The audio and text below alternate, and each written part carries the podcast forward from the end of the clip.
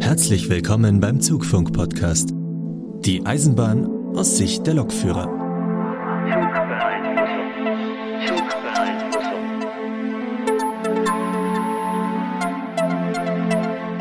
Hallo Leute, Zugfunk 41 mit dabei. Heute sind der Lukas. Hallo. Dann haben wir den Sebastian aus Köln dabei.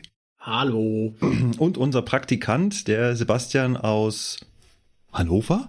Ja, hi. Ähm, Re Region Hannover, also ich komme aus der südlichen Region Hannover, nicht direkt Hannover, ich komme vom Dorfe. Vom Dorf. ja, nein, wir nennen uns Stadt. Also steht Stadt davor, es ist aber. Also der Sebastian nördlich des Aldi-Äquators. Stadthagen oder was? Naja, wir sind ein Dorf, wo aber, also wir sind ein Stadtteil von einer Stadt, die zehn Kilometer weiter weg ist. Es ist kompliziert. aber wir sind stolz drauf, dass da Stadt steht. Egal. Ja, genau. Wenn weiter nichts ist. Genau. Ja. Heute soll es vor allem um ein Thema gehen, was den ein oder anderen Nicht-Eisenbahner schon etwas verwirrt, und zwar Wendezüge, nämlich um geschobene Züge, die nicht geschoben sind. Ja. Bis wir allerdings dahin kommen, haben wir Feedback bekommen. Hä? Feedback am Anfang? Ja, denn wichtiges Feedback. Die Leute waren zum einen natürlich begeistert, dass wir einen Praktikanten haben und dann noch einen Praktikanten, der sich mit Güterzügen auskennt.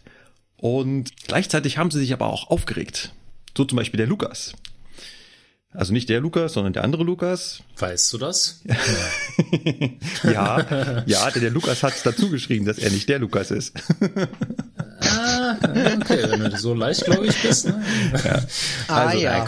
Der Lukas kann es überhaupt nicht verstehen, warum es denn nicht zur Standardvorstellung beim Zugfunk-Podcast gehört. Baureihen, Streckenkunde. Also, Sebastian, was kannst du an Baureihen fahren und wo hast du überall Streckenkunde? Also, Baureihen ähm, habe ich fast alle, behaupte ich jetzt mal, die bei uns hier so in Deutschland nur verkehren. Das sind die ähm, Baureihe 152, 145, die kommt ja noch davor, dann 185.1, 85.2. Die Baureihe 155 habe ich auch noch bekommen. Die ist aber letztes Jahr im Dezember ja dann zum Bender gefahren. Und dann noch die 187 und 189, genau, die habe ich auch noch. Die einzige, die bei mir jetzt hier im Standort Seeze von den Elektroloks fehlt, ist noch die 193, aber die sollte ich Anfang des Jahres bekriegen, aber ähm, da kam etwas dazwischen und wir alle wissen, was das ist. Ja.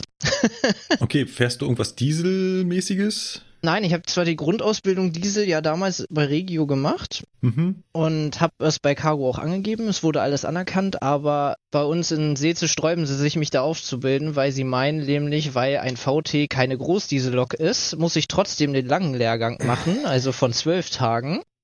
Ähm, obwohl die Grundlagen alle die gleichen sind äh, und deswegen. Und es da keine zwölftägigen Lehrgänge gibt, sondern nur diese kurzen sechstägigen für die Lokausbildung und so, halt für die speziell, spezifische Ausbildung nehme ich mal an dann. Ja, habe ich halt kein, keine Diesellok bekommen. Ja. Ich hätte es gerne, bin ich ganz ehrlich. Ich würde auch auf den Berg fahren und so, weil die da auch Personalmangel haben wie sonst was, aber es ist von den Ausbildungsabteilungen, sage ich jetzt mal so, nicht gewollt und dann mache ich das halt nicht, ne? Ja. Ganz kurz, wenn du meinst, du möchtest auf den Berg fahren, dann meinst du damit? Abdrücklokomotive. Ah, Also- Ablaufberg. Genau. Ja, man braucht ja auch Personal, dass Lokführer die Waggons über die Ablaufberge zum, für den Einzelwagenverkehr zum Neusortieren halt rüberschieben. Deswegen, ich bin eigentlich, äh, also ich, meine persönliche Einstellung ist, schafft den LRF ab und lasst alle alles machen können. Dass man da halt etwas flexibler unterwegs ist. Ne? Das ist so meine Einstellung, aber das habe ich nicht zu entscheiden, das machen andere. Gleiches Thema gibt's auch ähm, im Personenverkehr, die Zusammenlegung von Werkebereich und Strecke, dass halt es nicht mehr Breitstellungslokführer gibt und Streckenlokführer, sondern jeder alles macht, aber wie du schon sagst, das entscheiden andere. Ach so, was ich da noch zu anmerken möchte. Es ist ja nicht so, dass äh, der LAF schlechter bezahlt ist als der Lokführer. Die Mittlerweile werden, ist das so, wir, ja. Genau, wir kriegen alle das gleiche Geld, das kommt ja noch hinzu, wo ich mir denke, warum ist das dann so schwierig, ne? Aber naja, Ja, ja. Hoffnung besteht mit der Dual-Vectron, die bald kommen soll. Schauen wir mal. Ach, die Streckenkunde habe ich gar nicht beantwortet. Ah, die Streckenkunde, richtig. Ist, ist bei mir noch nicht allzu viel, sage ich jetzt mal so. Ja, also mein Startpunkt ist immer Seeze. Ich kann hochfahren bis Maschen und die umliegenden Häfen, dazu äh, Waltershof, Hamburg Süd, Hansaport, Billwerder. Ich glaube, das war's.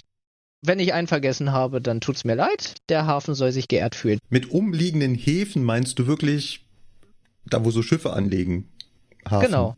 Wenn, ja, Waltershof ist ja äh, größerer Hafenbahnhof. Der ist ja aufgeteilt in Altenwerder Ost, Alte Süderelbe, Mühlenwerder und da geht noch ein linker Arm ab. Den, oh Gott, wie heißt denn der? jetzt? Da fahr ich so selten rein. Äh, keine Ahnung. Da gibt's noch einen linken Arm. Also der ist ja, der ist ja riesig. Da fährst du hoch, bei Mühlenwerder ist ganz oben, da fährst du bis zum Elbtunnel im Prinzip. Das liegt da direkt, wo der Elbtunnel einfängt. Daneben ist Mühlenwerder. Und äh, wenn du da hochfährst, dann fährst du da direkt an den Containerschiffen vorbei und meine Fresse sind das Oschis. Also, ne, wenn du die von so nahen siehst, ey, boah, ist das eine Hausnummer? Naja, das nur nebenbei. Das war jetzt aber erst Richtung Norden. genau, das war, äh, das war das höchste, na, nicht das höchste im Norden, weil dann, wenn wir jetzt auf der Karte weitergehen, dann kann ich ähm, Richtung Bremen fahren, also Bremen RBF und äh, Stahlwerke und so, was da alles ist. Bremen-Grolland, dann kann ich hoch bis Bremerhaven. Dann hört es bei mir leider da schon auf. Emden und so habe ich noch keine Streckenkunde fahren können. Links runter kann ich bis nach Osnabrück. Äh, ja, nee, dann geht's ja schon direkt in den Süden runter. Dann habe ich Bebra, Kassel, bis Würzburg kann ich runter. Bis Würzburg über die Altbaustrecke. Altbau- und Schnellfahrstrecke. Schnellfahrstrecke Wobei- auch. Ja, also nachts, ähm, sobald der letzte, es ist, das sind immer so geile Sachen, wenn du dann abends in Messe Laatzen stehst. Ich weiß nicht, fahrt ihr da lang? Ja, Messe Laatzen äh, fahren wir bei Umleitungen. Also das äh, sagt uns was. Ach so, okay. Na, auf jeden Fall, äh, wenn man dann abends so 22 Uhr oder so, dann starten wir in Seelze mit unseren ganzen Ablöserzügen oder auch, auch Bespanner teilweise und dann fahren wir halt äh, nach Messe-Laatzen rüber. Gibt teilweise noch Stau, weil dann stehen wir in Messe-Laatzen nebeneinander teilweise, beziehungsweise Wölfe und dann wird da gewartet, ne? Und sobald der letzte ICE dann runter ist, dann geht's los, ne? Richtung Süden, meistens bis äh, Kassel, beidgleisig, gib ihm. Kaum sind wir weg, geht da die Party los. Aber richtig, dann wird Überholmanöver gemacht und hast du nicht gesehen. Also das ist schon geil. Weil es ja dann einen Moment noch dauert, bis dann die ersten Züge aus dem Süden dann hochkommen. Ne? Deswegen kann man dann erstmal die Strecke schön ausnutzen, dass du beidgleisig Richtung Süden fahren kannst mit den Güterzügen. Ne? Ja, und dann kann ich noch in Osten nach Magdeburg fahren. Also ich habe noch Ost. Ja.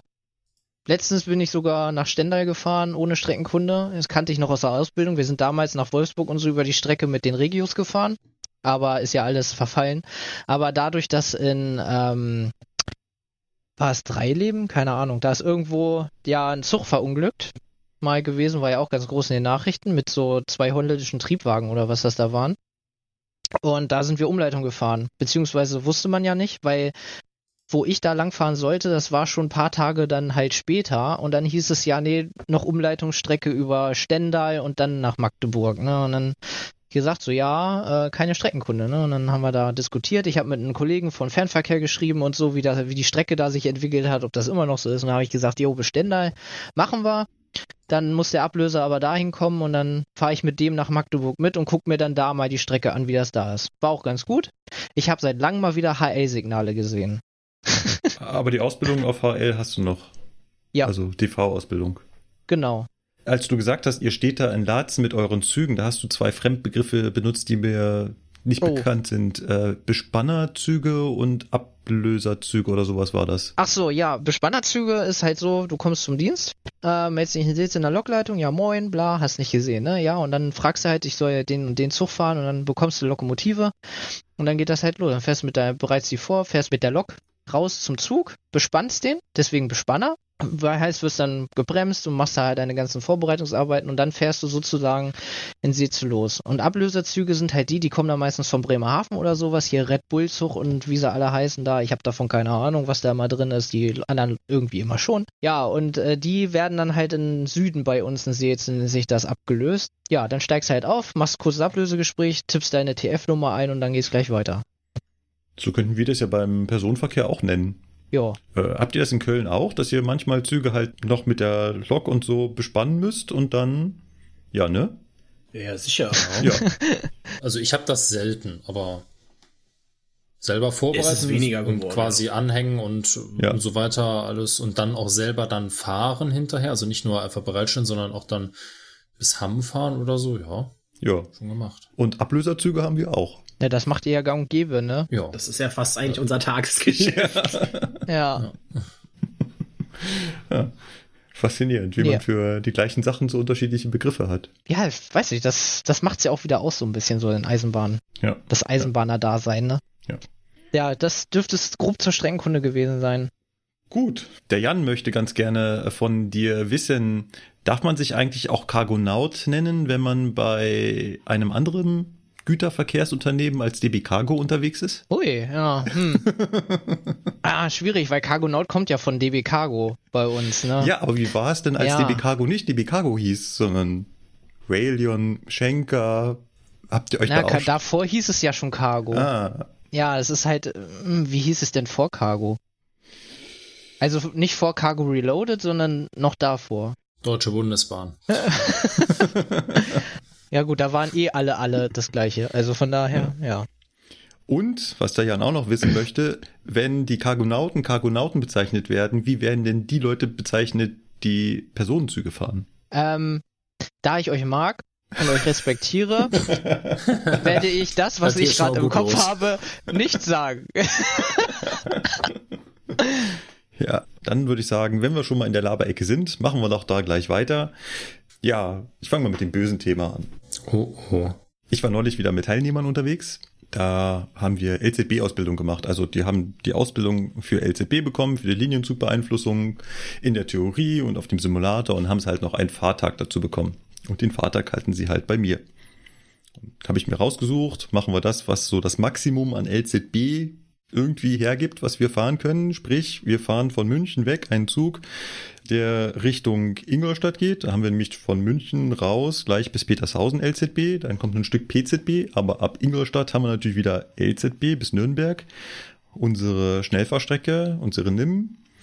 Und ab Nürnberg geht's dann rüber nach Würzburg. Da kommt auch ein Mini-Stück LZB dazwischen bei Neustadt. Und dann haben wir natürlich ab Würzburg hoch Richtung Hannover, LZB noch und nöcher. Meine persönliche Streckenkenntnis endet leider in Kassel. Dementsprechend haben wir dann da den Zug abgegeben. Und genau bei diesem abgegeben geht's jetzt weiter. Und zwar ne, fährt man ja den Zug dann dahin, steigt dann aus, also sichert den Zug. Jetzt Corona-bedingt steigt man aus, macht draußen das Ablösegespräch, sagt dann hier, da passt, Zug ist in Ordnung, äh, bis auf Pseudostörungen störungsfrei, fährt sich super. Kollege steigt auf und brüllt mir dann aus dem Fenster entgegen, äh, ob mir denn hier diese, diese Fehlfunktion aufgefallen sei. Und ich sage, ja, aber hat der 401 ja öfter mal. Diese spezielle Störung. Ja, so dürfe man ja nicht fahren. Ich so, okay, habe ich jetzt persönlich gerade nicht auf dem Schirm. Wo, wo, wo steht denn das? Und er so, ja, steht in Richtlinien. So genau wollte ich es gar nicht wissen. Danke. Wäre auch eine gute Antwort gewesen. ja. Uff. Also, ganz ehrlich. Wäre auch eine gute Antwort gewesen. Und ich so, ja, gut, jetzt steht er halt hier. Äh, Also der Kollege ist dann weitergefahren. Und dann steht man natürlich mal so ein bisschen betröppelt jetzt vor den Teilnehmern, die jetzt dass du das Gefühl haben, aha, der Ausbilder hat keine Ahnung. Ist schon ein doofes Gefühl in dem Moment. Aber ich bin ja auch persönlich jemand, der dann sagt, okay, ja, nehme ich jetzt mal mit, weiß ich jetzt gerade nicht besser. Ich weiß zwar nichts davon, was du mir sagst, aber wenn du das sagst und dir so sicher bist, da wird schon was dran sein. Da frage ich am nächsten Tag, ähm, unseren ICE-Papst, den wir hier so haben, der auch mit die Richtlinien schreibt. Du sag mal, weißt du was davon? Hier, da, wenn da so eine Störung da ist, darf man dann noch fahren oder nicht? Oder und er so, ja, altes Thema, aber da steht nichts in den Richtlinien von wegen, man dürfe damit nicht fahren. Worauf will ich hinaus? Es ist nicht das erste Mal, dass ich, wenn ich draußen unterwegs bin, vor allem mit Teilnehmern von Lokführern, die dann sehen, aha, ein Ausbilder, da kann man ja jetzt mal auftrumpfen. Es ist nicht das erste Mal, dass ich von Lokführern zurechtgewiesen werde, lautstark, also nicht so beiseite nehmend, was denn das hier sei und was ich denn da tue. Und das finde ich, finde ich persönlich komisch. Was soll sowas, ey? Ja. Einmal war es berechtigt. Da habe ich nicht ganz aufgepasst, aber dann auch so in diesem Ton, ne? Aber niemand ist unfehlbar. Ja. Ja, und vor allen Dingen ist das auch nicht kollegial und wenn man mal so ein bisschen zwei Schritte weiter denkt, äh, ist das für den Ausbilder auch extrem peinlich. Das heißt also, man kann sich den auch einfach mal kurz beiseite nehmen und dem sagen, hör mal, hier ist dir das aufgefallen, ne, so und so. Ja.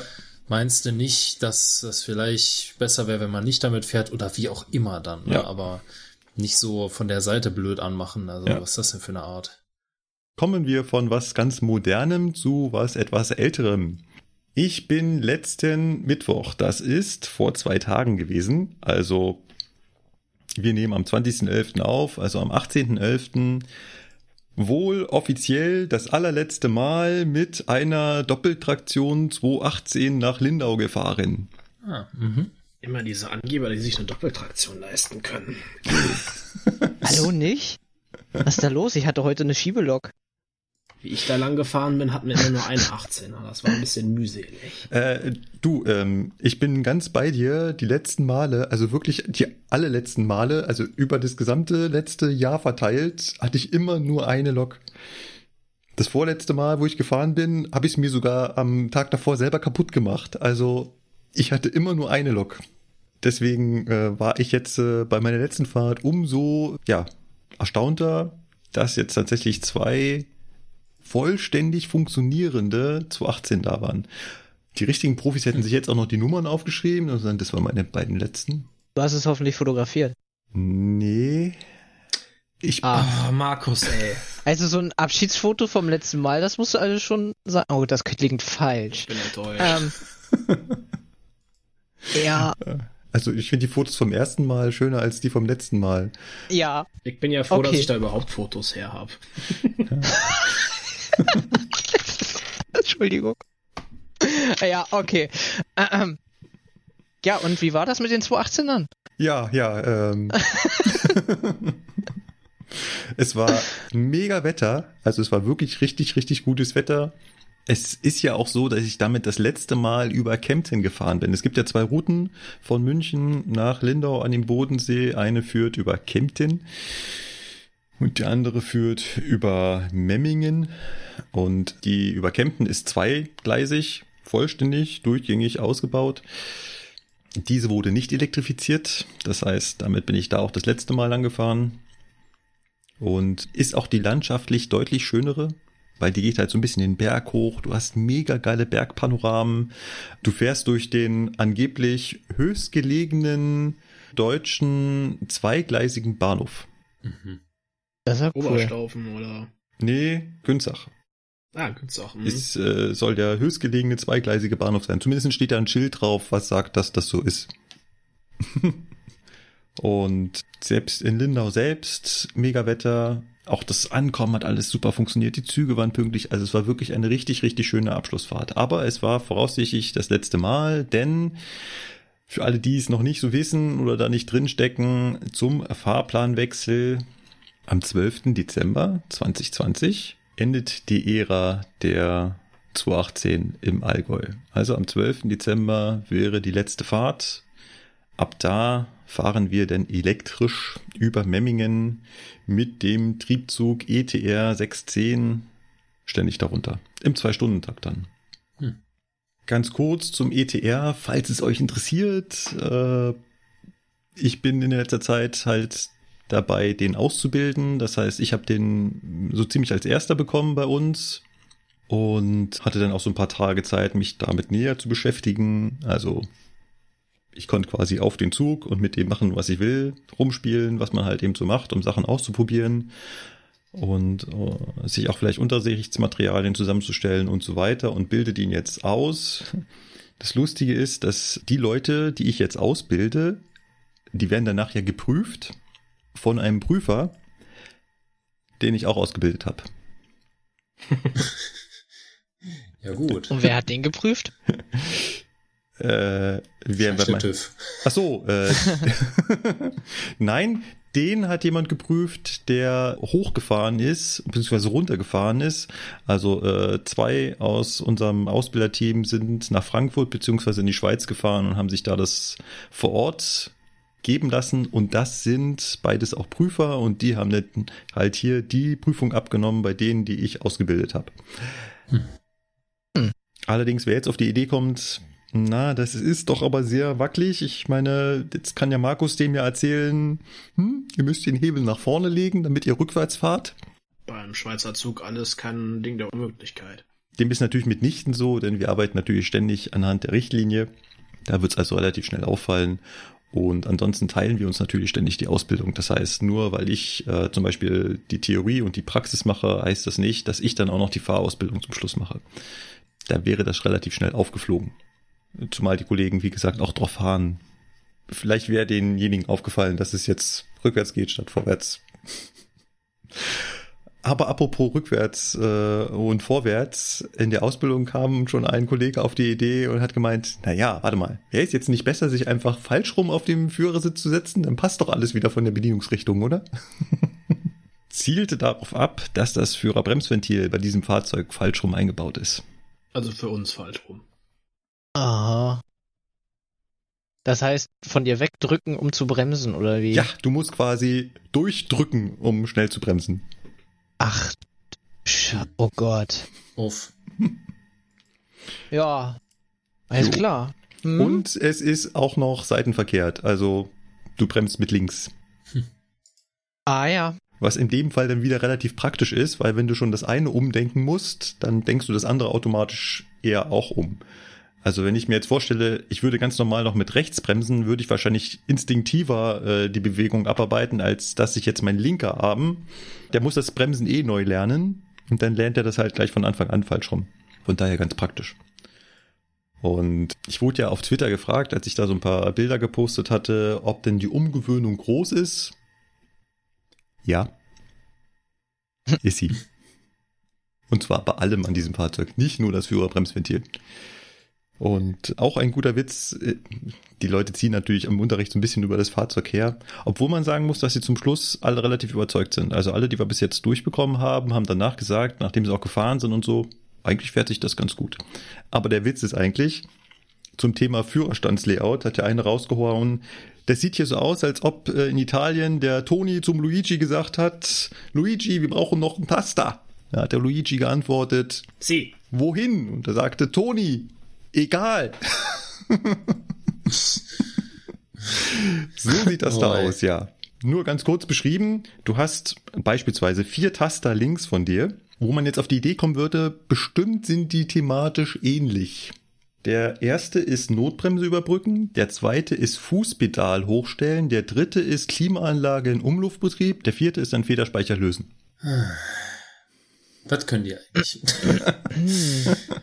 Eieieiei. Ja, also spannendes Fahrzeug. Wir werden uns darüber sicherlich später nochmal etwas näher unterhalten können, wenn das Ding jetzt erstmal in den Fahrgastbetrieb gegangen ist, wir so ein bisschen Erfahrung damit gesammelt haben.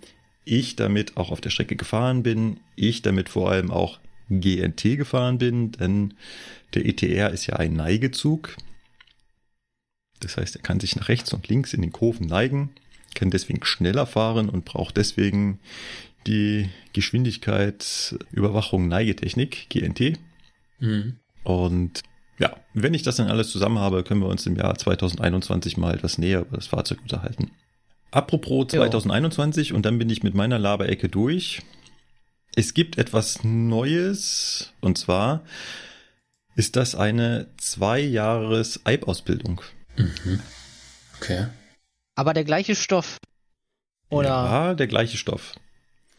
Also, Ja. Ganz kurz zum Hintergrund. EIB-Ausbildung ist gemeint Eisenbahner im Betriebsdienst. Genauer gesagt müsste man eigentlich sagen Eisenbahner im Betriebsdienst, Fachrichtung Lokführer und Transport. Das ist die IAK-Ausbildung, die äh, der Lukas gemacht hat, der Sebastian mhm. aus südlich von Hannover gemacht hat und die ich gemacht habe. Und es ist halt eine Regelausbildungsdauer von drei Jahren, darf um ein halbes Jahr verkürzt werden, wenn die entsprechenden Voraussetzungen vorliegen. Wir hatten auch schon mal im Podcast, glaube ich, die Frage, dass ein Hörer gemeint hat, in der IHK-Richtlinie würde doch stehen, man dürfe die EIB-Ausbildung auch um ein Jahr kürzen, also auf zwei Jahre. Und tatsächlich steht das da drin. Das funktioniert mhm. natürlich nur, wenn man das von Anfang an macht, weil, wie der Sebastian gerade schon festgestellt hat, das ist halt eine Menge Stoff. Und wenn man denselben Stoff in zwei Jahren durchbringen will, ist das ein anderes Pensum, als wenn man das in drei Jahren durchbringen möchte. Oh ja. Die Fahrdienstleiter machen das schon. Also bei DB Netz gab es das schon länger, dass man dort den Eisenbahner im Betriebsdienst Fachrichtung Fahrweg innerhalb von zwei Jahren machen konnte. Die Voraussetzung war, dass man dafür ein Abitur haben musste. Da gab es also diese Abiturjahrgänge, die dann diesen EIB in zwei Jahren gemacht haben. Und wir beim Fernverkehr versuchen das jetzt auch und versuchen eine EIB-Ausbildung innerhalb von zwei Jahren zu machen. Kann man sich drauf bewerben für 2021 und hat als einzige Voraussetzung, dass man bereits Berufserfahrung mitbringen muss. Mhm, okay. Hm. Sternchen dran, Berufserfahrung unabhängig vom Beruf. Ah. Du kannst also auch vier Jahre bei Amazon Pakete sortiert haben und dich dann da bewerben. Ja gut, warum nicht, ne? Man, wenn man so hart Personal sucht, ja. Und wenn es nur um die Berufserfahrung geht und nur um das Thema, naja, du sollst halt wissen, wie man halt lernt, ja. damit du das alles durchkriegst, ja, warum denn nicht, ne? Genau. Ja. Also, wer von euch darauf Lust hat, kann sich gerne auf den entsprechenden Bahnseiten bewerben. Gut, ich bin fertig. Sebastian 1 Du hattest eine komische Krankheit oder hast befürchtet, dass du eine komische Krankheit kriegst oder wurdest davor beschützt, eine komische Krankheit zu kriegen oder? Ja, das macht aktuell bei uns auch bei den Azubis so ein bisschen die Runde, dass da öfter jetzt in letzter Zeit äh, Leute mit Corona-Verdacht äh, auf einmal ausfallen und äh, beispielsweise dann so ein einer wird krank und das ganze Lehrjahr darf dann erstmal zu Hause bleiben. Weiß nicht, ob das bei euch schon mal so aufgeschlagen ist in äh, München. Ja, selbiges Problem. Hatte ich befürchtet. Ja, hat jetzt äh, beispielsweise ganz aktueller Fall äh, mich jetzt auch mal betroffen und zwar am Montag. Also ich bin Sonntagabend äh, mit Fieber und allem, was dazugehört, so ein bisschen, äh, habe ich da ein bisschen die Waffen gestreckt. ja, habe mich dann krank gemeldet und daraufhin wurden dann die zwei äh, Azubis, die ich zur Fahrschule dabei hatte, also für die Fahrausbildung, äh, dabei hatte dann auch erstmal bis äh, einschließlich Dienstag direkt gesagt, so, ihr könnt wieder umdrehen und nach Hause fahren und äh, erstmal Füße stillhalten und auf äh, neue Anweisungen warten. Also das ist aktuell alles ein bisschen interessant so. Auf neue Anweisungen warten. Ja. Und äh, ja, bleibt zu hoffen, dass das mit dem ganzen Impfstoffkram schnellstmöglich kommt, dass das Thema vielleicht ein bisschen weniger schlimm wird. Das wird uns, glaube ich, noch ein Weilchen beschäftigen. Davon gehe ich auch aus. Ja. Was man auch beim Rumfahren merkt, ist, äh, viel bewegen wieder viel heiße Luft. Ja. Echt? Also, meine Gastfahrten sagen was anderes. Äh, sind die Gastfahrten mit dem Fernverkehr? Nein. Ja. Also die letzten nicht. Ja. Also im Regionalverkehr und S-Bahn, die sind knüppeldicke voll, weil die Leute halt alle noch zur Arbeit gehen. Aber ähm, alle touristischen Fahrten sollten ja sein gelassen werden, unterbleiben und dementsprechend äh, leer sind die ICEs. Also und die Intercities natürlich genauso. Ich hatte neulich einen Zug äh, gefahren und dann kam dann irgendwann, genau, von Stuttgart Richtung München, und kam dann irgendwann der Zugchef vor und hat sich kurz mit mir unterhalten, natürlich nur betrieblich. Und ähm, dann fragte ich so, und was ist so los? Ja, 60 Fahrgäste in einem Zug, wo sonst oh. 600 sitzen. Ja. ja. Ist nicht ganz so schlimm wie beim ersten, äh, Anführungszeichen, Lockdown, weil da waren es ja nicht 60 Fahrgäste, sondern 6 Fahrgäste.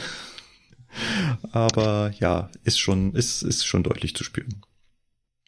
Also ich hatte jetzt auch neun Tage Urlaub und kam dann wieder und dachte mir so, okay, es ist definitiv leerer geworden in den Bahnhöfen.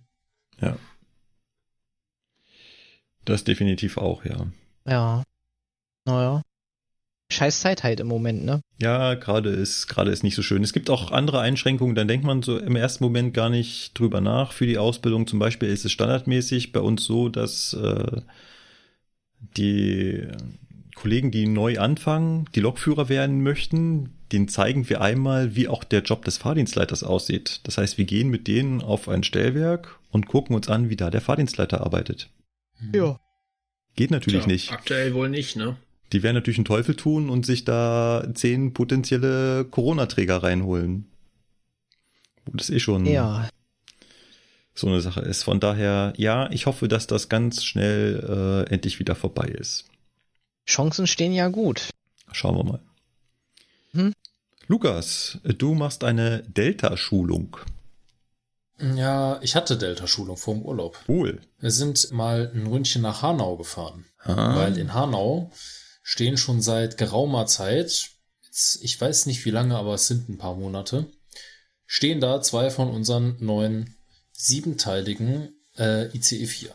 Und da ich ja schon seit äh, Januar 2019 auf dem ICE 4 ausgebildet bin und der auch in Zukunft damit noch weiterfahren soll, so wünscht man sich das ja, hat man sich gedacht, ja, dann schicken wir den Kleinen besser mal ähm, zur Delta-Schulung. Das heißt also quasi zu einer Schulung, wo einem die Unterschiede zwischen einem normalen ICE 4 und einem siebenteiligen kuppelbaren ICE 4 sind. Den schicken wir dann besser mal hin, damit er sich das angucken kann. Ja. Das war auch schön, weil äh, ich hatte diese Delta-Schulung mit einem alten Kollegen von mir aus der Ausbildung zusammen. Und ähm, ja, wir haben wirklich da quasi so ein bisschen äh, Privatunterricht gehabt, weil wir waren nur zu zweit. Die Delta-Schulung haben wir auch in unserer Gruppe nur zu zweit gemacht, aber da war halt noch eine andere Gruppe aus dem Betriebsbahnhof, wo auch wieder Kollegen von mir waren, alte aus meiner Ausbildung, was sehr schön war und entsprechend lustig natürlich auch. Aber wir haben die äh, eigentliche, den eigentlichen Praxistag, also so eine Delta-Schulung besteht aus einem Theorietag, wo man quasi bespricht, was ist jetzt hier neu, was gibt's für nennenswerte Änderungen, Software, was gibt's für neue Schalter und Knöpfe, wie kuppel ich die beiden Dinger zusammen, wie entkuppel ich die wieder, wie entkuppel ich die, wenn sie das eigentlich nicht möchten, also mit Gewalt und sowas. Ja, darum geht's in der Theorie und dann macht man im Prinzip genau das am Folgetag im Praxismodul. Und haben dann aber die beiden Gruppen tatsächlich dann getrennt, weil es waren ja zwei Züge da und so konnten wir da immer fröhlich hin und her rangieren und ja, war optimal. Und er läuft. Ja, vielleicht muss man ganz kurz erklären, dass halt der ICE 4, Baureihe 412, in unterschiedlichen Konfigurationen an die Deutsche Bahn geliefert wird. Die ersten 50 sind die zwölfteiligen, das heißt, bestehen aus zwölf Einzelwagen in Anführungszeichen. Und diese sind halt nicht kuppelbar. Das heißt, die haben zwar vorne eine Bugklappe, die man auch aufmachen kann, aber darunter befindet sich halt nur die Kupplung zum Abschleppen. Das heißt, man kann die planmäßig nicht miteinander kuppeln. Man kann also nicht zwei zwölfteilige zu einem 24-teiligen Zug zusammenkuppeln. Aber in der nächsten Charge kommen jetzt siebenteilige und die kann man dann zusammenkuppeln. Das heißt, von vorne und hinten sehen die im Prinzip genauso aus. Nur jetzt habe ich eine Bugklappe, die sich elektrisch öffnen lässt. Und darunter befindet sich eine ganz normale Shaku. Genau, so ist das. Nur, dass halt bei dem Siebenteiler und seiner Shaku, das ist halt, die Shaku ist ein bisschen anders aufgebaut, als wir es bisher kennen. Ja. Normalerweise hast du ja die E-Kontakte an der Seite. Bei dem Siebenteiler sind die E-Kontakte oben drauf. Ja. Gut. Hat für mich als Lokführer keine große Bewandtnis, kann mir eigentlich relativ egal sein, weil wenn die nicht zu sind, dann ziehst du am Kabel, wenn die dann immer noch nicht zu sind, Pech gehabt. Ich habe gerade heute erfahren, dass ich die Siebenteiler-Schulung nicht bekomme, weil bis auf weiteres wird der Siebenteiler nur nördlich von Frankfurt eingesetzt und Was ist nördlich von Frankfurt? Genau, die ICE-Linie 10 von Köln, Klammer auf Bonn, Klammer zu, nach Berlin. Und da ist momentan ein Umlauf pro Tag unterwegs, um das ja quasi zu testen. Ne? Wie läuft das? Weil ne, der Zug an sich unterscheidet sich ja vom Fahren her nicht und auch vom Bremsen her und von seiner Leittechnik her ganz minimal nur vom Zwölfteiler oder fast gar nicht. Und es geht im Prinzip nur darum, wie ist das mit dem Kuppeln? Läuft das Mhm. im Regelbetrieb Mhm. oder gibt es da Störungen oder so? Und deswegen, und das ist ganz cool von der Bahn gemacht, deswegen ist in Hamm ein Mitarbeiter von der Firma Siemens, wenn dieser Zug oder wenn diese beiden Züge da ankommen, der demjenigen, der kuppelt oder entkuppelt, zur Seite steht. Ach, ja und Im mega. Zweifelsfall eingreifen kann. Ja. ja. Und der hat natürlich auch die Aufgabe, quasi so ein bisschen den Datenlogger zu spielen und da im Zweifelsfall sich zu merken, was ist hier los. Ne? Mhm. Ja, also das ist schon gut, dass sie das so machen. Und ich muss sagen, das Kuppeln, was wir dann in Hanau da ausprobiert haben mit dem Siebenteiler, das lief einwandfrei. Ne? Der, der hält seine Geschwindigkeit schön, während er auf den anderen Zug zufährt, äh, mit seinen 1 kmh da. Das ist alles wunderbar. Es ist, hört sich ein bisschen komisch an, weil er da, dabei die ganze Zeit quietscht, ne? weil Mhm. der immer eine Druckluftbremse komplett anlegt oder, na nicht komplett anlegt, aber eine Druckluftbremse ist immer angelegt und dann schaltet der die Leistung voll auf. Deswegen sollst du den, den Fahrschalter auch komplett auslegen, den Z-Steller, und dann nicht dran rumfummeln, wie beim 402, sondern der bleibt komplett vorne und du lässt den Zug das einfach machen. Mhm. Weil dadurch, dass der immer gegen diese eine angelegte Bremse arbeitet, macht er das selber. Ne? Du sagst ihm einfach, fahr bitte 1 kmh. Und die Zugkraft kannst du dir aussuchen. Hier, ich gebe dir 100% Zugkraft, such dir aus, wie viel du brauchst. Ja, und dann legt er eine Bremse an und der arbeitet dann die ganze Zeit gegen diese Bremse. Ne? Und dann kuppelt er und dann ist er schick. Schick, schick. Ja. Und ähm, ja, Bedienhandlungen sind selbsterklärend, mehr oder weniger. Man muss sich halt ein bisschen dran gewöhnen. Das ist ja bei allen unseren Neufahrzeugen so. Die Schalter, Druckknöpfe sind teilweise nicht mehr beschriftet. Da sind nur noch Piktogramme drauf. Ne? Und ich stand dann auch, als wir an dem Praxistag waren, im Führerraum, habe mich nach rechts gedreht, wo halt diverse Schalter und Druckknöpfe sind. Und da war da halt ein Symbol und dann habe ich dann auch gefragt, äh, Leute, was war denn das hier nochmal für ein Symbol? Und habe halt überlegt und dann, dann sagte der, der Auswähler nur, ja, hier, das ist das für das lokale Entkuppeln, ne? Habe ich nochmal da drauf geguckt und dachte mir so, ach so, ah ja. Und ähm, ansonsten, wie gesagt, hatte da jetzt nichts, was mir irgendwie negativ aufgefallen ist. Ja. Das Einzige, was, er, was unser Ausbilder uns sagte, ist, äh, ihr könnt den mit 2 kmh kuppeln, macht das aber nicht. Weil das, man muss sich das halt überlegen, dieser Zug ist ja neu. Das heißt also, diese ganzen Mittelkupplungen zwischen den einzelnen Wagen, die sind noch nicht so ausgeleiert wie beim 403 oder wie beim 402. Das heißt also, wenn du mit, mit 2 kmh auf so einen stehenden Siebenteiler drauf fährst, der Schlag geht bis zur Zugspitze ganz vorne. Habt ihr es Ja. ausprobiert? Und gerade, ja, wir haben es ausprobiert. Und äh, ja, hallo, äh, du kennst mich doch. ja, wir, wir probieren ja alles aus. Ne? Und äh, ja, wir wollten da auch diesen einen äh, kuriosen Hahn mal zumachen, aber das haben wir dann tatsächlich gelassen, aber egal. Jedenfalls, der Schlag geht bis vorne durch und äh, die sagten dann auch, ihr müsst euch halt überlegen, wenn ihr mit dem zweiten Zugteil in Hamm ankommt, dann gibt ihr ja die Türen erst nach dem Kuppeln frei, wie man das halt so macht. Das heißt also, die Leute stehen während dem Kuppelvorgang im Türbereich oder sind schon aufgestanden mit Gepäck. Und wenn ihr dann mit 2 kmh auf den stehenden anderen Teil draufballert, dann sind die alle Dann stehen die alle um nicht mehr. ungefähr 28 Meter versetzt. Also die stehen alle einen Wagen weiter und die aus dem ersten Wagen sitzen bei euch vorne an der Frontscheibe. Ne? Das ist also Quatsch. Und deswegen macht man das nicht. Ne? Ich sehe das schon kommen, dass demnächst in Hamm die Zugführer dann die Durchsage machen, bitte bleiben Sie auf Ihren Sitzplätzen sitzen, bis unser Zug die endgültige Parkposition erreicht hat. Ja, das wäre bei dem Zug vielleicht äh, tatsächlich keine so schlechte Maßnahme. Also das scheppert ordentlich. Das tut dem Zug nicht weh, das wollte ich nochmal dazu sagen. Also das tut dem natürlich nicht weh, der ist dafür gedacht. Also sonst hätte Siemens nicht gesagt, äh, hier bis 2 kmh geht sich das aus. Ne? Aber es ist halt eine Frage zwischen, was ist möglich und was ist komfortabel. Ne? Man soll ja auch nicht zu langsam kuppeln, weil dann die Gefahr besteht, dass das nicht richtig zusammenhält da drin. Aber auch bei einem Neufahrzeug, da ist das nicht so schlimm, wenn man mal ein bisschen langsamer kuppelt. Das ist eher bei den alten so. Die alten Fahrzeuge, die brauchen mal so ein, ne? Da muss man ein bisschen mit Schmackes drauf kuppeln, sonst packt das nicht. Gut. Kommen wir aus der Laberecke und äh, Ich darf nicht labern. Och, du hast auch, äh, du stehst nicht drin. Äh, Entschuldigung, äh, du, äh, äh, da, da steht Sebastian Nee, also, 2 und nichts ich- drunter, deswegen dachte ich, du hast nichts, worüber du. so, ach so, ich sollte da jetzt was nachtragen. Es tut mir leid. Das wusste ich nicht. Ja, ich hatte auch Corona-Verdacht. Nein, so schlimm nicht, aber ich hatte auch Symptome. Hab Corona-Test gemacht, bin mal wieder negativ. Aber das ist eine andere Geschichte. ansonsten ist halt ähm, viel passiert seit dem letzten Mal dann doch. Viel passiert. Das klingt, als ob. Ah, es ist halt, na gut, das Schlimmste war jetzt eigentlich letzte Nacht. Aber ansonsten, kennt ihr das? Äh, habt ihr eine Baureihe, mit der ihr auf Kriegsfuß seid? Also, mit der ihr euch einfach nicht anfreunden könnt. Zum Beispiel der Katze. Ähm. Also gerade als er rausgegangen ist, hat er mich ganz lieb angeguckt. Ich habe mit dem Kopf geschüttelt und dann ist er mit gesenktem Kopf von dann gezogen. Ach, okay. Ich dachte, er hätte verstanden, was ich ihm damit sagen wollte. Hm. Armer. Der Ja. tut mir leid.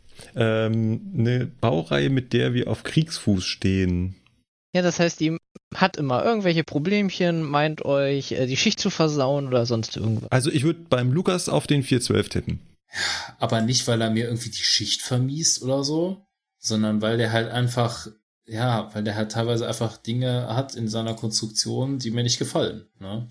Ah, okay. Ja. Aber das ist es auch schon. Also ich bin, ich bin toi toi toi, ne, dreimal auf Holz klopfen. Ich bin noch nie mit irgendeiner Karre liegen geblieben. Und es hat mich bisher auch noch kein Zug so geärgert, dass ich echt gedacht habe, boah, Alter, was ist jetzt hier, ne?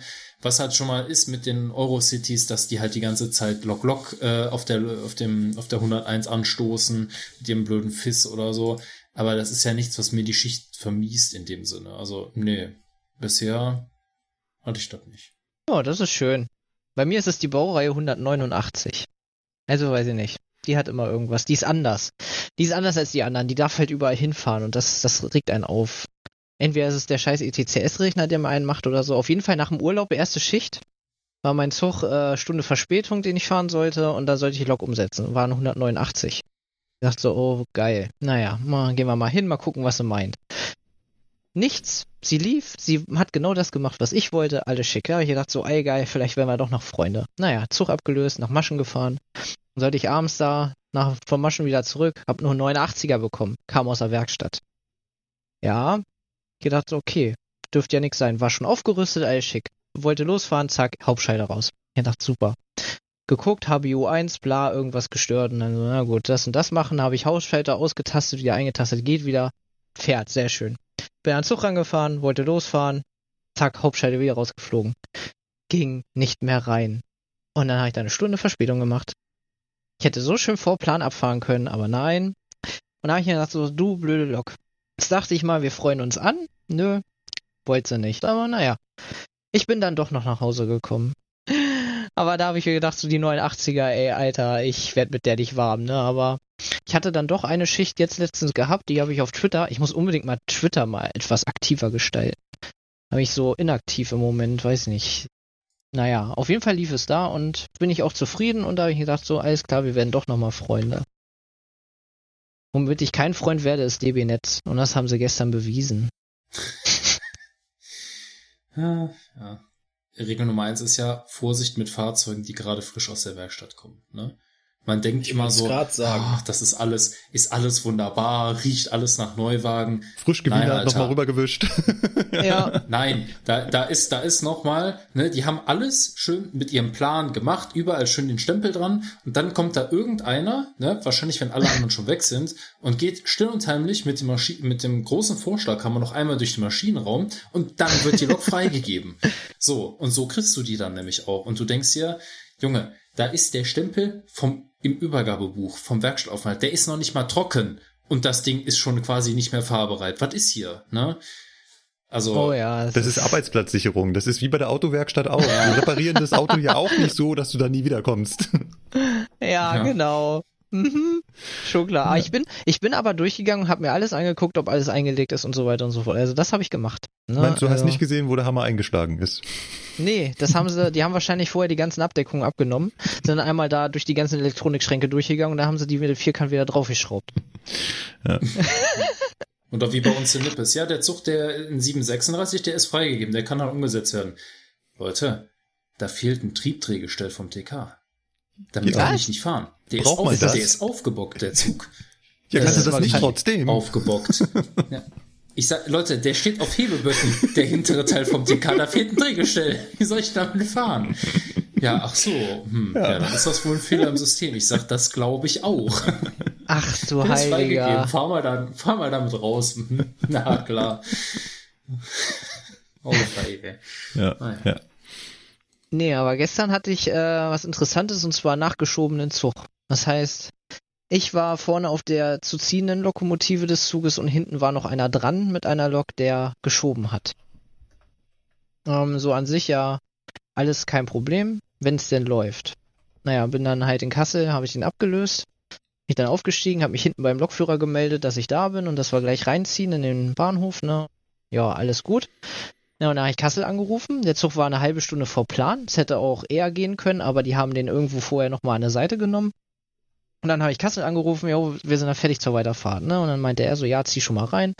Ähm, wir haben hier noch kleine Störungen. Ich kann dir nicht sagen, wie es lange dauert, wie lange es dauert. Naja. Dann habe ich da 45 Minuten auf der Lok gesessen. Und dann irgendwann ging das Signal mal auf Fahrt und dann, jawohl, dem Lokführer Bescheid gesagt und dann war das so ein Hickhack, ne? Dann ging das, halt erwarten, wieder mit dem Funk ran, ja, nee, schalt wieder ab, wir haben halt erwarten, lass mal rollen. Und dann, das ging in einer Tour dadurch, quer durch ganz Kassel, dann wieder, ja, nee, hat gezogen, wir können wieder schieben, jawohl, wir geben Gas, ne, und dann wieder auf 40 hoch und dann wieder um eine Kurve und dann so, ja, nee, hat hier wieder halt erwarten, wir müssen wieder, schalt mal ab, schalt mal ab, jawohl, und oh, das ging da in einer Tour. Und ja, bis Kassel raus, ja, was hatten wir denn, 45 Minuten ungefähr? Und dann hinter Kassel lief es dann aber endlich. Ne? Dann sind wir da die Berge hoch mit 80. Alles schön bis Göttingen. Ja, dann kommt in Göttingen, wird dann die Schiebelokomotive abgehangen, weil wir dann im Flachland sind und da brauche ich die nicht mehr. Also wir waren mit 2800 Tonnen unterwegs, ne? Und äh, ganz normal mit Schraubenkupplung. Ne? Nur, nur mal dazu gesagt, damit man da jetzt nicht irgendwie denkt, wir haben AK-Kupplung bei denen. ja, in Göttingen haben wir gemeldet, Lok ist ab, wir können weiter. Ja, dann habe ich da erstmal noch mal eine halbe Stunde verbracht, weil dann ein Zug nach den anderen an mir vorbeigefahren ist, bis ich dann überhaupt mal wieder eingereiht wurde. Und dann bin ich in Göttingen losgefahren und dann lief das bis Saarstedt. Das ist ähm, 20 Kilometer vor Hannover ungefähr. Und da bin ich, habe ich dann Halt bekommen, ne? Bin ich dann rein. Und stand ich da vor einem offenen Bahnübergang und wenn du Fernlicht angemacht hast, hast du den Zugschluss des vorigen Güterzuges gesehen. Also das Reflektieren der Schlussscheiben. Und da habe ich gedacht, so scheiße, das sieht nicht gut aus. Da hatte ich dann 39 Minuten Verspätung zu dem Zeitpunkt. Naja, angerufen, was hier los ist, und dann ja, will er nicht. Liegt wohl an Räten, ja, keine Ahnung. Schön. Und dann hatte ich von Saarstedt bis nach Seetze so, das sind so 30, 35 Kilometer ungefähr, hatte ich dann eine Durchschnittsgeschwindigkeit von so 20 km/h, nehme ich mal ganz stark an. Weil ich habe öfters mal so 10, 20 Minuten an den Signalen da auf der freien Strecke gestanden und hatte dann in Seetze eine Verspätung von 149 Minuten. Der Maschener Kollege, der mich dann abgelöst hat, hat schon gesagt, jawohl, der geht auch nur noch ein bisschen Maschen für mich. 149 Minuten. Ja. Also zwei Stunden und zwei Stunden 30 Ja. quasi. Ja, zwei Stunden 30 ungefähr, genau. Da habe ich dir ja dann heute Morgen noch geschrieben, man gut, dass wir uns auf 15 Uhr verabredet haben. Obwohl meine Nacht auch nur 4 Stunden 12 lang war, weil ich von meinem Feuerwehrmelder ganz unsanft um 20 vor 12 geweckt wurde. Also Rauchmelder. Nee, ähm, mein Melder, also Pieper von der Feuerwehr. Ich bin in der Freiwilligen Feuerwehr tätig. Das hast du noch nicht erwähnt. Ja, also ich bin noch, äh, ich bin noch freiwilliger Feuerwehrmann noch nebenbei. Ähm, glänze da teilweise mit Abwesenheit aufgrund meiner Schichten. Das sehen dann die vielen hier bei uns dann immer nicht ein, wenn ich denen sage, ja, ich bin halt wieder arbeiten und ne, wir sind halt nachts, abends unterwegs und wenn wir 19 Uhr halt Dienst haben, dann bin ich da meistens arbeiten und es ist meistens mittwochs in der Woche und wann hat man da mal so regulär frei, sage ich jetzt mal, ne? Naja, Dafür kannst du dann die Vormittagsbrände löschen. genau. Das ist halt so mein Vorteil. Ich bin halt dann anwesend, wenn andere arbeiten sind. So. Ja. Nee, war, war eine kurze Nacht, aber mir geht's gut, alles schick. Mal ganz kurz gefragt, was mich interessieren würde, mit dem Nachschieben, ne? Du sagst ja, du hast dich dann immer über Funk mit dem Kollegen von da hinten unterhalten. Wie macht ihr das? Äh, Habt ihr separate Funkgeräte oder macht ihr das? Triebfahrzeugkonferenz, du kannst doch bei deinem Funkgerät, Entschuldigung, ja, Hm? ja, Nee, nee, Ach, nee. habe ich mir Es schon gedacht. Also doch über GSMA. ja. ja, über GSMR. Wir machen TF-Konferenz darüber, ähm, der ist, bucht sich ein als Triebfahrzeug Nummer 3, glaube ich, ist das. Und ich kriege den dann darüber, wenn du dann im Menü auf TF-Konferenz gehst. Also wir sind ja beide auf der gleichen Zugnummer dann eingebucht und dann kann ich dann da angeben, Ja. Triebfahrzeug äh, schiebende TFZ steht dann da irgendwie abgekürzt drin. Ja, dann, ja. dann besteht halt eine Dauerfunkverbindung auch wenn die Funkgeräte aufgelegt sind sozusagen und ich nehme einfach den Hörer und dann hört er mich gleich und dann so, yo, abschalten, wir haben halt und ist dann halt mit Arbeit verbunden. Habe ich noch nie ausprobiert, TF-Konferenz. Also muss ich, glaube ich, mal ändern. Also, das ist ganz lustig eigentlich. Bin, dann muss ich mir mal irgendeinen von meinen Kollegen da schnappen, mit dem mal eine TF-Konferenz aufbauen. Ja, weil ne, das ist nämlich genau die Sache, worauf ich hinaus wollte, weil wenn du sagst, ne, du willst ja nicht die ganze Zeit den Hörer festhalten, ne? So. Und normalerweise, wenn du ja beim GSMR eine aktive Verbindung hast und du legst den Hörer auf, außer Notrufe, dann beendet der ja die Verbindung, ne? Genau, das ist da nicht so. Dann müsstest du ja jedes Mal wieder 2 äh, 0 47 11 03 wählen, um den von hinten zu bekommen. Ne? Aber dass das in der TF-Konferenz dann auch bestehen bleibt, wenn du den Hörer auflegst, das hatte ich jetzt nicht mehr im Kopf. Das ist gut zu wissen. Ja, das habe ich auch im laufenden Betrieb wieder gelernt. ja. Das erste Mal, wo ich so nachgeschobenen Zug habe, habe ich mich, äh, ja, da hatte ich Panik. Du beschäftigst dich ja auch so selten damit. Also, ja, das Problem ist einfach nur, ähm, die, jetzt kommen es wieder mit den ganzen Fans, ne, die wissen die Zugnummer und dann, ah, oh, geil, ja, das ist doch der nachgeschoben und hast nicht gesehen und ich denke mir halt immer nur so, ich lese meine Zugnummer zu Schichtbeginn und jo, alles klar. Und beim ersten Mal war es halt so, ne, wo du, wenn du neu bist und so, dann kommst du da in Kassel an, dann meldest dich da bei dem, ja, äh, hier, ich soll den und den ablösen. Kannst dich ja dann melden, ne, ich bin dann anwesend. Ne? Dann guckt er mich an, dann so, ja, was bist du denn? Ich so, hä, wie, was bin ich denn? Ja, ich soll den fahren. Also bist du die Zuglok. Und dann stand ich da erstmal, gucke ihn an, er guckt mich an, ich so, hä, wie Zuglock? Ja, der, der wird nachgeschoben, weißt du das nicht? Ich so, nein. Und dann hatte ich erstmal Panik. Also, da, da geht das erstmal so, oh, nachgeschobener Zug, alles klar, ja, ja. Äh, ja, okay. Gut, das erste Mal ist auch nicht so ganz so toll gelaufen. Äh, es hat funktioniert. Weil naja. wir haben da Funklöcher drin und so und naja, dann bricht halt die Verbindung ab und dann musst du die wieder neu aufbauen und so, ja. Aber gest letzte ja. Nacht war alles top. Der, der, Kollege, der hinten drauf war, der war auch cool drauf, der macht das nämlich auch total selten. Und haben uns nämlich gut verstanden. Aber es ist, äh, es ist, äh, ist was anderes auf jeden Fall, als wenn man da vorne alleine sitzt und dann sich denkt, jetzt bremse ich mal und so, weil du musst ja dann immer noch hinten ein noch Bescheid geben, ne? Weil wenn du vorne bremst und der hinten drückt, kommt nicht so gut. Ja. Ist der aber, ähm, schiebt ihr gekuppelt nach oder ungekuppelt? Gekuppelt. Dadurch haben wir ja dann die Höchstgeschwindigkeit okay. von 80 km/h. Mhm, naja. Ja gut, normalerweise 80 und 60, ne? Diese beiden Unterschiede gibt's ja. Ja. Aber da kommt ja dann wieder zum Tragen, ja, die äh, PZB der hinteren Lok ist ja aus, ne? Und deswegen nur 50 und hm, naja. Ja, halt so ob es überwacht wird oder nicht. Näheres dazu im Hauptthema Nachschieben. Genau. genau. Dann kann man noch mal richtig schön irgendwann mal, ne? irgendwann. Ich ja, wurde nee. mit meinem 412 nachgeschoben. Was? Ja, beim Kuppeln mit 2 kmh hat ordentlich hinten geschoben. ja, ja, genau. Solange ihr nicht mit 15 kuppelt, ist alles gut, ey. Genau. Nee, ähm, das, äh, nee. Das zur Laberecke. Ja. Jetzt wirklich? Kein vergessen? Dann. Will noch einer was loswerden? Nee, ne? Okay. Doch, loswerden äh, will ich was. Und zwar will ich mich aufregen. Na, jetzt kommt's. Ja. Android AE, sagt euch das was? Ja, das ist so Zeug, ein was auf unserem Diensthandy drauf Programm. Ist. Das ist so schön durchgearbeitet und ach, traumhaft. Hat das mit den neuen Tablets so zu tun? Ja. Äh, das hat was mit deinem Tablet zu tun. Und mit ähm, unserem Diensthandy und so weiter. Dann hängt das bestimmt damit zusammen, dass ich, nachdem ich jetzt hier vor ein paar Wochen mein Tablet bekommen habe, es nach zwei Stunden aus dem Fenster werfen wollte. Bestimmt. Bestimmt. Bestimmt. Die Wahrscheinlichkeit ist hoch. Ähm, also, für alle Hörer da draußen, wir bei der Bahn, also alle Lokführer, haben ein Diensthandy. Das ist mittlerweile ein Smartphone. Haben wir schon mal drüber geredet? Nein. Entschuldigung. Wir bei DB Fernverkehr haben ein Diensthandy. Das ist ein Smartphone. Und, und Regio, die hatten auch Smartphones. Wir bei DB Fernverkehr. Okay. Ja. Schön Wir bei Cargo kriegen Backsteine. Okay. Kann man auch gut als Hemmschuh verwenden? Genau. Brauchen wir nicht. Wir haben Federspeicherbremsen. Schnell erklärt.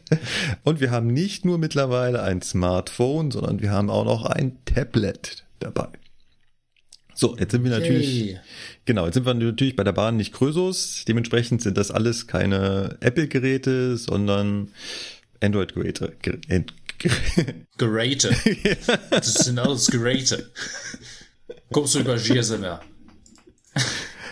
Apropos GSMR, also ähm, wir machen ja bei uns, ich muss jetzt schon wieder Themensprung, tut mir leid, aber ich muss das loswerden, wo du es die ganze Zeit sagst. Wir machen ja hier äh, mittlerweile Ausbildung bereichsübergreifend, sprich das mit äh, Cargo und Regio zusammen. Und jetzt sind halt die ja. Kollegen von Regio gekommen zu uns, haben also ihren Theorieunterricht bei Regio gemacht, kommen jetzt zu uns in die Praxis. Und im Unterricht oder jetzt im Training haut er halt raus, ja, dann müssen wir uns ja noch im GSMA anmelden. Und ich so, wo? Ja, im GSMA. wo willst du dich anmelden?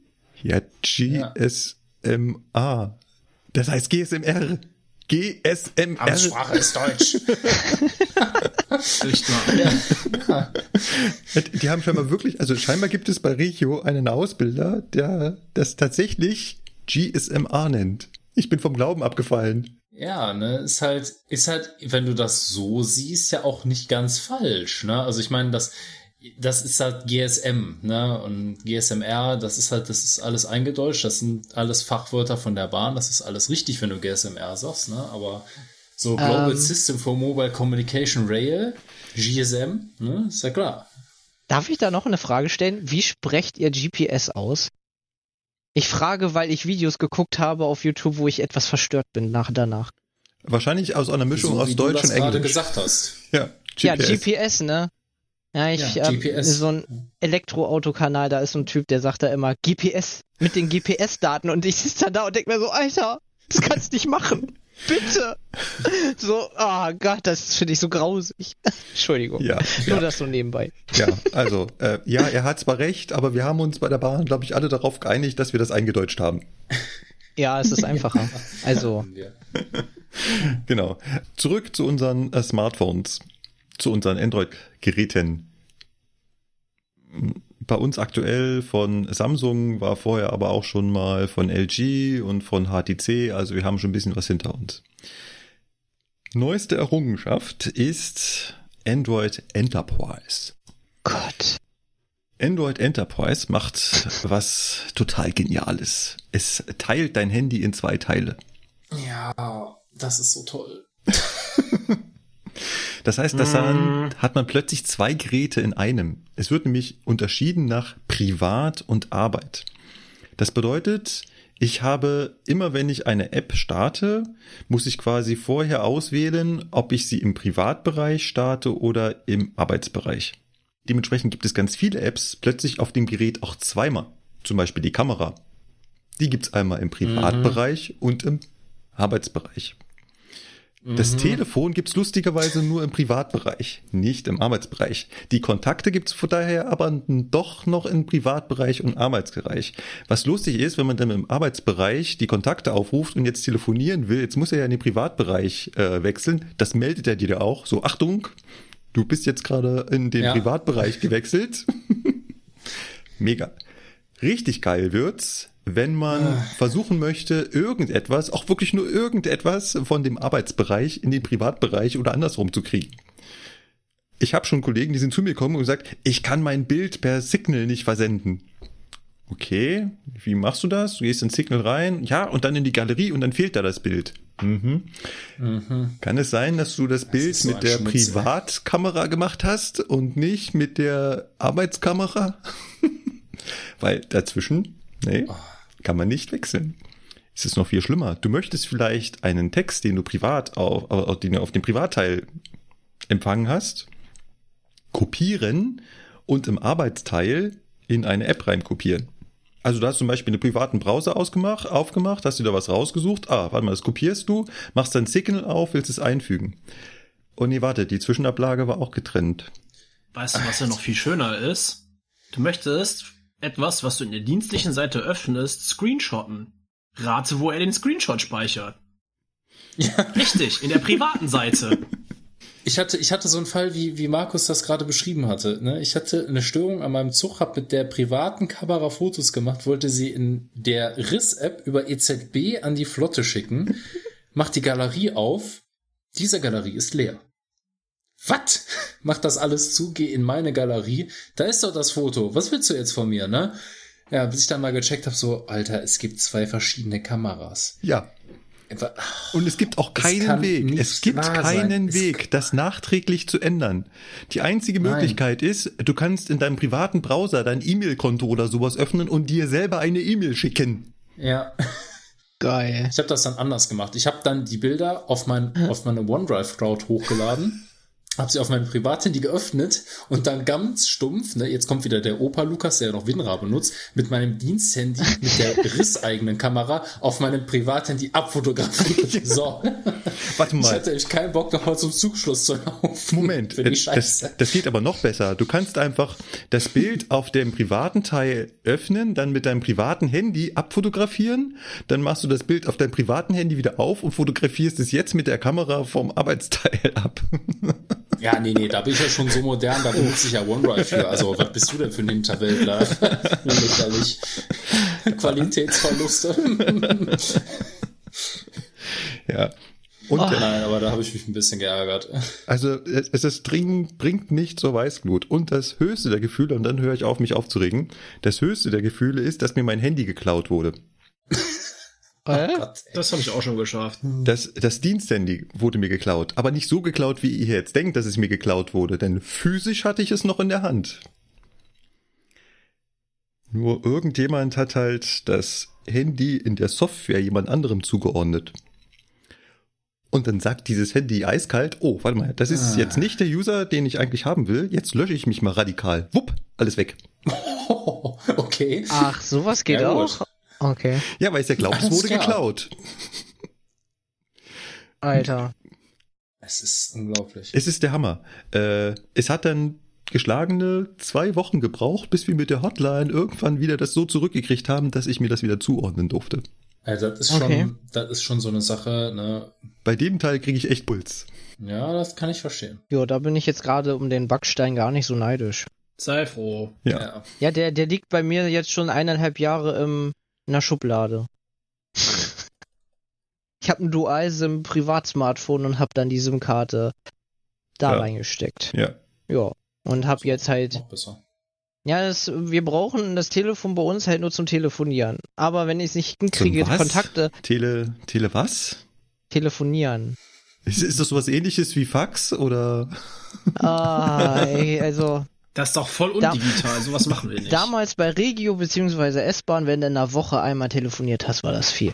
Ja, bei Ja. Cargo, ähm, da telefonierst du nur. Ganz schlimm, wenn du nach Hamburg in die Häfen fährst. Meld dich bei dem, ruf den noch an, da musst du Standortmeldung geben, da muss der Bescheid wissen, da musst du einen PIN holen und dann kannst du mit einem Feinsetter funken. Ja, genau. Ist ja kein Wunder, dass ihr das mit den Backsteinen macht. Jedes Smartphone hätte da schon längst den Akku. Ja. Äh, Nö, ich komme damit gut um Runden. Das Problem war einfach nur, ich bin nicht mehr mit diesen scheiß Tastentelefonen klargekommen. T9. Nein, also es ist halt echt so ein äh, so ein altes Telefon hier von 2000 oder wie alt sind die überhaupt? Wann kamen die raus? Keine Ahnung. So, oh Gott, das ist so lange her. Wo, also früher habe ich mit den Dingern SMS geschrieben, weißt du, wo du dann deine 1 bis 9 Tasten hattest, dann konntest du da Buchstaben tippen und so. Jetzt schaffe ich es ja noch nicht mal mehr Kontakte einzuspeichern. Es ist eigentlich traurig, wenn man drüber nachdenkt, aber ja. Ja. Boah, also Basti hatte früher ein Tablet dabei, das konntest du wirklich als Hemmschuh benutzen. Das war so ein Rieseneimer. Da hast du echt gedacht, so, Alter, was ist das denn? Das, da ist die Hülle schwerer als das ganze Gerät. Was ist das für ein Ding? Ja? Boah. Ja, stimmt, aber, aber hey, das war immerhin Basti sicher, ne? Also, Bist du Ja, so ein, das stimmt. Ja, ja. Na, machst du sehr viele Sachen kaputt, oder? sagen wir mal, ich habe einen erhöhten äh, Endgeräteverschleiß. Ah. Du sollst mit denen so nicht sagen. Fußball spielen. Ich benutze die nur. Ich kann auch nichts dafür, wenn die runterfallen. Wie schaffst du das? Also, gibt's dafür Lehrgänge? Einfach loslassen. Man muss ab und zu einfach mal loslassen. Ich glaube, man nennt es umgangssprachlich Gravitation. Ja, okay. Gut. Ich überlege gerade, mein Tablet fliegt immer nur runter, wenn ich LZ fahre. Ich kann mir gar nicht denken, warum. Nee, ich weiß auch nicht, warum das passiert. Was? Vor allem, vor allem ich gucke immer. Liegt alles gut, ja. Und dann, da kommt doch der nicht Hebel mehr on gut. the table. äh, da ist es geil. Aber ich mache es gar nicht mehr so häufig. Es tut mir echt leid, das zu sagen, aber ähm, mit der Zeit ist, ah, man fährt doch Es normaler. verliert seinen nicht. Reiz. Es Ja, verliert den Reiz. ja. Die ersten Mal sind geil, vor allem wenn der Stuhl sich noch so nach hinten umklappt und du nicht mehr an die Hebel rankommst, ey. Oh.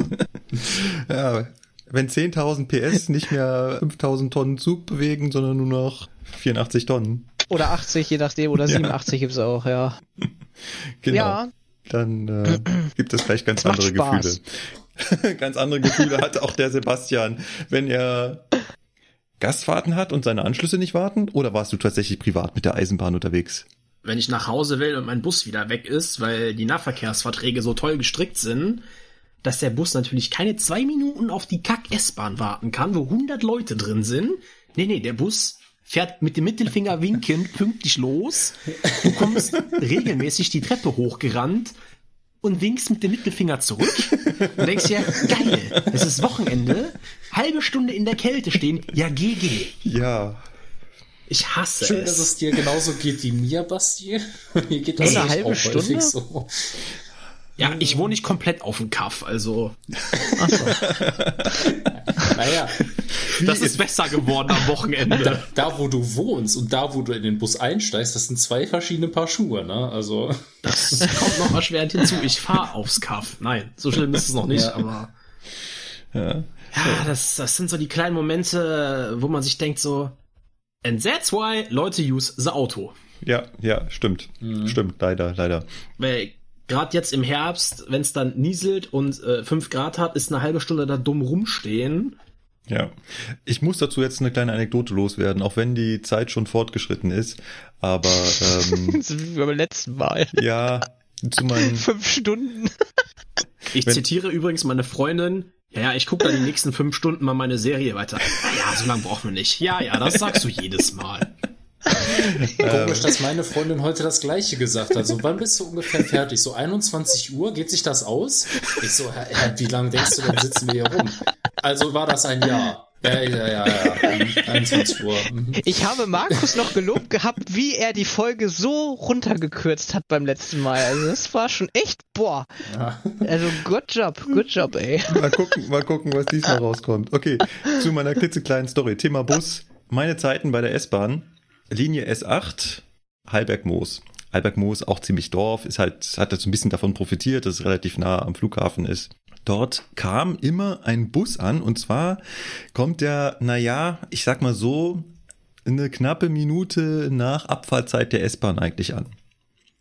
Und dann hatte es sich so ein bisschen eingebürgert, dass halt der Busfahrer, naja, der war jetzt halt mal so ein bisschen Bleifuß gefahren scheinbar hat ein bisschen was rausgefahren und die S-Bahner, die das schon wussten, da haben die Lokführer halt immer da gewartet und haben halt den Bus da anflitzen sehen. Der Bus dann quasi mit quietschenden Reifen neben dir auf dem Parkplatz gehalten, Tür auf und schnell der Fahrgast drüber gesprintet in deinen Zug. War immer sehr cool, wenn es funktioniert hat.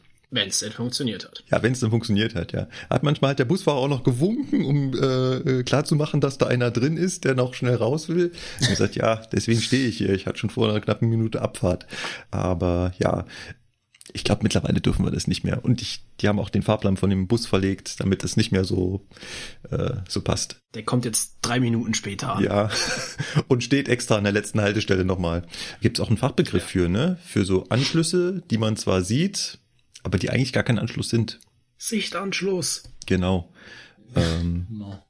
so, ein, so ein Klassiker, dass man halt den Zug gegenüber noch sieht oder den Bus noch sieht und denkt sich, eigentlich kann ich den ja erreichen, aber es ist halt von der Fahrplanplanung gar nicht vorgesehen, dass man da noch hingeht, weil zum Beispiel die eingeplanten Fußwege nicht ausreichen. Kannst du immer unsere Zuhörer fragen, die regelmäßig in Köln Hauptbahnhof umsteigen wollen, vom einen Fernverkehrszug auf den nächsten. Die sehen auch oft genug ihren äh, eigentlichen Anschluss als Sichtanschluss. Das ist dann äh, un, äh, ungünstig gelaufen. Suboptimal ist der Fachbegriff. Etwas. Etwas. Genau. Aber wo wir schon bei Fachbegriffen sind, wir wollten uns heute ein wenig über Wendezüge unterhalten. Also, Wendezüge, was ist das überhaupt? Dafür müssen wir das Wort zerlegen und mal überlegen, was ist Wenden? Wenden ist natürlich ganz klar, der Zug ändert die Richtung. Ne? Stichwort Kopfbahnhof, also ein Bahnhof, wo es in eine Richtung nicht mehr weitergeht, muss der Zug in die andere Richtung wieder rausfahren. Das nennt man Wenden. Übrigens im Unterschied zu Drehen. Auch wenn man das im allgemeinen Sprachgebrauch durcheinander bringt, ist das Wenden einfach nur das, er fährt in die andere Richtung wieder raus und das Drehen wäre dann ein, eine Drehfahrt, das heißt etwa einmal im Kreis fahren oder halt eben eine Dreiecksfahrt. Aber wir sind hier beim Wenden. Und wenn man sich so klassischen Eisenbahnen vorstellt, vorne Lok, hinten Wagen, fahre ich in den Kopfbahnhof rein, jetzt habe ich ja ein Problem. Wenn ich jetzt wenden will, dann müsste ich ja die Wagen rausschieben und sitze hinten auf der Lok und schiebt diese Wagen vor mir her. Und tatsächlich hat man das früher so gemacht. Das ging so. Das Betriebsverfahren wäre an der Stelle allerdings dann nicht mehr Wendezug, sondern dann sind wir hier bei einem geschobenen Zug. Ich kann mich noch an meine Kindheit erinnern. Ab und zu kommt das vor. Ähm, dass ich einen Zug gesehen habe, wo hinten die Lok war und hinten der Lokführer gesessen hat und rausgeguckt hat und quasi die Wagen vor sich. Ja. Ist gar kein großes Thema früher gewesen. Heutzutage macht man das eher nicht mehr. Aber dann sind wir tatsächlich bei einem geschobenen Zug. Wohlgemerkt, ne, nur noch mal so zum, um alle einzufangen, die sich jetzt fragen, was erzählt der da? Beim Rangieren wird das doch regelmäßig gemacht. Wir sprechen hier von Zügen. Ne? Rangieren ist jetzt raus. Ne? Also was wir beim Rangieren machen, mit irgendwelche Wagen durch die Gegend schieben und so, das ist was ganz anderes. Ja. Ne, Wir reden jetzt von Zügen, die über die freie Strecke fahren. Und da sind geschobene Züge was anderes, als ich rangiere mit meiner V60 einen Wagen vor mir her. Ähm, das ist ein anderes Thema.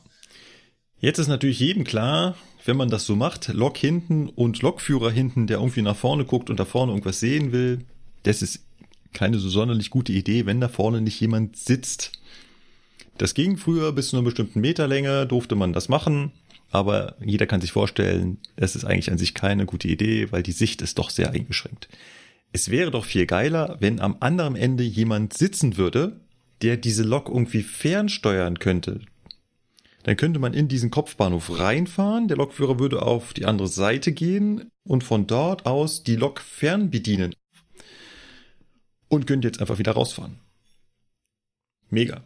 Und das gleiche Prinzip könnte ich auch anwenden, wenn ich mal nicht in den Kopfbahnhof fahre, sondern in einem ganz normalen Bahnhof. Da muss ich mir jetzt nicht so ein Theater machen mit Lok abhängen, Lok drumherum fahren und auf die andere Seite wieder ranrangieren, sondern ich könnte den Zug immer so lassen, wie er ist. Und ich müsste nur dafür sorgen, dass der Lokführer von einer Seite zur anderen geht. Ja. Geile Idee. Top notch. Das ist ein Wendezug. Und für so einen Wendezug, ja, braucht man da halt so einen Steuerwagen. Das heißt, ein Wagen, aus dem man eine Lok steuern kann. Wenn wir mal ganz kurz in die Historie schauen. Und ich verspreche, ich mache das nur ganz kurz, weil ich habe davon nicht wirklich Ahnung. Aber dieses Prinzip des Steuerwagens, das gab es schon relativ früh. Sogar so früh, dass es das schon zu Dampflokzeiten gab. Das heißt, man konnte tatsächlich mit einer Dampflok Wendezüge fahren. Was für eine Frage stellt ihr euch jetzt natürlich? Tja. Was ist, wenn die Kohlen leer sind? Ja, zum einen das und Wer äh, schippt die Kohlen nach? wer schippt die Kohlen nach? Und zweitens, ihr wart ja alle schon mal auf einer Dampflok. Wie bedient man die so? ja, manuell, so analog, ne, mit so einem Regler. Große Mhm. Räder und Hebel. Ja, wie soll denn das jemand machen, der irgendwie äh, drei Wagen weiter in so einem Führerstand sitzt? Wie soll das denn funktionieren? Ja, kann ich mir so ein Seil da hinten hinlegen und War das nicht wie auf dem Schiff hier mit, dieser, mit diesem Signaltelegraphen? Heißt das Signaltelegraph? Ja, ja, so ähnlich. Ich weiß nicht, ob es genauso Also, heißt. du bewegst das und hinten macht's drin, drin. Genau. Ganz vereinfacht ausgedrückt. Genau. Das heißt, der, der Lokführer, der jetzt plötzlich vorne im Steuerwagen sitzt, in seiner kleinen Kanzel, der kann die Lok gar nicht steuern. Das, was der machen kann, ist Signale in die Lok geben. Und wer ist natürlich auf so einer Dampflok immer hinten drauf? ja, der Heizer. ne? Kohlenschipper. Der Kohlenschipper, der Heizer und der schaufelt dann nicht nur die Kohlen, sondern er macht auch das, was der Lokführer ihm vorne für Signale gibt und schaltet dementsprechend auf. Bremsen wiederum, das konnte er schon immer vom Führerstand vorne aus, weil aufmerksame Hörer vom Zugfunk-Podcast wissen es schon, wie die Bremse funktioniert. Die funktioniert ja eh indirekt über diese Luftleitung. Und an welcher Stelle ich diese Luftleitung aufmache, ist da total egal. Das kann ich auch am anderen Ende machen. Und so funktionierte das ganz am Anfang. Das heißt, die Signale zum Aufschalten, zum Gas geben, zum Beschleunigen hat er halt über so einen Telegraphen nach hinten gegeben. Dort wurde es dem Heizer angezeigt. Der hat entsprechend da die Hebel bewegt, während er noch fleißig die Kohlen nachgeschippt hat. Und wollte der Lokführer vorne bremsen, hat er einfach seine Hauptduftleitung entsprechend weit geöffnet und hat entsprechend die Bremsen anlegen lassen. Wer mehr dazu wissen will, wie das mal angefangen hat, äh, ich werde mal einen Kanal verlinken, auf dem das so detailliert beschrieben wird mit, was ist das für ein Maschinentelegraph, das sogenannte Hagenuk-Befehlsgerät und wie hat das funktioniert. Ne, das ist schon wirklich, wirklich interessant. Noch kleiner Einschub zur Historie. Ähm, also den ersten Wendezug in Deutschland gab es tatsächlich 1936 bei der Lübeck-Büchener Eisenbahn und das Ding war schon so fortschrittlich, dass der Lokführer die Lok vom Steuerwagen aus fernsteuern konnte. Also wurde dann der Dampfregler tatsächlich über einen Elektromotor auf der Dampflok bedient. Und der Heizer war dann wirklich hinten nur noch da, um zu heizen. Also den, das Fahren hat komplett der Lokführer schon übernommen. Ja, das ist schon mal gut. So. Und jetzt brauchte man keine großen Hebel und Hähne mehr, um die Lok zu bedienen, sondern man konnte mit relativ wenig Aufwand Befehle an die Lok geben und plötzlich war es halt möglich, so richtige Steuerwagen zu bauen. Das heißt, der Lokführer, der jetzt vorne im Wagen sitzt, konnte nicht nunmehr mit die Befehle über eine Steuerleitung nach hinten geben, damit sie dort jemand ausführt, sondern er konnte die Lok relativ direkt steuern. Jetzt habe ich also genau den Effekt, den ein Wendezug ausmacht. Das heißt, der Wendezug ist quasi ein Zug, der zwar geschoben wird, daher kommt das Intro, also meine Einleitung am Anfang der Sendung, der Zug wird jetzt quasi geschoben, aber von vorne gesteuert. Und dann spreche ich von einem Wendezug und nicht mehr von einem geschobenen Zug. Bei einem geschobenen Zug, da ist auch der Lokführer hinten. Jetzt gibt's natürlich eine Evolution an Steuerwagen, noch und nöcher. Die können wir hier gar nicht alle durchgehen, geschweige denn, dass ich irgendeine Ahnung davon hätte. Mal die Frage in die Runde. Was sind denn so eure Kenntnisse über alte Eisenbahnwagen, beziehungsweise genauer gesagt über alte Steuerwagen? Also ich meine, die, die Wittenberger und Karlsruher Steuerwagen von den äh, Silberlingen kennt ja, glaube ich, so fast jeder. Die bin ich ja tatsächlich sogar noch selber gefahren. Gut, ich nicht. Ja, und sonst so vom Wissen her, es gab irgendwelche Donnerbüchsen, also hier so zweiachsige Blech, nicht Blechwagen, ne, aber so, so ganz alt, wie man sich so die Wagen aus der Märklin Starterpackung vorstellt. die Dinger gab's auch mal als Wendezug, soweit ich weiß. Tatsächlich, ja. Ich, äh, wenn man auf Google danach sucht, findet man tatsächlich Bilder, wie das Ding, also es sieht auch nicht wirklich nach Steuerwagen aus, sondern es ist einfach ein Wagenende, wo vorne ein Spitzenlicht dran ist. Richtig. ja, erwähnt wurden ja schon der Karlsruher bzw. der Wittenberger Kopf. Die sind jetzt wieder relativ bekannt, weil jetzt sind wir wieder in der Eisenbahnzeit, äh, mit der hatten wir noch was zu tun. Wir sind jetzt bei Silberling, auch N-Wagen oder Flachwagen genannt. Und dort gab es irgendwann auch Steuerwagen. Die hat man erst dazu umgebaut, ne? Habe ich das richtig im Kopf? Mm, also ich glaube, den Hasenkasten bei den N-Wagen, den gab's ja, der wurde irgendwann einfach gebaut. Mhm. Ne? Weil man halt gesagt hat, wir brauchen einen Steuerwagen. Und der Umbau dann auf Karlsruher Kopf und so weiter, der erfolgte ja dann später. Mhm. Also beim Wittenberger sowieso. Die Wittenberger Steuerwagen sind alle aus Halberstädter Wagen gebaut und ähm, die waren ja aus dem Osten. Und der, der mhm. Karlsruher Kopf. Ja, die wurden genau, gleich gefertigt. Wurden direkt mhm. gefertigt, ja. Dann war das nur der Wittenberger, der genau. umgebaut wurde. Genau. Also ich kann jetzt wieder so ein Stück weit einen Schwank aus der Praxis erzählen. Tatsächlich war der Karlsruher Kopf den ersten Steuerwagen, den ich selber bekommen habe. Den durfte ich selber fahren. Und das war sehr abenteuerlich. Also ich bin ihm am Anfang ganz oft gefahren, weil wir hatten hier im Umlauf ins Allgäu mit der 18er nur Karlsruher Köpfe. Hm. Ähm, also wir sind ja nur N-Wagen gefahren. Damals gab es noch keine Dostos hier. Wir sind nur N-Wagen, also diese Flachwagen, ehemals Silberlinge gefahren. Und diesem Karlsruher Kopf. Wir hatten, glaube ich, einen Wittenberger, der irgendwo im Umlauf war, den man dann vielleicht irgendwann mal erwischt hat, aber eigentlich immer nur diesen Karlsruher Kopf. Und der Karlsruher Kopf, das wisst ihr bestimmt. Und wenn ich schon anspreche, dass wir den mit der Diesellok gefahren sind, hat eine Besonderheit. Sportlenkrad. Genau. Der hat ja Diesel und E-Tisch. Also den musste man umbauen in der Werkstatt. Man konnte damit nicht einfach beides fahren, also einfach mal eben die Lok wechseln ging nicht, sondern der, der musste in der Werkstatt umgebaut werden. Auf die verschiedenen Traktionsarten. Genau. Und ich kenne quasi nur den Dieseltisch und der Dieseltisch, wie Sebastian schon so schön sagt, Sportlenkrad. Ähm, ihr habt ja alle bestimmt schon mal die Bilder von einer 218, also von der Baureihe 218 Diesellok vom Führerstand gesehen. Der hat halt so ein großes Fahrschalter-Handrad, mit dem ich aufschalten kann. Sieht halt aus wie ein großes Lenkrad. Wenn man jetzt auf den Karlsruher Kopf Steuerwagen geht, da musste dieses Lenkrad auch rauf, nur in der Miniaturvariante, was halt so ein bisschen aussieht wie so ein kleines Sportlenkrad. ähm, das war auch von der Bedienung her etwas anderes. Wenn man bei der 218 schaltet, dann geht es halt ganz smooth, so klack, klack, klack, ganz einfach. Wenn man auf dem Karlsruher Kopf geschaltet hat, war das immer Rums, Rums, Rums. Da ist von einer Schaltstufe in die nächste, hat dieser ganze Tisch da gewackelt. Da war eine wahnsinnige Kraft dahinter. Da konntest du auch nicht mal eben von 1 bis 15 durch, sondern da warst du gezwungen dazu, da äh, jede einzelne Schaltstufe einzeln Umgreifen. durchzugehen. Wie beim Lenken mit dem Auto, musst du so umgreifen. So, äh, ja, musstest halt auch eine ganz schöne Kraft da äh, aufwenden. Dann, wir hatten kein Fahrzeug, was gleich aussah wie der andere. Da war wirklich jeder Führertisch sah irgendwie anders aus. Mal war der Leuchtmelder für die Bremse hier, mal war er da, die Heizungssteuerung war mal da eingebaut, mal war der TB0-Schalter hier.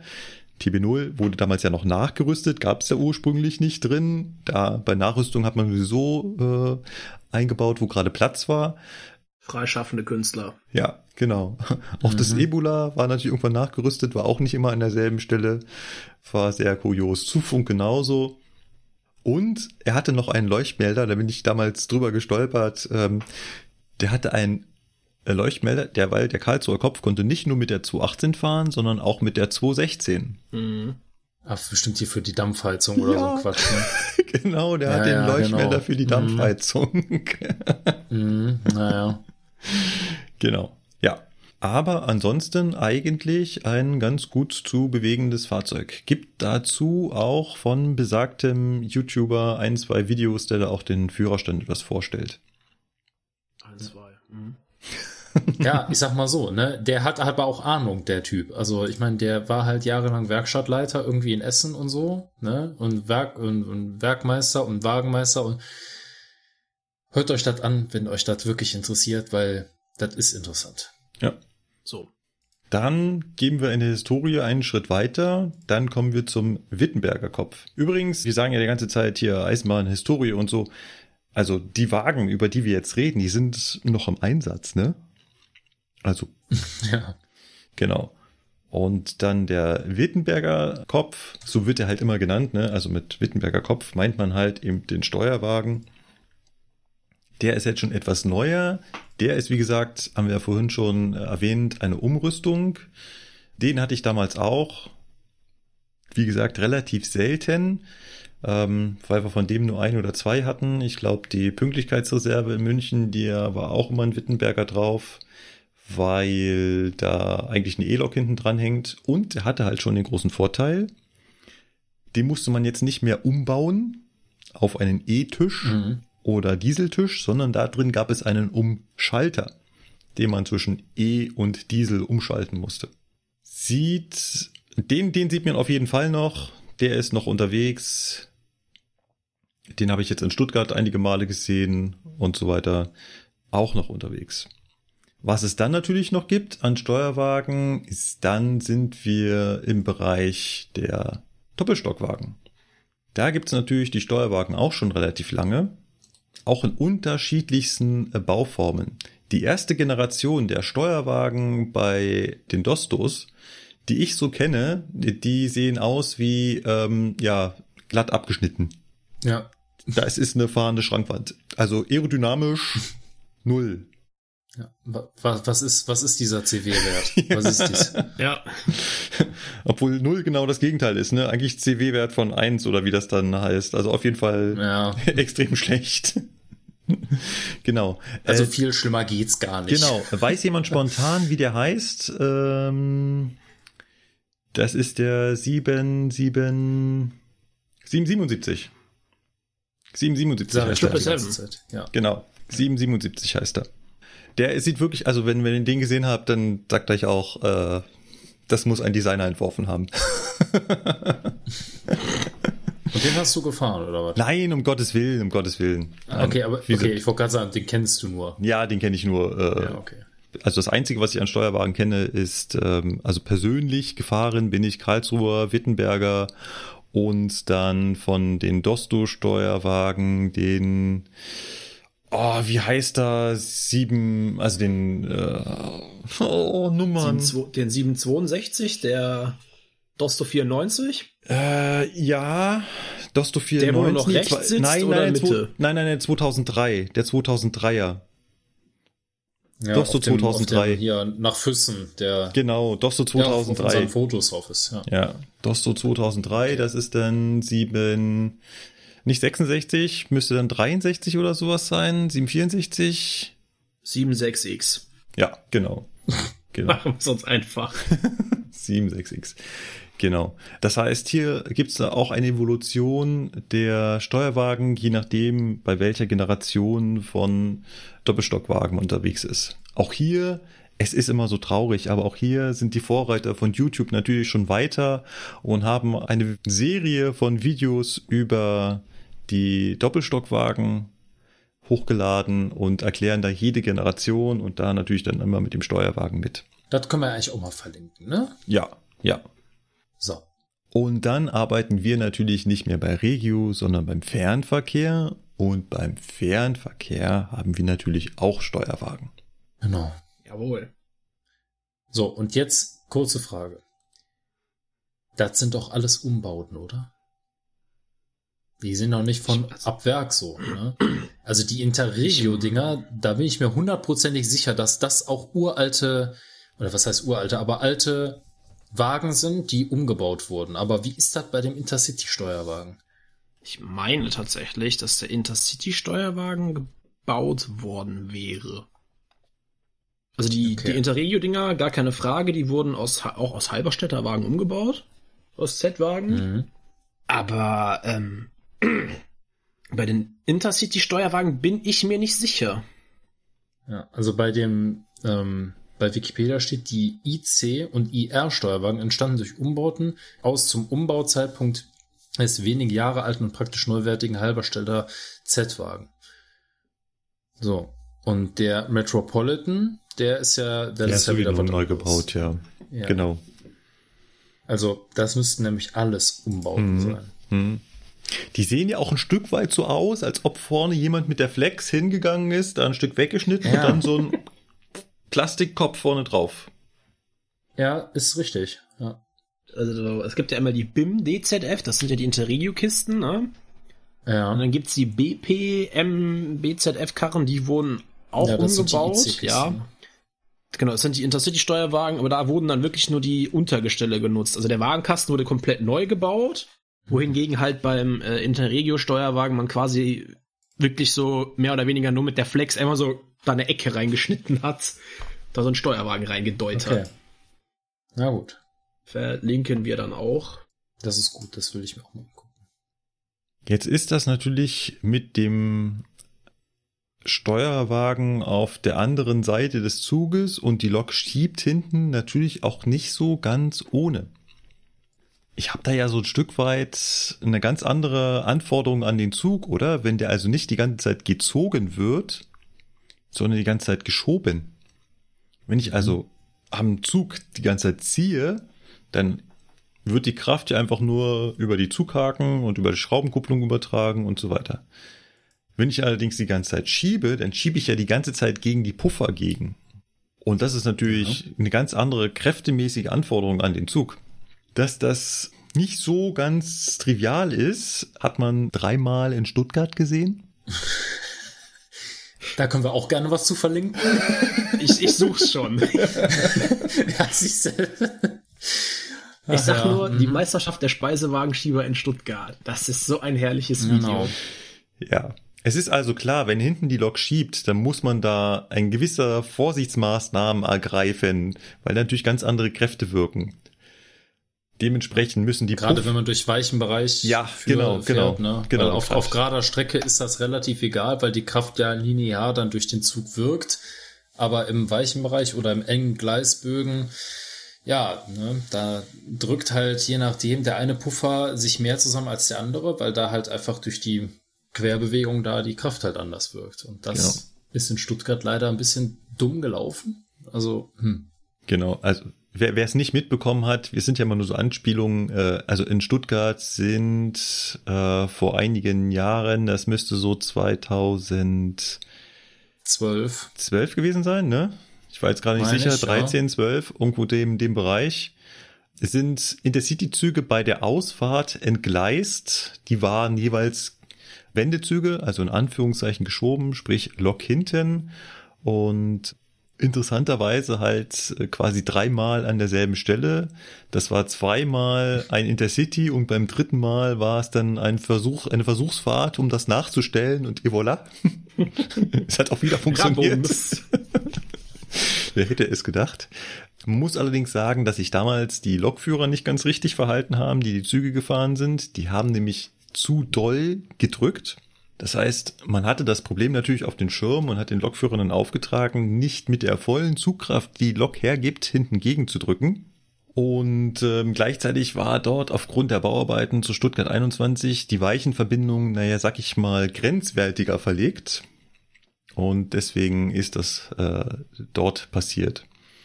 Es gibt übrigens auch eine Begrenzung der maximalen Achsen, die geschoben werden dürfen. Also ich darf maximal 14 Wagen schieben. Das heißt, so ein Wendezug mit Steuerwagen auf der einen Seite und Lok auf der anderen Seite kann maximal 14 Wagen lang sein.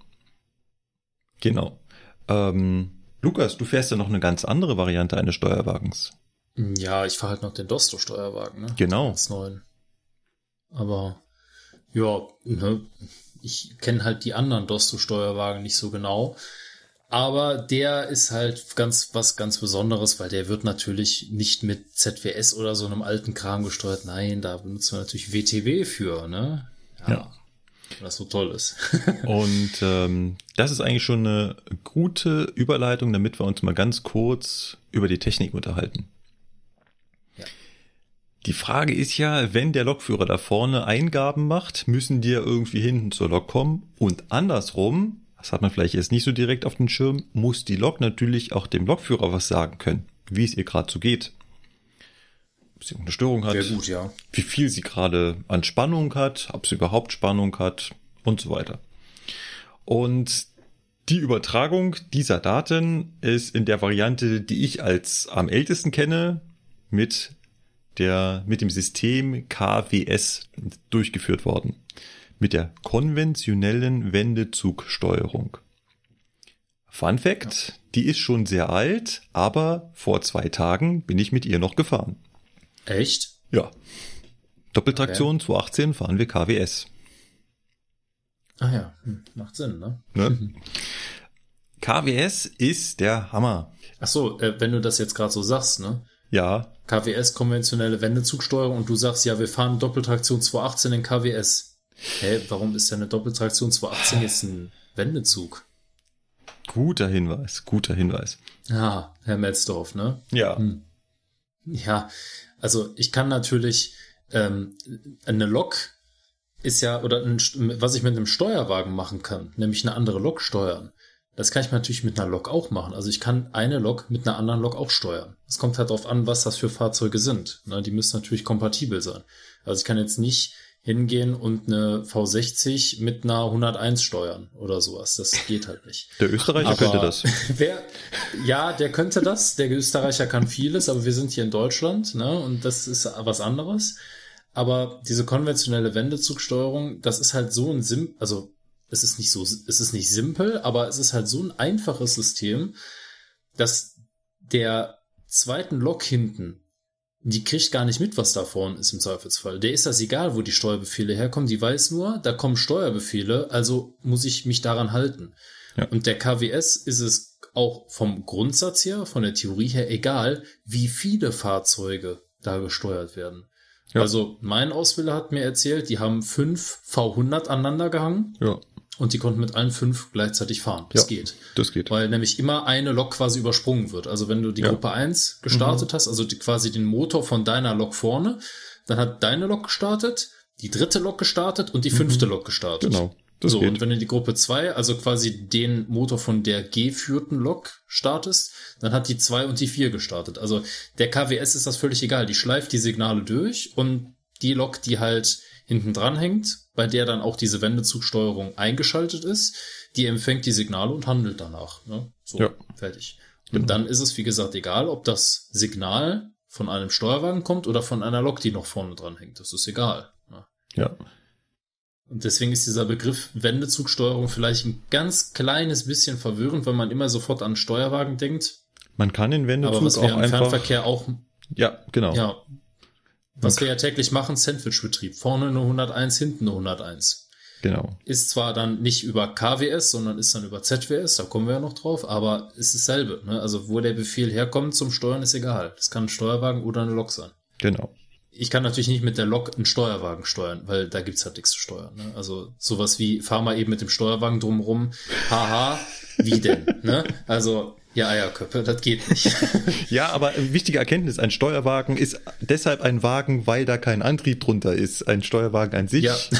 kann nicht alleine fahren. ja. Das Schöne an der KWS ist ja auch, gerade bei den Dieselloks, da interessiert das die Loks nicht, hängt da jetzt eine 218 vorne dran und dahinter eine V100 oder sonst was, sondern so grundsätzlich, solange die eine KWS haben und eine Diesellok ist, von der Bundesbahn beispielsweise, kannst du das zusammenhämmern und bis auf ein paar Sachen die zu beachten sind, was das Thema dynamische Bremsen angeht und, und so weiter, das fährt. Du steckst einfach das 36-polige Kabel zusammen und dann gib ihm. Das Interessante an der KWS ist, dass jede Information, die jetzt nach hinten geht oder die nach vorne kommt, über eine einzelne Leitung gehen muss. Ja. Dementsprechend kann man sich vorstellen, dass das eine Menge Leitungen sind. Und jetzt will man die Leitung ja auch kuppeln. Der Stecker ist ganz interessant. Wie der Sebastian gerade sagte, 36 polig, also sind in diesem Stecker 36 Pole. Wir werden ein Bild verlinken. Es ist enorm. Den kann man auch nicht so richtig reinstecken, den Stecker, sondern den legt man in eine Führungsschiene hinein. Dann wird ein Hebel bewegt, der diesen großen Stecker in die Dose führt. Ja. Und hofft, dass das geht. Und hofft, dass das geht. Ja. genau. Äh, Hintergrund übrigens noch sind äh, 110 Volt drauf. Damit kann man sogar die Fernsteuerung fernversorgen. Also äh, das war äh, immer die Aussage, wenn du eine 218 hast, die nicht mehr will, kein Thema. Du kannst davon immer noch eine andere 218 aussteuern, weil die 218, die du ranhängst, die bringt dann den eigenen Steuerstrom mit. Und beim Steuerwagen würde das genauso funktionieren. Also ein Steuerwagen, der KWS kann, wenn du die KWS da reinsteckst, da kommen 110 Volt mit. Das heißt, alle Bedienelemente vorne vom Steuerwagen, die die Lok steuern, die funktionieren. Nur die restlichen Systeme halt nicht. Ähm, übrigens hat so ein Steuerwagen in der Regel auch eine eigene Energieversorgung, die getrennt ist von dem Rest des Wagens. Das heißt, es gibt dann eine Batterie und ein Batterieladegerät nur für den Führerraumteil, nur für den Steuerwagenteil des Steuerwagens und eine Batterie und ein Batterieladegerät dann für den Fahrgastteil. Also dieses KWS-Kabel ist schon sehr, sehr enorm. Und es ist halt dumm, wie Ja. Sebastian schon sagt und Lukas auch. Jeder, der da mitmacht, der macht halt mit und nimmt sich das raus, was da drauf ist. Da wird nicht viel Information übertragen, so, hallo, ich bin der und ich spreche heute das, willst du mit mir? Und sowas, das passiert alles nicht. Das, das läuft da eher so nach dem Prinzip ab, wer hat noch nicht, wer will noch mal. Ja. Jetzt ist natürlich auch jedem klar, dass das mit diesem 36-poligen Kabel nicht sonderlich weit führen wird. Vor allem, falls jetzt noch jemand auf die Idee kommt, da noch eine Funktion draufzupacken. Hätten wir einen 37-poligen Stecker oder einen 38-poligen und so weiter. Mhm. Das, das System hat also Grenzen. Und was dann danach kam, ist halt ZWS. Und eigentlich, was man dazu sagen muss, ist immer FMZ. Ja. Da müssen wir jetzt ganz kurz reden. Also, das Kürzel ZWS beschreibt jetzt eine neuere Variante zur Fernsteuerung von Triebfahrzeugen. Also, um Informationen vom Steuerwagen zur Lok zu übertragen oder von der Lok in den Steuerwagen oder aber dann auch von Lok zu Lok. Und das macht man jetzt mit deutlich weniger Leitungen und zwar mit zweien. Es hat also geschafft, aus 36 Pole zwei Pole zu machen. Das ist schon ziemlich cool. Mhm. Man nutzt dafür einfach die Informations- und Steuerleitung, die eh schon durch den Zug geht. Damit beschalle ich den Zug, kann Licht ein- und ausschalten und so weiter. Und da nehme ich mir jetzt zwei Leitungen von. Und wenn ich eine Information oder mehrere Informationen, nicht nur eine, wenn ich mehrere Informationen über ein begrenztes Medium schicken möchte, dann nennt man die Technik, die man dafür braucht, Multiplexing. Mal merken, Multiplexing. Genau, mal merken, wird nachher abgefragt in der LEK. Ja. Genau. So ein Kabel, also so eine Leitung, Kabel nicht. Mein Ausbilderkollege würde mich gleich zurechtweisen. Kabel sind die Teile, die in der Erde verlegt werden. Äh, Diese Leitung, wie gesagt, ich habe nur zwei und möchte über diese zwei Leitungen jetzt die Informationen übertragen. Leistung aufschalten, Leistung abschalten, nach hinten, Hauptschalter einschalten, Stromabnehmer heben, Luftpresse ein, Heizung ein. Das sind alles Sachen, die ich vom Steuerwagen in die Lok übertragen möchte. Oder andersrum, von der Lok in den Steuerwagen. Wie viel Oberspannung liegt an? Wie viel äh, Strom zieht die Lok gerade? Ist der Hauptschalter eingeschaltet? Äh, welche Fahrstufe liegt gerade an? Welche Störungen liegen an? Und so weiter. Und das alles über diese zwei Käbelchen. Deswegen muss man da Ja, Leitungen. Ah. genau. Leitungen. ähm, deswegen muss man da den Trick des Multiplexings äh, nutzen. Und beim Multiplexing gibt es zwei Varianten. Zum einen kann ich sagen, ich teile die Zeit auf. Also ich mache Zeit-Multiplexing. Ich sag also zuerst kommt die Information, ob du aufschalten sollst, dann kommt die Information, ob du abschalten sollst, dann kommt die Information, ob du den Hauptschalter einschalten sollst, dann kommt die Information, ob du den Stromabnehmer heben sollst und so weiter. Immer hintereinander. Und wenn in einem dieser Zeitabschnitte da ein Signal drauf ist, dann weiß der Empfänger, oh, das soll ich machen. Das wäre Zeit-Multiplexing. Was ich auch machen kann, ist verschiedene Frequenzen übermitteln. Ähnlich wie beim Radio. Wenn ich das Radio anmache, kann ich ja da auch am Knopf drehen und unterschiedliche Sender auswählen. Das heißt, über das begrenzte Medium Luft werden gleichzeitig die Informationen versendet. Also sowohl Radiosender 1 als auch Radiosender 2 als auch Radiosender 3 senden gleichzeitig ihr Programm, aber auf unterschiedlichen Frequenzen.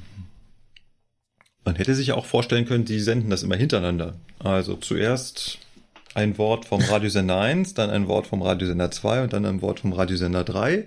Und ich muss beim Radio immer einstellen, welchen Sender ich haben will und der nimmt dann immer nur jedes dritte Wort oder das zweite Wort und so weiter. Machen wir nicht. Wir machen hier Frequenz-Multiplexing. Und genau das gleiche machen wir beim Zug auch. Deswegen spricht man von FMZ, Frequenz-Multiplexe Zugsteuerung und ZWS, Zeit-Multiplexe Wendezugsteuerung. Boah, das war jetzt viel. Ja. Aber verständlich. Durchaus. Das heißt, wenn ich meinen Zug steuere, dann werden digitale Datenpakete über diese Steuerleitung geschickt, über die gleichzeitig aber auch noch andere Informationen laufen.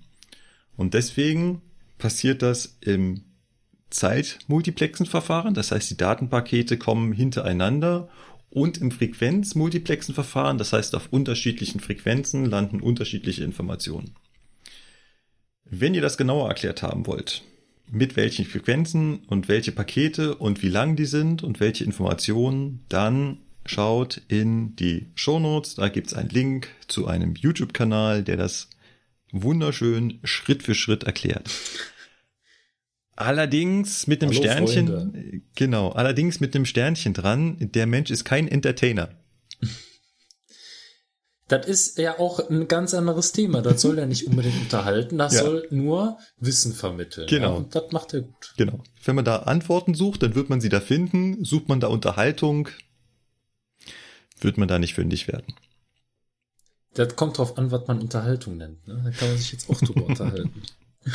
Also ich sag mal, wenn du Betriebs, also wenn ihr Betriebseisenbahner seid, dann wird man über die Anekdoten, die der Kollege Jörg da zu erzählen und berichten weiß, das ein oder andere Mal doch herzhaft schmunzeln können.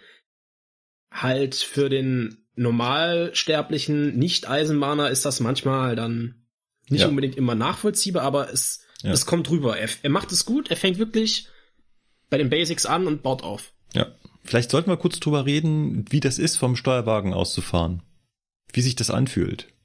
Gibt es da Vorteile, gibt es da Nachteile? Mögt ihr das? Ja.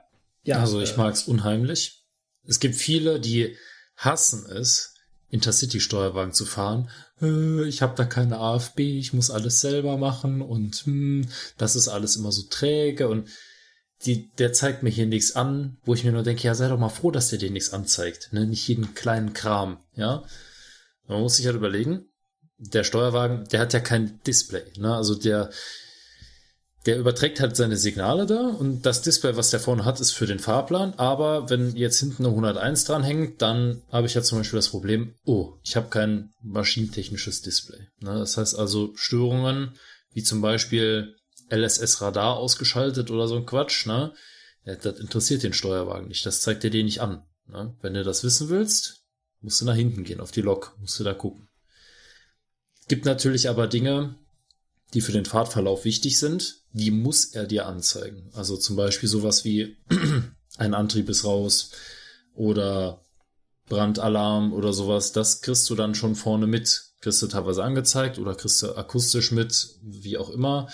Und ähm, das ist halt das Schöne. Ne? Meistens ist da oben alles aus Ne? Und dann kannst du da schön durch die Gegend fahren, es ist leise. Ja, der ist halt mal ein bisschen träger beim Auf- oder Abschalten. Ne? Das ist einfach durch diese Übertragungsarten. Es ist halt nicht direkt, sondern das dauert halt, bis das da hinten angekommen ist. Und der eine Steuerwagen ist ein bisschen schneller als der andere. Aber ich finde das immer super angenehm, damit zu fahren. Ich kann dir da nur zustimmen. Ich finde es auch relativ angenehm, vom Steuerwagen auszufahren. Ich finde das da vorne gemütlicher. Ähm, ja. Es ist auch mal gut, nicht zu wissen, was exakt los ist, so wie du das schon sagst. Es ist wahrscheinlich was anderes, wenn man ein gebranntes Kind ist, wenn man ähm, auf dem Steuerwagen sitzt und die Lok beschwert sich, schaltet den Hauptschalter aus, will nicht mehr fahren und du sitzt halt auf dem Steuerwagen und weißt nicht warum und bist halt gezwungen, irgendwo mitten in der Pampa anzuhalten und durch den Zug nach hinten zu laufen, um dann mal auf der Lok zu gucken, ja. was sie denn von dir will.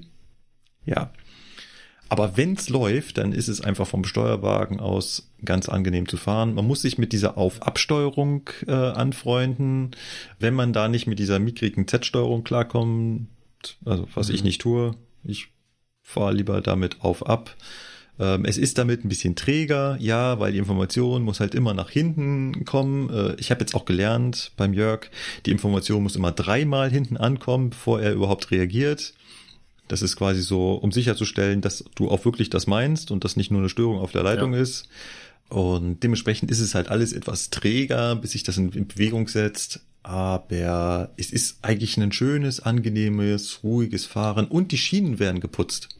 Weiß nicht, ob euch das so bewusst ist, aber dadurch, dass die Wagen alle vorher noch über dieses Gleis laufen, putzen die halt. Das heißt, wenn da Laub und Nässe und Schnee und sowas drauf ist, dann nehmen die das alles mit na, jetzt kommen also viel, viel besser.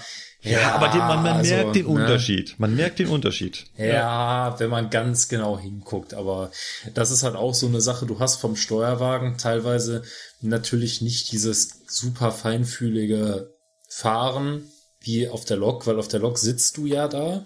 Du merkst, was das Fahrzeug macht. Du hörst schon an dem Geräusch so, aha, wir sind jetzt kurz vom kritischen Punkt, wo das Ding ja, gleich anfängt zu stimmt, schleudern. Ja. Das hast du auf dem Steuerwagen nicht. Ja. ja. Also wenn dann mal wirklich eine Stelle kommt, wo es schmierig ist und du hast gerade ja. richtig Leistung aufgeschaltet, dann kriegst du einfach nur mal kurz einen Schlag in den Nacken. Ja. Ne? Und dann weißt du, alles klar, da hinten ist jetzt mal gerade gar nichts. Und äh, Antriebsleistung gerade null, weil Schmieren sind halt schmierig und dann musst du erstmal ein bisschen wieder zurückregulieren und dadurch, dass diese Zeitverzögerung halt da ist, ist das halt ein bisschen anstrengender mit dem Steuerwagen zu fahren, wenn es rutschig ist. Aber geht auch. Ne? Also es gibt leider auch Steuerwagen, die sind ein bisschen undicht vorne. Das ist dann wieder nervig. Ne? Also gerade wenn es kalt ja. ist ne? und dann zieht es von vorne noch kalt äh, an die Füße ran oder äh, in die Hose rein oder wie auch immer, das ist halt nervig. Aber das liegt jetzt weniger am Steuerwagen an sich als am Alter oder weiß ich nicht, ne, an der Bauart. Ich meine, ne, wie gesagt, die sind teilweise auch nur so ein bisschen zusammengebastelt, die Dinger, ne? Und äh, ja, zieht's halt mal rein, aber. Ich finde ja, die Fenster sind eine Katastrophe. Ja, was sie sich da gedacht haben, ne, das ist auch wieder Design, ne? Ja, ja. Die sind so schief drin. Ich habe deswegen immer schief ja, ich habe WD40 dann, dabei. Ich habe immer WD40 dabei, also ich ja, kann mir da immer gut helfen. Ja, ja, dein Deo, wir wissen's. Ähm, Genau. äh, ja, vielleicht sollte ich das auch mal anfangen und anfangen, die, die Fenster zu schmieren, weil die sind so super schwer. Da ist auch irgendwie kein Gegengewicht drin. Ja. Das heißt, du musst die wirklich hoch. Ja. Und oben die Befestigung ist halt auch so. Ja, du bist aber witzig, ne? Es gibt dann irgendwie neun von zehn Steuerwagen, sind dann wirklich schwer mit den Fenstern. Und der zehnte Steuerwagen, da machst du die Verriegelung auf und das Fenster kracht einfach in die Verkleidung rein durch sein Eigengewicht, wo du dir denkst so, yo, mach langsam, ne? Also ich wollte noch ein Fenster haben. ja, ja, ist schon. Ja. Hm, hm. Genau. Ja. ja, ansonsten ist das halt, also was ich vom Steuerwagen aus am besten finde, ist das Bremsen. Weil du legst ja. die Bremse an die Karre bremst sofort. In derselben Sekunde hast du direkt Bremsleistung. Ne? Das ist halt auf der Lok ganz anders. Ne? Da ist erstmal noch ach, du willst bremsen? Ja, hm, bist du dir sicher, dass du so stark bremsen willst? Ach komm, ich überlege mir das nochmal mit meinem Bremssteuerrechner. So stark willst du doch gar nicht bremsen, ne? Und du denkst ja nur so, Alter, mach jetzt, ne? Und die Lok, nee, komm, ach, hm, ja gut, wenn nicht unbedingt sein muss. Ah, ich, ich senk mal den Druck in der HL ein bisschen ab und dann vielleicht noch ein bisschen, aber ich guck noch mal, ne? Der Steuerwagen ist halt doof. Der Steuerwagen denkt sich so, ach, der will bremsen, ja, Attacke, ne? Erstmal 08 aus der HL Lass rauslassen gehen. und dann Richtig. Also der bremst schon, ich finde, der bremst einfach ja. besser. Es ist schöner. Kannst halt besser damit an den Bahnsteig fliegen. So, jetzt ist es raus. ja. Sebastian, wie fliegst du so mit dem Teil? Äh, sehr gerne tatsächlich. Also ich liebe Steuerwagen fahren. Klammer auf, nicht, wenn ich nur eine Woche lang Steuerwagen fahre, weil die Züge dann immer falsch rumstehen, aber so, ja, keine Ahnung. Zwischendurch mal Steuerwagen fahren macht Laune. Es ist leise, es ist, es ist luftgefedert. Ja. Das ist auch sowas. Der Steuerwagen ist in den Intercities der einzige Wagen, der eine Luftfeder hat. Mhm.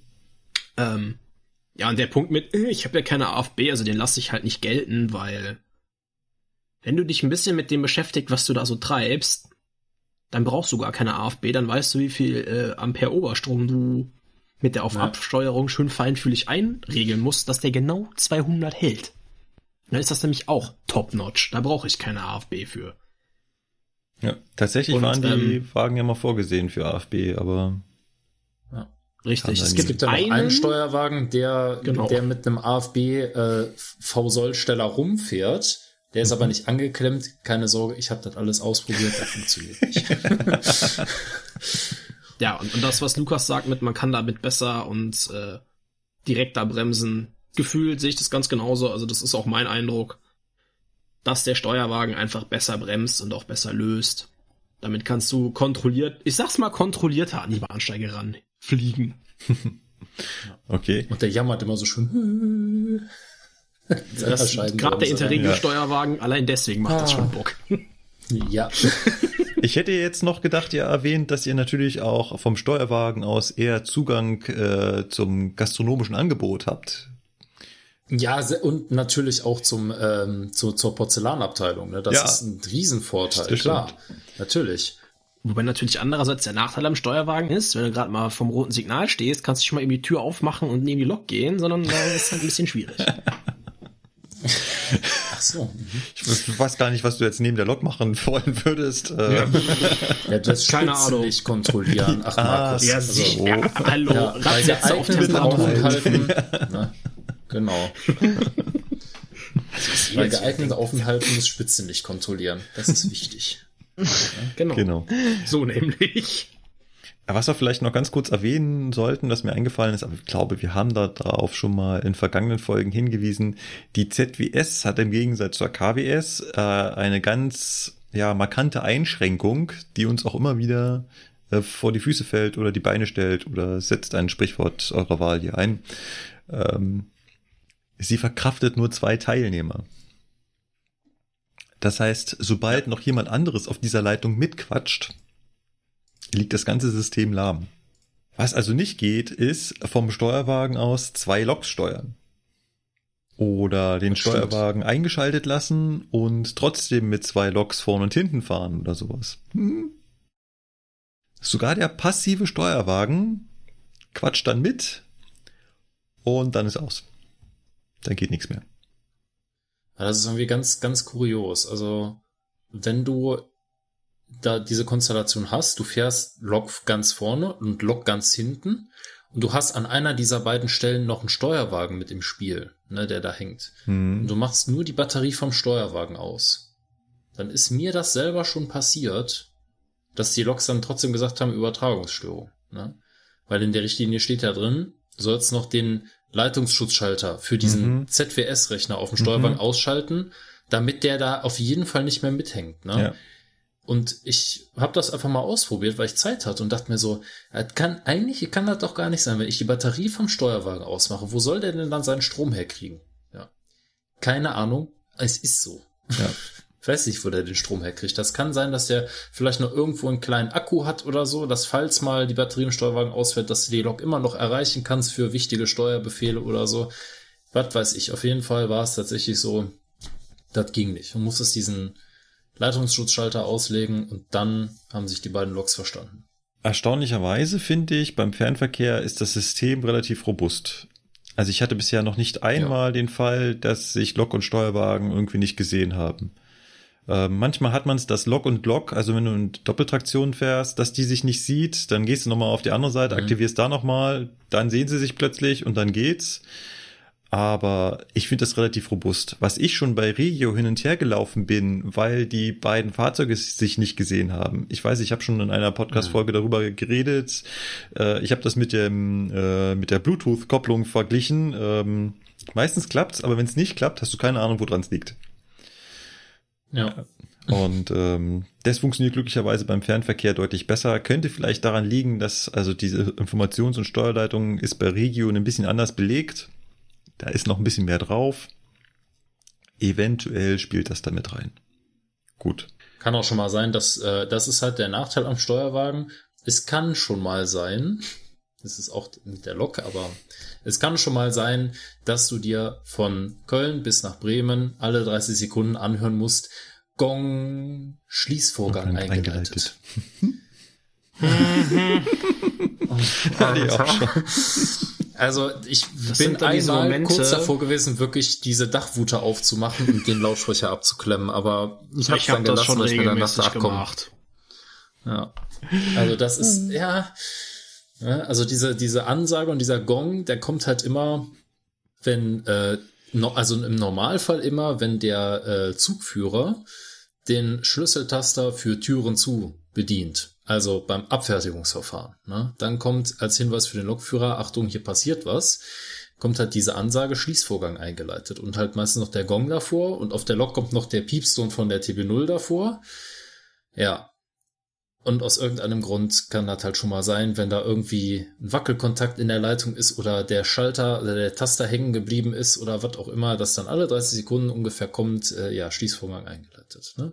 Und auch immer mit dem schönen Gong davor, damit du auch weißt, ja, jetzt kommt wieder eine wichtige Information, die du bei 160 kmh auf jeden Fall brauchst. ne? Ja. Ja, genau. Ey, das, das Schlimmste an diesem Gong ist ja nicht nur, dass der existiert, sondern dass der auf manchen Steuerwagen in einer infernalischen Lautstärke abgespielt wird, Ja. dass es dich jedes Mal fast vom Stuhl hebt. Das ist immer schön. Yes, ähm, sonst hörst du es doch nicht, ist doch so laut da draußen. Ja, richtig. Das ist wichtig, Herr Völker. Das ist ganz, ganz wichtig. Ähm, ich ich hole mal unseren ähm, Praktikanten wieder dazu. Und Ist er äh, noch da? ja, der ist noch da. Ja, Hat der auf der Stuhl geschaltet. ein Wort gesagt? naja. Okay. Ja, der ist noch da, der hat sich auf Stuhl geschaltet und sich Dominosteine gerade reingeschoben. Ah, Äh, easy, ne? ähm, Frage, Hm? die, äh, wir sind ja, wir sprechen die ganze Zeit hier über Wendezüge und über Wendezugsteuerung, aber wir haben ja auch schon erwähnt, dass man die auch dafür benutzen kann, um Loks zu steuern. Stichwort Doppeltraktion. Ja. Fährst da du, oder? wir- Ja. Mit welchen. Loks macht ihr das so? Eigentlich äh, mit allen. Wenn ich da jetzt so drüber nachdenke, ja. Sind die untereinander kompatibel? Ach nee, halt stopp, gelogen. Eine, eine kann's nicht.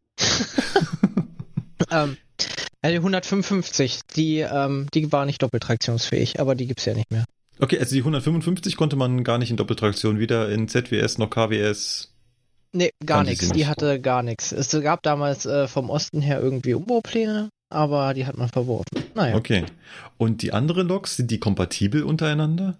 nein. Also du darfst äh, die 85er nur A3 Doppeltraktion fahren, da haben wir noch Weisungen mit unterschiedlichen Software-Updates, dass nur die, die die gleichen Softwares haben, zusammenlaufen dürfen und so und ist teilweise sehr kompliziert, aber die, ähm, oh Gott, welche waren das? Da kam letztens eine Weisung raus, dass jetzt wieder erlaubt ist, ich glaube, die 52er mit der 89er Doppeltraktion zu fahren. Okay. Sind wir dann wahrscheinlich äh, jeweils eine Trax-Familie oder Siemens-Familie oder. Genau, von Siemens, ja. Die 52er und die 89er sind Okay. ja von Siemens und relativ gleich, aber die 89er ist anders.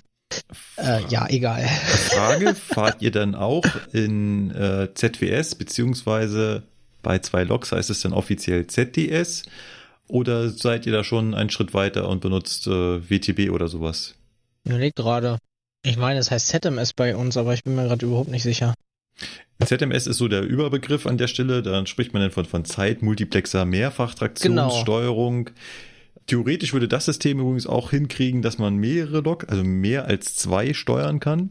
Du kannst äh, die 85er zu Vierfachtraktion zusammenknüpfen. Genau. In Und- Österreich dürfen sie das, bei uns nicht. Mhm. Ach, da sind wir wieder bei dem Thema mit In den Schweiz Ösis. darfst Ne? du es Ah, auch. ja, bei uns hat es was mit dem Anpressdruck an der Fahrleitung zu tun und Genau, aber das läuft dann über das System ZMS, ZWS, ZDS. genau. Okay. Wir haben dann noch eine Rückfahrebene, aber die dürfen wir halt nur als Rückfahrebene benutzen. Die heißt, ähm, ZTS 120. Das wollte ich nämlich gerade fragen. Wisst ihr, warum das ZDS Baureihe 120 heißt? Das konnte mir bisher keiner erklären, weil warum, also warum steht da explizit Baureihe 120 drauf? Es ist doch scheißegal, was da dran hängt. Ja, aber also ZWS und ZDS unterscheidet ja im Endeffekt nicht viel. Außer, dass bei Ja. ZDS die Signale auch gesendet werden und bei ZWS er nur zuhört.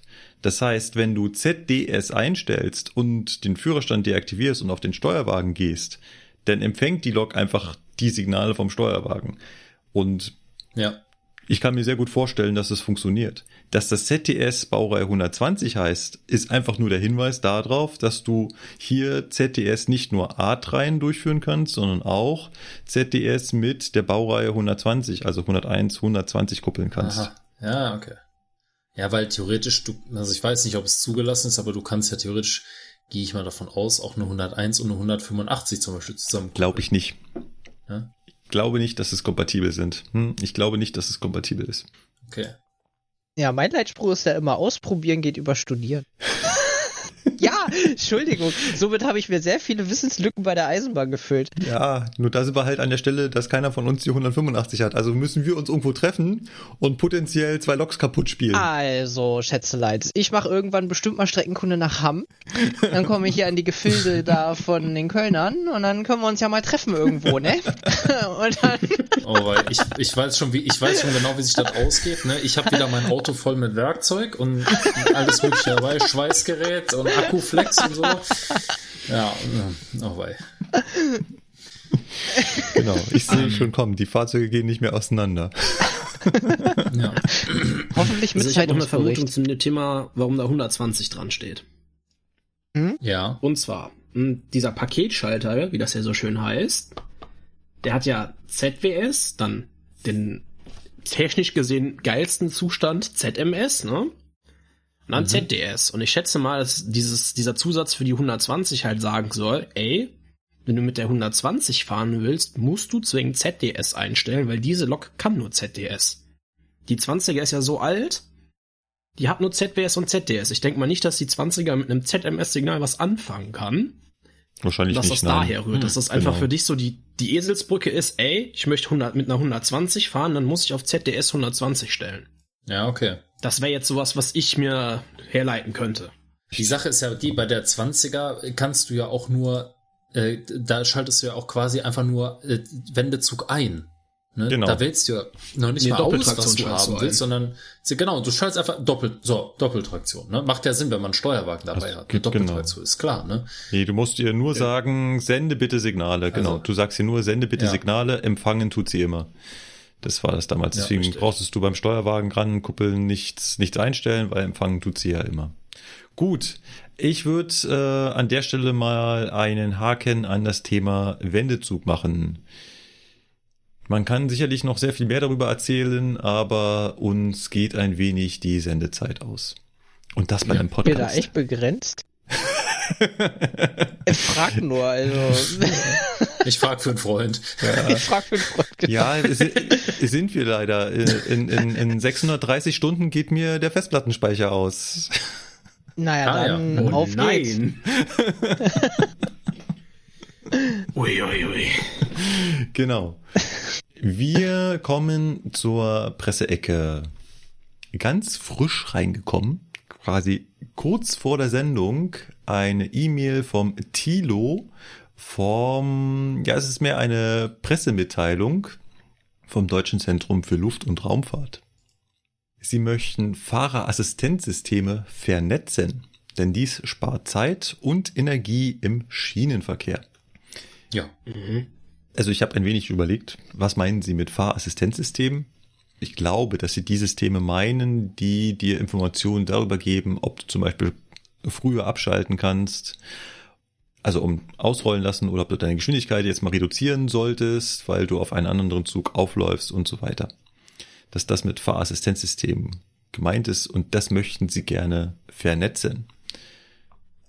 Dazu gibt es ein Forschungsprojekt, das vom Bundesministerium für Verkehr und digitale Infrastruktur gefördert wurde mit 100.000 Euro und jetzt überlegen Sie sich, wie Sie diese Fahrassistenzsystem koppeln können, damit noch mehr Informationen zur Verfügung stehen und der Lokführer dementsprechend noch energieeffizienter und pünktlicher fahren kann.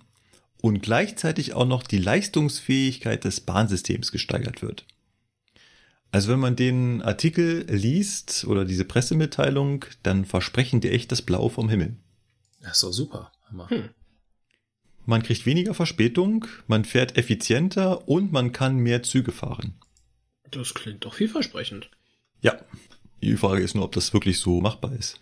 Das Fahrassistenzsystem, was wir aktuell zumindest beim Fernverkehr einsetzen, was uns schon Informationen darüber gibt, über die aktuelle Lage auf dem Schienennetz, sprich, ist vor mir ein langsamerer Zug, das funktioniert ja schon ganz gut. Das kommt aus der Betriebszentrale, wird dort von einem Rechner erstellt, der halt die Betriebssituation auf dem Netz kennt und schickt dann eine SMS ans Fahrzeug, was uns dann aktuell im Ebola dargestellt wird. Da brauche ich auch keine Vernetzung, weil das kommt ja schon aus der Zentrale. Die weiß genau, wo die Fahrzeuge sind. Sie weiß noch nicht so hundertprozentig die Geschwindigkeit. Das wäre vielleicht eine Information, die man noch reinkriegen könnte. Das heißt, das System errechnet aktuell noch die Geschwindigkeit aus dem, was du vorher gefahren mhm. bist. Das weiß das Netz ja nicht. Es kennt ja nur, welche Blöcke du gerade belegst. Gestern wieder. Ich bin 130 gefahren und dann kommt so eine Meldung. Langsam Fahrscheibe. 40 kmh für 15 Minuten. Äh, nee. Weil das, zwischen Recklinghausen und, äh, und Duisburg eine Viertelstunde mit 40 fahren. Also selbst der Eurocity 8 hat solche guten Fahrzeiten nicht. Das schaffst äh, du nicht. Es ne? gibt ein Feedback-Formular. Das ja, könntest du ausfüllen. Ja, ich war, ja, das war auch ein Fehler, weil das war nach äh, zwei Minuten war das wieder weg. Also ich habe mhm. das zwei Minuten erstmal ignoriert und habe dann gesagt, ne, das findet so nicht ja. statt. Ja, weil ich halt gesagt, nee, also es ist auch immer noch irgendwo Aufgabe des Lokführers, weil das Ding ist ja nicht verpflichtend, das ist ja nur eine Hilfe für dich. Mhm. Und du soll es ja selbst dann auch irgendwo interpretieren, ob das eine sinnvolle Anzeige ist oder also Genau. sinnvolle Darstellung oder ob das gerade komplett sinnlos ist Genau, und das ist überhaupt ja- gar kann nicht sein kann. Es ist ja nur ein Assistenzsystem. Ich habe jetzt auch äh, Baureihe 412 gefahren, da kam dann Fahrempfehlung, ich möge doch bitte 260 fahren. ja, oder sowas. Ne? Mhm. Ja, äh, nee, lässt das Fahrzeug nicht Ja. zu. nur 250. Geht halt nicht, ne? Geht halt Ja, nicht. es Genau. funktioniert halt nicht. Oder du fährst gerade durch den Bahnhof und hast, äh, darfst dann nur 40 fahren wegen äh, den Signalen halt und dann zeigt dir das Ding an, du sollst halt langsamer fahren und zeigt dir dann an 80 oder so, Ja. ne? weil das halt von deiner eigentlichen Mhm. Höchstgeschwindigkeit ausgeht. Genau. Ist natürlich nur ein Ja. Assistenzsystem. Frage an Cargo, habt ihr so ein System drauf, was euch die Informationen aus der Zentrale schickt? Wir haben ein System bekommen. Damals äh, wurde es eingeführt, wo ich halt angefangen habe bei Cargo. Jetzt ist es schon relativ gut etabliert. Da gibt es jetzt demnächst ein neues Software-Update, dass wir noch mehr sehen können auf der Strecke. Und das nennt sich LIDAR. Deutsche Übersetzung hier einfügen, die spreche ich nicht aus. Und, und äh, ja, da haben wir halt die Topografie der Strecke drin. Also ob es bergauf, bergab geht. Unsere eigene Geschwindigkeit und äh, Ankunftszeit, wann wir am Zielort sind. Genau, Da kann das uns dann die BZ oder äh, die Zugüberwachung halt direkt oder die Fahrzetter Fahrempfehlungen reinspielen. Zum Genau, Beispiel 70 genau. km/h mit einem Symbol für Zugkreuzung oder Ja. wegen vorfahrenden Zug und so. Genau, und das, ist- wird jetzt demnächst noch erweitert. Das ist im Prinzip dasselbe System, was wir bei uns ins Ebola bekommen haben. Genau. Von Ah, daher frage ich mich cool so, mit den Ankunftszeiten. Ne? So, äh, noch so und so vier Minuten, bis sie ankommen. Also quasi andersrum gesagt, unterbiete die Zeit, die angezeigt wird. ja, es geht auch ganz gut. Ja. ja. Ja. Von daher weiß ich nicht genau, was das äh, Deutsche Zentrum für Luft- und Raumfahrt hier noch dazu erfinden möchte. Darf ich da noch kurz was zu mit anmerken, was ich bei uns vermisse? Ja, Und zwar, du hast im Flugverkehr oder Schifffahrtsverkehr. Schifffahrtsverkehr bin ich jetzt letztens erst da rangetreten, dass wenn du auf irgendeine Map guckst, wo alle Schiffe auf der ganzen Welt, mhm. siehst du via GPS halt, wo die sind. genau. Also unsere Lokomotiven, Züge, die haben alle GPS. Warum gibt es so eine geile Karte nicht auch, wo alle mal gucken können, so geil, da ist der Zug oder da vor mir sind Züge und so, wo Leute auch mal drauf gucken können und sehen, wie ausgelastet das Schienennetz ist. Weil die Information halt nicht zurückgesendet wird. Okay. Und in der Flug- und in der Schifffahrt gibt es Geräte drauf, die das halt, also wo jedes einzelne Schiff und Flugzeug die ganze Zeit diese Informationen aussenden. Und dann gibt's halt Menschen, die setzen, stellen sich so eine Antenne aufs Dach und empfangen diese Informationen und stellen die dann dieser Webseite zur Verfügung. Ja gut, aber das wäre ja trotzdem richtig cool. Es gab mal eine Zeit lang Ja. von Regio, glaube ich, war es, so eine, die basierte auf den Fahrzeiten der Züge. Es gab äh, ein Ähm, so eine Zugradar. Übersichtskarte. Genau, es gab Genau. ein Zugradar von der DB, da hast du alle Züge gesehen, nicht nur Regiozüge, sondern auch die Intercities und ICEs. Genau, die waren alle drauf, dies hat die Bahn aber wieder eingestellt. Das fand ich cool. Das war ganz Das cool. vermisse ich. Genau, das hatte, ähm, ich glaube, die Süddeutsche auch mal selber gebastelt. Die hat einfach nur die Zahlen genommen, die sie von der Webseite bekommen hat und hat dementsprechend äh, das angezeigt. Äh, Sebastian, gibt's das doch noch? Also, Laber, was ist das ähm, denn? Keine Ahnung, was das ist, aber ich habe es gerade, ich habe einfach mal gegoogelt, was das sein könnte. Als wenn Also- das so ein Ding ist. Ja, also das Ding zeigt sogar Straßenbahnen an. Wie witzig ist das denn? Von Also gibt's doch nach sowas. Ja, aber also wenn das live ist, das kann ich mir gar nicht vorstellen. Das läuft, die, die Animationen laufen so smooth ab. Da werden sogar Busse angezeigt, ey. Ja, das ist halt alles aus den, aus den Fahrplaninformationen rausgerechnet. Wie das gesagt, glaube ich das- nämlich auch, ja. Lukas, Ja, guck doch mal bitte gerade, wo der 729 laut Fred gerade ist. laut Fred, ja. warte, laut, ja, ich guck mal nach Fred, der 729. Mhm. Wir machen jetzt hier im Podcast noch Live-Experiment, das finde ich ja gut. so, 729. Der ist gerade Abzweig Flughafen Nordwest mit plus minus null. Kommt das hin? Okay, dann stimmt das Ding nicht. Dann, Ja, dann stimmt das hier nicht. Auch gedacht, ja. Weil laut diesem denn? Warte mal. komischen äh, Tracking soll der jetzt schon hinter Siegburg sein, also dann passt das ja nicht. Die kennen ja auch keine Ja. Geschwindigkeiten auf der Strecke und so. Der wird Nee. wahrscheinlich äh, sich die ganze Zeit gleichmäßig zum nächsten Bahnhof bewegen. Erstens, es werden auch Busse und so weiter angezeigt. Ne? Und zweitens, das ist auch fürs komplette europäische Ausland, inklusive Großbritannien. Das wird sogar in Belarus werden irgendwelche Punkte angezeigt. Geht mal auf die Schnellfahrstrecke und guckt, ob sich da die Züge schneller bewegen. Ah, wie cool ist das denn? Die S5 ist gleich ein Springer bei mir. Der Podcast ist für heute abgehakt. Wir müssen hier mal was ausprobieren. Na, also haltet mal die Füße still. Wir machen irgendwann weiter. Ich kann nicht so schnell auf den scheiß Kreis drücken, wie der sich Aber im bewegt. Verdammt. Prinzip ist es genau das, was ich mir eigentlich wünsche, nur halt für alles.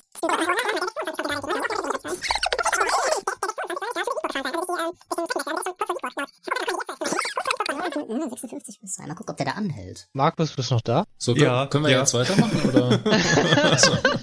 also, ich wäre die ganze Zeit so weit, ne? Ich mach das mal zu, so weg damit. Ach so, danke Sebastian für den Link. Ja, Schön. das, das ist schon irgendwie lustig. Alter, es werden einem sogar die ganzen Zeiten angezeigt. ne? Und jetzt geht's weiter. Ja, das ist halt witzig, ne? Also, muss man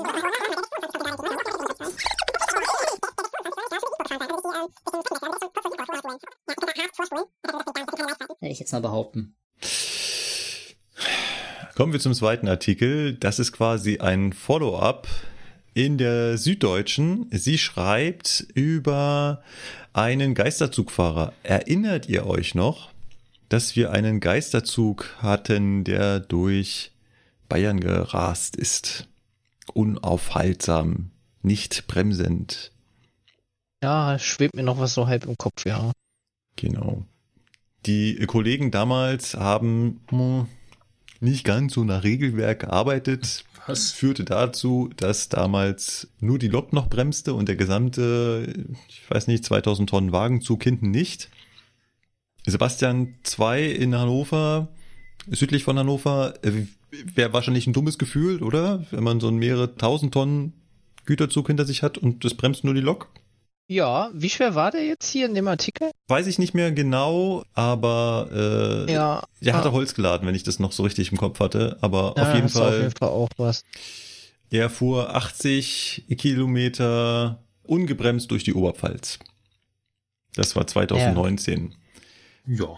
Da Ja. ist jetzt äh, kein Urteil ergangen, weil ähm, es ist nur ein Strafbefehl. Also ein Strafbefehl äh, als Hintergrund legt nicht der Richter fest. Das ist also nichts, was von einem Richter kommt, sondern vom Staatsanwalt.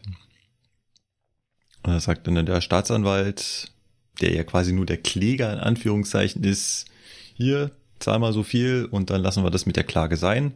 Das ist ein Strafbefehl und ähm, da kommt es also nicht mehr zu einer ordentlichen Gerichtsverhandlung. Und der verantwortliche Lokführer musste hier 3750 Euro zahlen. Nur das noch als Hintergrund. Genau. Baumstämme geladener Güterzug einer österreichischen Transportgesellschaft. Ja. Was ich jetzt nicht ganz so verstehe, ist, wie sind 125.000 Euro Schaden am Zug entstanden? So viel kosten doch keine Bremsbelege einer Lokomotive, oder? Hm, Ja, weiß ich nicht genau, Hm. was sie da gemacht haben. Ne, ich stelle mir das so vor, dass er halt äh, durchgerissen hat und dann hat halt vorne seine Lok gebremst. Genau. Ja. Das war's Und dann dann. gehofft, dass es irgendwann bergauf geht und dass dann das Ganze mal zum Genau. Anhalten kommt. Genau. Genau so ist das ungefähr abgelaufen. Ja. Gut, das dazu. Dann dritter Artikel, den haben wir uns schon ein bisschen aufgeschoben gehabt. Den hatten wir schon das letzte Mal auf dem Schirm. Er ist daher auch schon etwas älter, vom 23. September 2020. Das Handelsblatt schrieb damals, deutsche Regionalbahnen stehen vor der Pleite. Abellio könnte das erste große Opfer des ruinösen Preiskampfs um deutsche Regionalstrecken werden. Das wäre der Anfang vom Ende des Wettbewerbs auf der Schiene. Ich weiß nicht, ne? Aber im Endeffekt, grundsätzlich erstmal gesagt, hat ja jeder ein Angebot kalkuliert, mit dem er sich auf eine Ausschreibung beworben hat. Klar, Corona war jetzt nicht einrechenbar, also da müssen dann eventuell die Besteller halt, äh, wenn das ein Vertrag ist, der sich über die Fahrgeldeinnahmen finanziert, da müssten natürlich dann die Besteller primär erstmal irgendwie Ausgleichszahlungen leisten, sehe ich voll und ganz ein. Aber wenn das halt ein Vertrag ist, der über äh, Festpreise läuft, also nicht über die Fahrgeldeinnahmen mitfinanziert wird, dann sehe ich jetzt den Grund für das Jammern nicht. Weil ich meine, im Endeffekt Abellio oder wie auch immer, deren Muttergesellschaften werden durch ihren Staat sicherlich auch ordentlich Asche kriegen. So ist es ja nicht. Ja, also die Zahlen haben hier tatsächlich nichts mit Corona zu tun, denn sie stammen von 2019. Und hier hat die Zeitung Umsatzdaten von Keolis, Abellio und Transdev sowohl Umsatz als auch Ergebnis und Keolis macht seit 2017, also macht sowohl 2017 als 2018 als auch 2019 massiv Verlust über 24 Millionen Euro Verlust pro Jahr. Bei Abellio sind es 2019 33 Millionen Euro Verlust gewesen. Mhm. Transdev ist ja ein bisschen größer, hat mehrere kleinere Marken in Deutschland und sie machen eine Milliarde Umsatz. Allerdings damit 2018 auch nur 12 Millionen, aber immerhin Gewinn. Für 2019 gibt es noch keine Daten. Aber wie du schon sagst, haben die alle mal ein Angebot abgegeben und haben halt kalkuliert. Von daher stimme ich dir da, Sebastian, vollkommen zu. Ist das jetzt nicht unsere Schuld, also, also niemandens Schuld irgendwie, sondern irgendwie, ähm, äh, ja, ein Problem der, der, der Anbieter, oder? Oder kann man hier sagen, dass das ganze System hat versagt? Naja, also irgendwo ist das schon auch in gewisser Weise, ist es ja, es ist einerseits das Problem der Anbieter, ne, weil die haben das Angebot erstellt und haben sich scheinbar schlicht und ergreifend verkalkuliert, ne? Das ist mal das eine.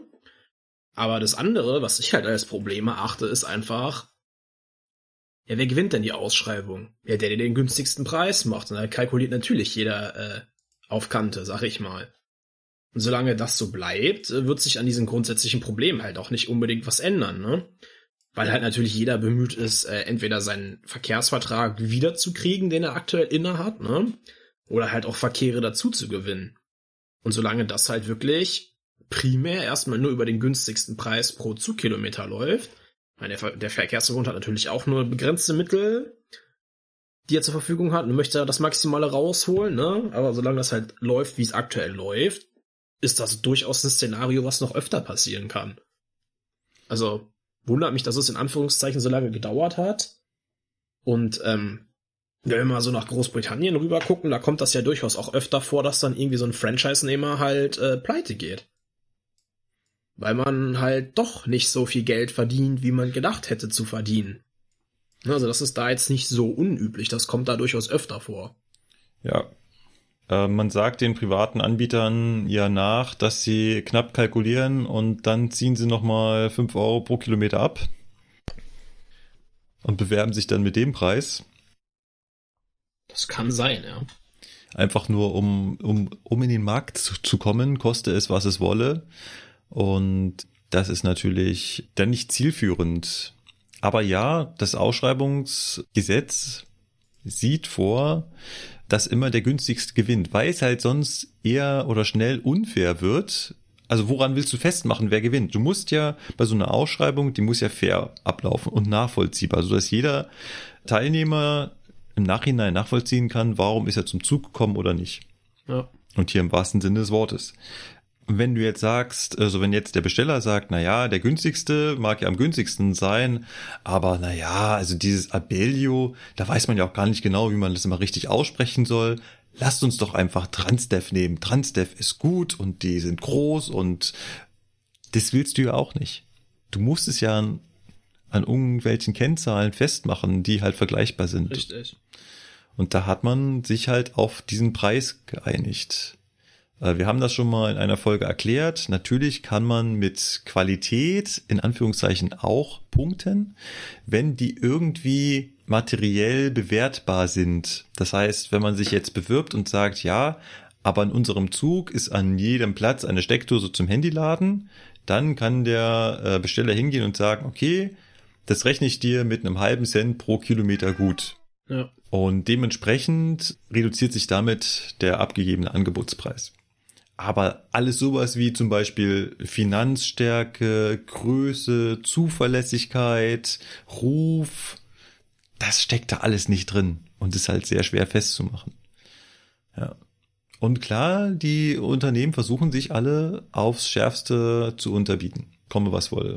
Wobei das mit dem am allergünstigsten auch nicht so ganz stimmt, weil Regio bei uns damals bei einer Ausschreibung rausgeflogen ist oder disqualifiziert wurde, wie man es so immer nennen will, weil sie DB Regio Preisdumping vorgeworfen haben, weil das so billig war, das kann nicht sein. Und dann ist Regio damals rausgeflogen und Mm. hat gar nicht mehr an der Ausschreibung dran teilgenommen. Weiß ich nicht, ob das wirklich so gelaufen ist. Das- äh, Ja, so, so war es halt damals bei uns, äh, wurde es halt erzählt, ne? Oder so, gesagt. Ja, und, so wurde ja. es halt erzählt. Also, ähm, Ja. Also ja, man muss natürlich Ausschreibungskriterien einhalten. Da gibt's auch die Geschichte in Stuttgart, wo auch ein Angebot von DB Regio abgegeben wurde und die wurden sofort rausgekegelt, weil sie haben halt ein Kriterium nicht eingehalten. Aber nur zu günstig ist so eine Sache auch. S-Bahn Nürnberg war ja so ein Thema, wo auch ein sehr, sehr günstiges Angebot abgegeben wurde, wo auch jeder gesagt hat, das war um Größenordnungen kleiner. Die sind nicht deshalb rausgeflogen. Also die hätten, die haben das ja bekommen, den Zuschlag. Ja, das Thema Ausschreibung und so wird uns immer wieder begleiten. Hier aber ähm, jetzt mal in Zahlen zu sehen, dass dieses System doch nicht so rund läuft, wie man sich das erhofft. So, dann haben wir noch einen vierten Beitrag in der Presseecke, was jetzt nicht so eigentlich Presse wäre, sondern ja, mehr so in die Medienecke geht. Es ist nämlich ein Beitrag vom Südwestdeutschen Rundfunk, so heißt das, ne? SWR. Über die Eisenbahn. Sie titelt falsche Weichenstellungen bei der Baustelle Bahn, Fragezeichen, von Stuttgart 21 bis zum Deutschlandtakt. An sich war die jetzt nicht so schlecht. War schon okay. Ja, war jetzt nicht unterirdisch. hm. War jetzt nicht unterirdisch, obwohl man bei Stuttgart 21 unterirdisch. Ah, Oh Mann, ja. Alter. Was aber eigentlich das Geilste ist, ist äh, Protagonistin in diesem Beitrag ist Frau Angelika Behrens. Sie äh, pendelt mit dem Zug von Deutschland in die Schweiz regelmäßig, weil sie dort im Krankenhaus arbeitet und am Wochenende fährt sie halt immer wieder zurück. Und sie ist halt überzeugte Bahnfahrerin. Immer wieder fährt sie mit der Eisenbahn, weil sie glaubt, das ist das Bessere. Sie ist eventuell länger so unterwegs als mit dem Auto, aber mit dem Auto, das ist ja so anstrengend. Zug kann man gechillt hinfahren. Wenn es doch nicht immer nur so problematisch wäre. Ist ja erstmal eine löbliche Einstellung. Absolut. Ne? Aber, Ja. hm. Man müsste aber auch seinen Kopf einschalten. Entschuldigung. Entschuldigung.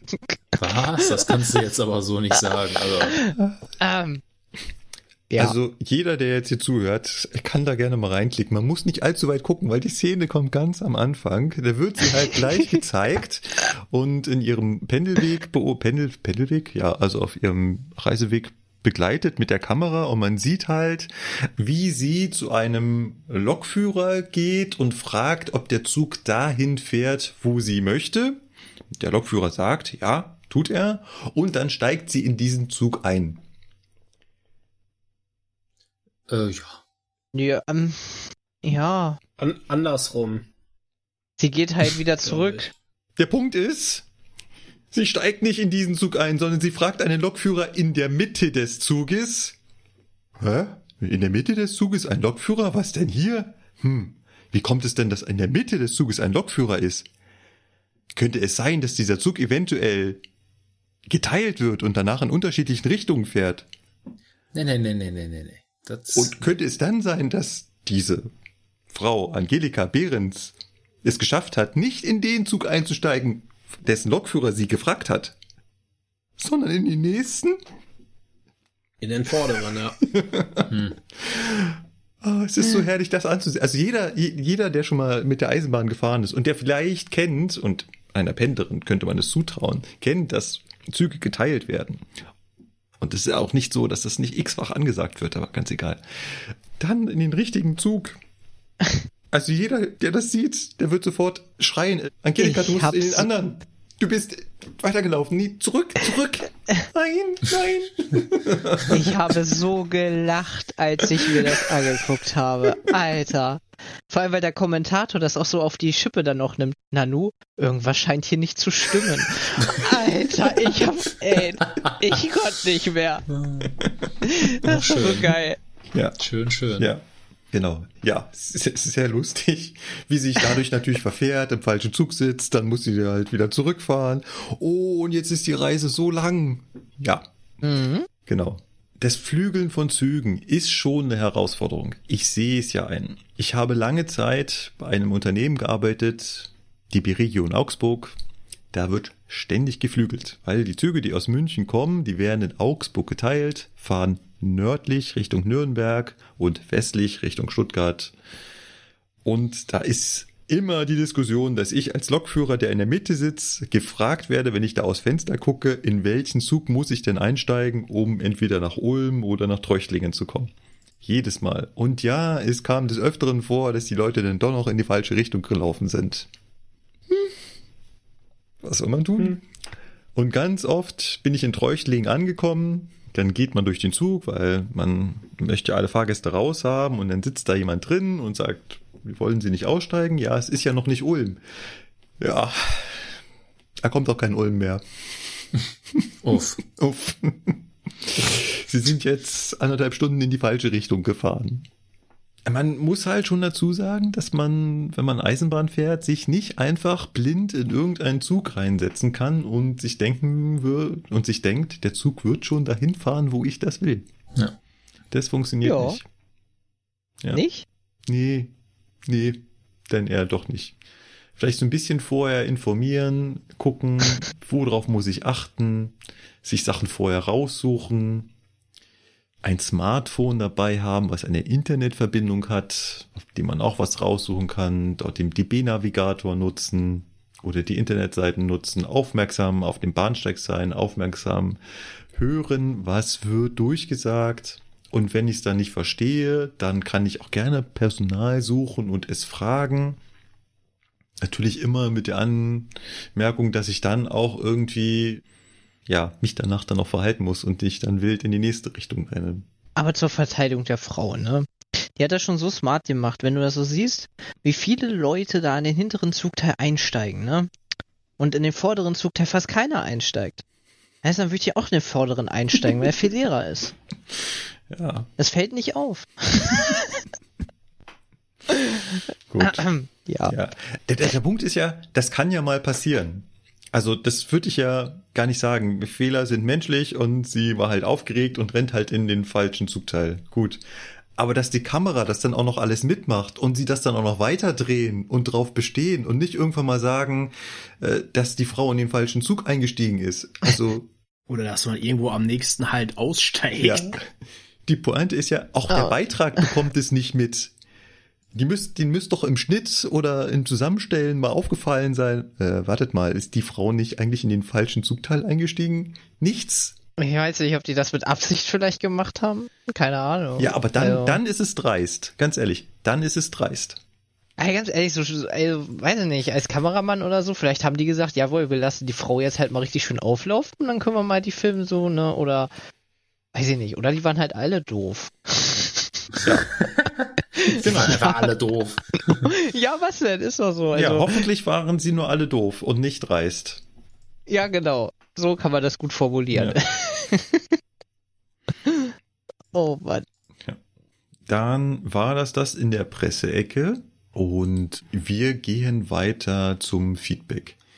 Ich befürchte, wir werden nicht ganz durchkommen. Schauen wir mal, wie weit wir kommen. Aber mit einer wichtigen Frage fangen wir an. Und zwar wurden wir schon wiederholt und schon vor längerer Zeit nach unseren Lieblingsbaureihen gefragt. Und tatsächlich war es so, wir haben darauf sogar schon mal geantwortet. Und ich habe das im Schnitt nachher rausgenommen. Nicht weil, Hm? ja, nicht weil ich so ein böser Mensch bin, sondern weil ich das Gefühl hatte, dass wir der Frage in der Antwort nicht gerecht wurden, weil wir auch da schon wieder relativ lang waren. Äh, irgendjemand musste bestimmt morgens wieder früh raus und da sind wir sehr durchgehetzt und ähm, ich fand, das wurde der Fragestellung nicht gerecht. Okay. Von daher tun wir mal so, als ob wir darauf noch nicht geantwortet hätten. Und ich frage mal in die Runde. Ich fange mal bei unserem Praktikanten an, dem Schwanzen. Was ist denn deine Lieblingsbaureihe? Oha. Jetzt wäre ich gesteinigt. Baureihe 187. 187. Warum? Bei euch im Fernverkehr als 147 bekannt. Ja. Und warum? Ja, ähm, geile Lok, alles digital. Displays, einfach und entspannt. Also die, gut, die ähm, Vectron soll noch ruhiger sein, was das Fahren und so angeht, aber die habe ich selber noch nicht und deswegen, die ist halt so schön leise. Wenn du mit der fährst, du hörst da teilweise gar nichts, nur das leise Rauschen der Luft, der Klimaanlage, sage ich jetzt mal. Ansonsten ist die so schön ruhig. Ja. Herrlich. Und es ist halt alles sehr vereinfacht bei der Lok, ne? Also, Ja. Hat sich deine Lieblingslog, also die 187, hat sich die im Laufe der Zeit verändert? Also nicht, ob sich die Log verändert hat, sondern ob du dich verändert hast? War das früher mal anders? Vielleicht in den Zeiten, wo du noch bei Regio gearbeitet hast? ja. Damals war meine Lieblingsbaureihe immer die Baureihe 146. Du stehst auf das Digitale, auf das Neue, auf das Moderne. Ich habe mir 2017 ein Auto gekauft und mein Hauptkriterium war digitales Display und keine Tacho-Anzeigen mehr in analog. Also, das dürfte, glaube ich, die Antwort äh, Ja. sein auf das, ja. ich weiß nicht, ich finde das halt, das ist für mich schon so zukunftsmäßig, weil für mich ist das halt so, jawohl, jetzt ist endlich mal moderne angekommen, so, ne? Und Okay. ja, Gut. Dann gehe ich mal weiter zum Sebastian Nummer zwei, also eigentlich Sebastian Nummer eins. so schnell wird man degradiert. Wir müssen uns da noch irgendwie was überlegen, wie wir dieses Problem Ja. längerfristig. Also entweder machen wir es mit den. Ortsnamen, das finde ich ganz gut. Was sagt Köln, was sagt Hannover? Das ist auch geil, wie eine Nachrichtensprecher. gangbare Variante, ja. Und wir Und schalten jetzt zu Köln. nach München. Nein, äh, also tatsächlich, äh, das kommt immer so, so ein bisschen verschieden halt, ne? Ich habe jetzt nicht die eine Lieblingsbaureihe tatsächlich. Mm, Also bei den Dieselloks, klar, darf ich ja mittlerweile Gott sei Dank auch selber fahren, die 18er, ne? Das ist einfach, das ist halt alte Eisenbahn, das macht Spaß, ne? Wenn du da einen gescheiten Motor drin hast und da schön aus dem Bahnhof rausknallst, dann grinst man halt einfach unweigerlich breit. Ja, im Sommer ist das eine Qual, weiß ich selber. Gerade beim Abschleppenfahren war das echt ekelhaft, aber trotzdem macht das irgendwie Bock. Mm, bei den E-Logs, was ich selber fahren darf, tatsächlich fast die 20er. So, 20er und altbautechnisch die 10er macht echt Laune. Wobei gar nicht wahr. Altbaumäßig äh, von den Österreichern die äh, 1142. Sogar noch mehr als die 10er, weil die ist schön leise.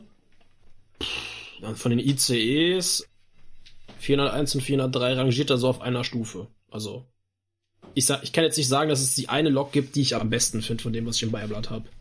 Oder so generell. Ja. Und damit zurück ins Studio nach München. Okay. ähm, dann Köln Nummer zwei. Ja. Wir müssen Köln noch. Äh, ihr wohnt auch noch beide jetzt im, im, im selben Ort, oder? Nee, Nee. nicht im selben Ort, aber wir wohnen äh, 20 Minuten ungefähr voneinander weg, also nicht weit. Aber ja.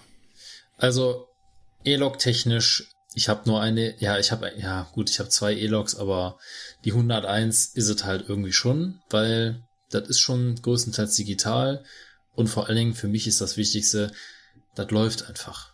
Ja, da kenne ich mich aus, wenn mal was ist und das mal was ist, kommt sehr selten vor. Läuft einfach zuverlässig, hat gute Traktion, ja, gut, ne? Und ähm, ansonsten bei den ICEs, ja, vielleicht werde ich jetzt auch gesteinigt, aber ich fahre ganz gerne 402. Frag mich jetzt nicht warum, aber ich fahre den gerne. Ne? Der hat mir immer Spaß gemacht. Ja. 402 passt eigentlich gut zur heutigen Sendung, denn auch der 402 hat einen Steuerwagen. Ja, richtig. Das ist im Prinzip der zweite ICE, der irgendwann mal kam und ähm, der wurde gekürzt, ist kuppelbar, hat aber an sich, wenn er als Einteiliger fährt, nur einen Triebkopf und auf der anderen Seite einen Steuerwagen, der quasi fernbedient wird. Allerdings nicht mehr über sowas wie KWS oder ZWS oder sowas, sondern schon hochmodern, voll digital. Hm, Ja. Ja, der Esel zum Schluss. Als ich noch nicht bei der Eisenbahn war, und Eisenbahn quasi nur so als vernachlässigtes Hobby kannte, da fand ich die 120 schon immer toll. Frag mich nicht warum. Ich wusste von der nicht viel, aber irgendwie war 120 war cool. Hm. Seitdem ich bei der Bahn arbeite, mh, hm, fällt es mir immer schwer, Lieblingsbaureihen zu sagen, weil im Endeffekt, wie der Lukas schon angedeutet hat, fährt man eigentlich mit dem am liebsten, was am wenigsten auf den Senkel geht, was halt fährt. Ja.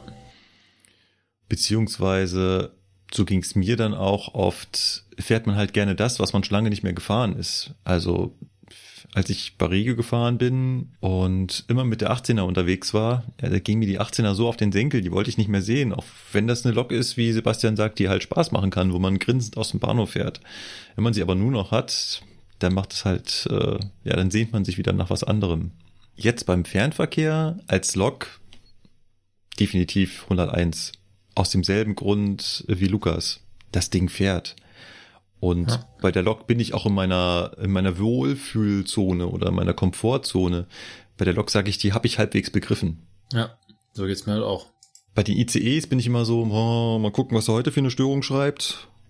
Und mhm. ähm, das habe ich bei, bei der Lok halt nicht. Deswegen fahre ich sehr gerne Intercity und sehr gerne mit der 101. Und ähm, wenn man mich jetzt auf ICEs einschränkt, das hat auch neulich ein Teilnehmer gefragt, so was ist denn so von den ICEs dein Liebster? ja, schwer, so viel war ich mit den ICEs noch nicht unterwegs. Den 411 habe ich noch gar nicht, den, ähm, also den ICET und den 407, also diesen kleinen Nachfolger vom ICE 3 habe ich auch nicht. Aber von dem, was ich habe, würde ich sagen so 401. Also der erste ICE. Weil der hat so die Mischung aus urig und modern. Ja, ja. Und der macht auch Spaß zu fahren. Also der fährt sich halt irgendwie cool. Hauptsache die Schiene ist halbwegs trocken. Ähm, man kann mit dem und gerade und gerade. Äh, er schaukelt ein wenig beim Fahren. Mhm. äh, er bremst auch sehr gut. Also man kann mit dem wirklich gut bremsen. Und er hat auch immer seine eigene Angstlok dabei. Das stimmt.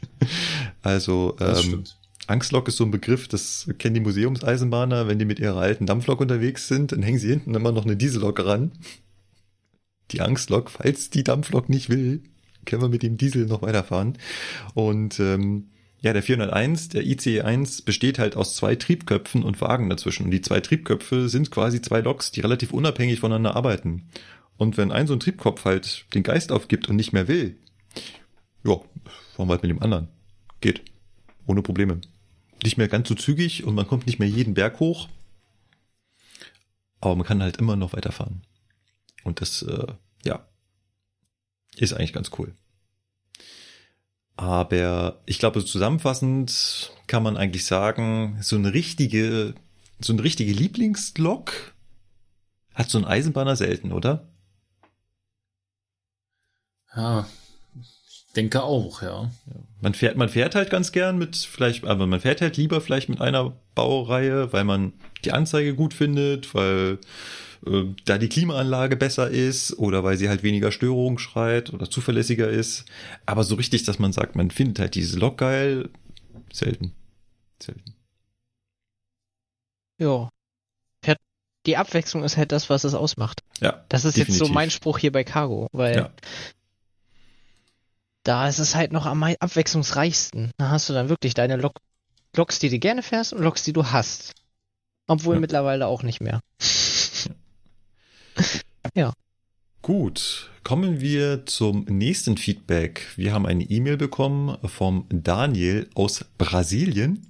Mhm. Mhm.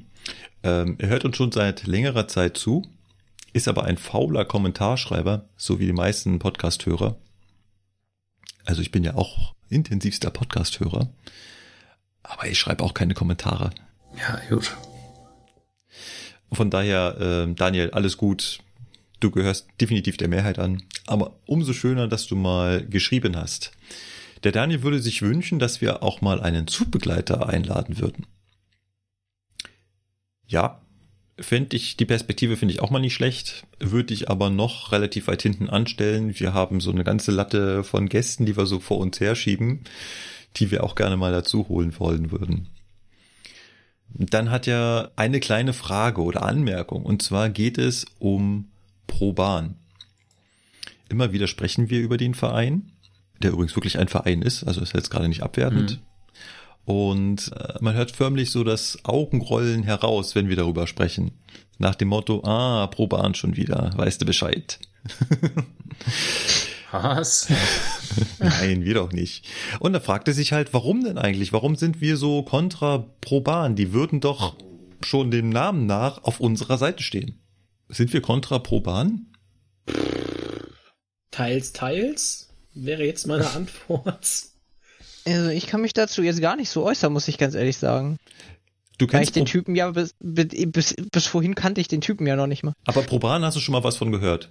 Ja, aber ich habe mich damit nie zusammengefasst. Ich, hör, Ja. ich weiß nicht, ob das immer in diesen Zusammenhängen ist mit den Streckenverläufen. Ja, pro Bahn meldet sich immer, wenn die Bahn vermeintlich irgendwas falsch gemacht hat. Dann kommt ein Sprecher von pro Bahn. Der, ach, ah, Der ja, Sprecher okay. ist zumeist nicht der Vorsitzende und auch nicht der Stellvertretende oder sowas, sondern der Ehrenvorsitzende, Karl-Peter Naumann. Und der gibt dann seinen Senf dazu. Also ist die Bahn aufgrund einer Sperrung nicht gefahren, weiß Karl-Peter Naumann, wie man es hätte besser machen müssen. Hat die Bahn Probleme wegen Unwetter, weiß Karl-Peter Naumann, wie man es besser machen würde. Hat die Bahn Probleme mit Lokführern, weil die sind zu wenig da, weiß Karl-Peter Naumann, wie man es besser machen würde. War der vorher auch bei der Eisenbahn? Nein, Karl-Peter Naumann ist Chemiker gewesen. Hat nichts mit der Eisenbahn zu tun, ist reinster Eisenbahn-Fan. Ah, bitte Augenrollen vorstellen, meine Zuhörer. Entschuldigung, aber oh, das sind die richtigen, alles klar. Okay, danke für die Aufklärung. Also ich persönlich habe nichts gegen ProBahn. Ich finde, Vereine, die sich für Eisenbahnen engagieren, ist überhaupt nichts gegen zu sagen. Ich finde nur, ist blöd, sich immer wieder von der Seite mit Kommentaren dann zu äußern, die nicht sonderlich was viel dafür beitragen. Ja.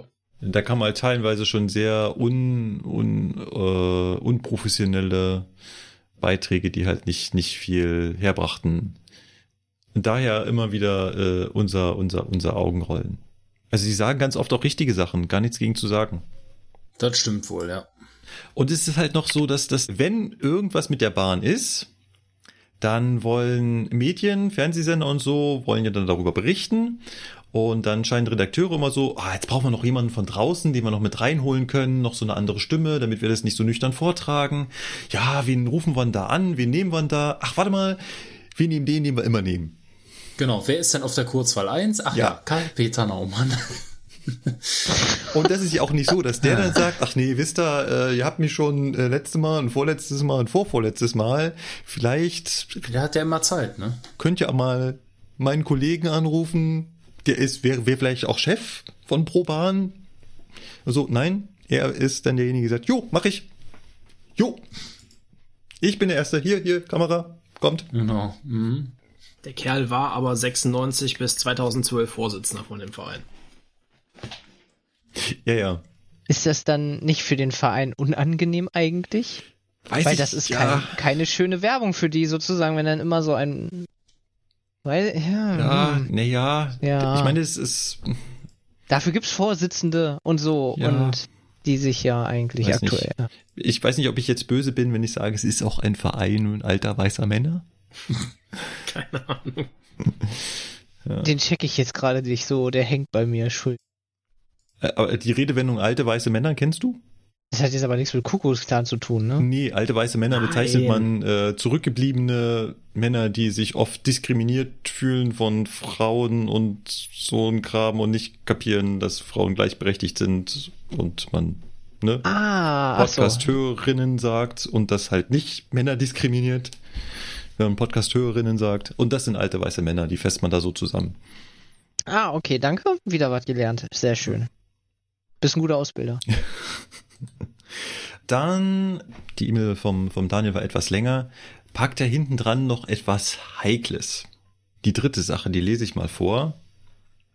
Nach dem Zugunfall von Bad Aibling habt ihr gesagt, dass ihr das nicht kommentieren wollt, aus sehr verständlichen Gründen. Aber ich frage mich seitdem, ob ich, wenn ich TF wäre, nicht einen riesigen Hass auf mutmaßlich handyzockende Fahrdienstleiter hätte. Oder ob ich andererseits nicht jedes Mal ein mulmiges Gefühl hätte, wenn ich in einen eingleisigen Abschnitt einfahre. Ich meine, ihr sitzt da ziemlich weit vorne im Zug. Ja, da hat er wohl recht. Aber wenn da einer weiter vorne sitzen würde, komisch. das wäre schon komisch. genau. Einmal die Glatze streichen. Nein, ich habe keinen Hass auf handyzockende Fahrdienstleiter. Es liegt aber wahrscheinlich auch daran, dass ich einen relativ guten Einblick in den Beruf des Fahrdienstleiters habe. Und vielleicht nehme ich euch da mal ganz kurz mit, und zwar in die Vergangenheit. Ein Fahrdienstleiter von so einem Bahnhof. Der hatte seinen Bahnhof und nicht mehr. Heutzutage ist der Stellbereich von so einem Fahrdienstleiter meist ein bisschen größer. Beziehungsweise, wenn er noch einen Bahnhof hat, dann ist der Bahnhof wahrscheinlich relativ groß. Und so ein Fahrdienstleiter, der hat früher die Weichen gestellt und die Signale. Aber ganz oft hat er auch noch Fahrkarten verkauft, Reiseutensilien verkauft. Express gut angenommen. Express gut angenommen, genau. Nebenbei hat er noch seinen Garten draußen so ein bisschen gemacht. Genau.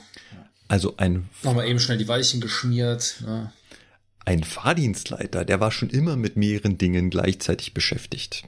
Wenn wir jetzt in die Moderne gehen, dann ist so ein Fahrdienstleiter ganz oft oder ganz lange in seiner Tätigkeit fast nur noch überwachend da. Also zeitweise sitzt er wirklich nur da und schaut zu, dass das Stellwerk die Signale stellt. Ja.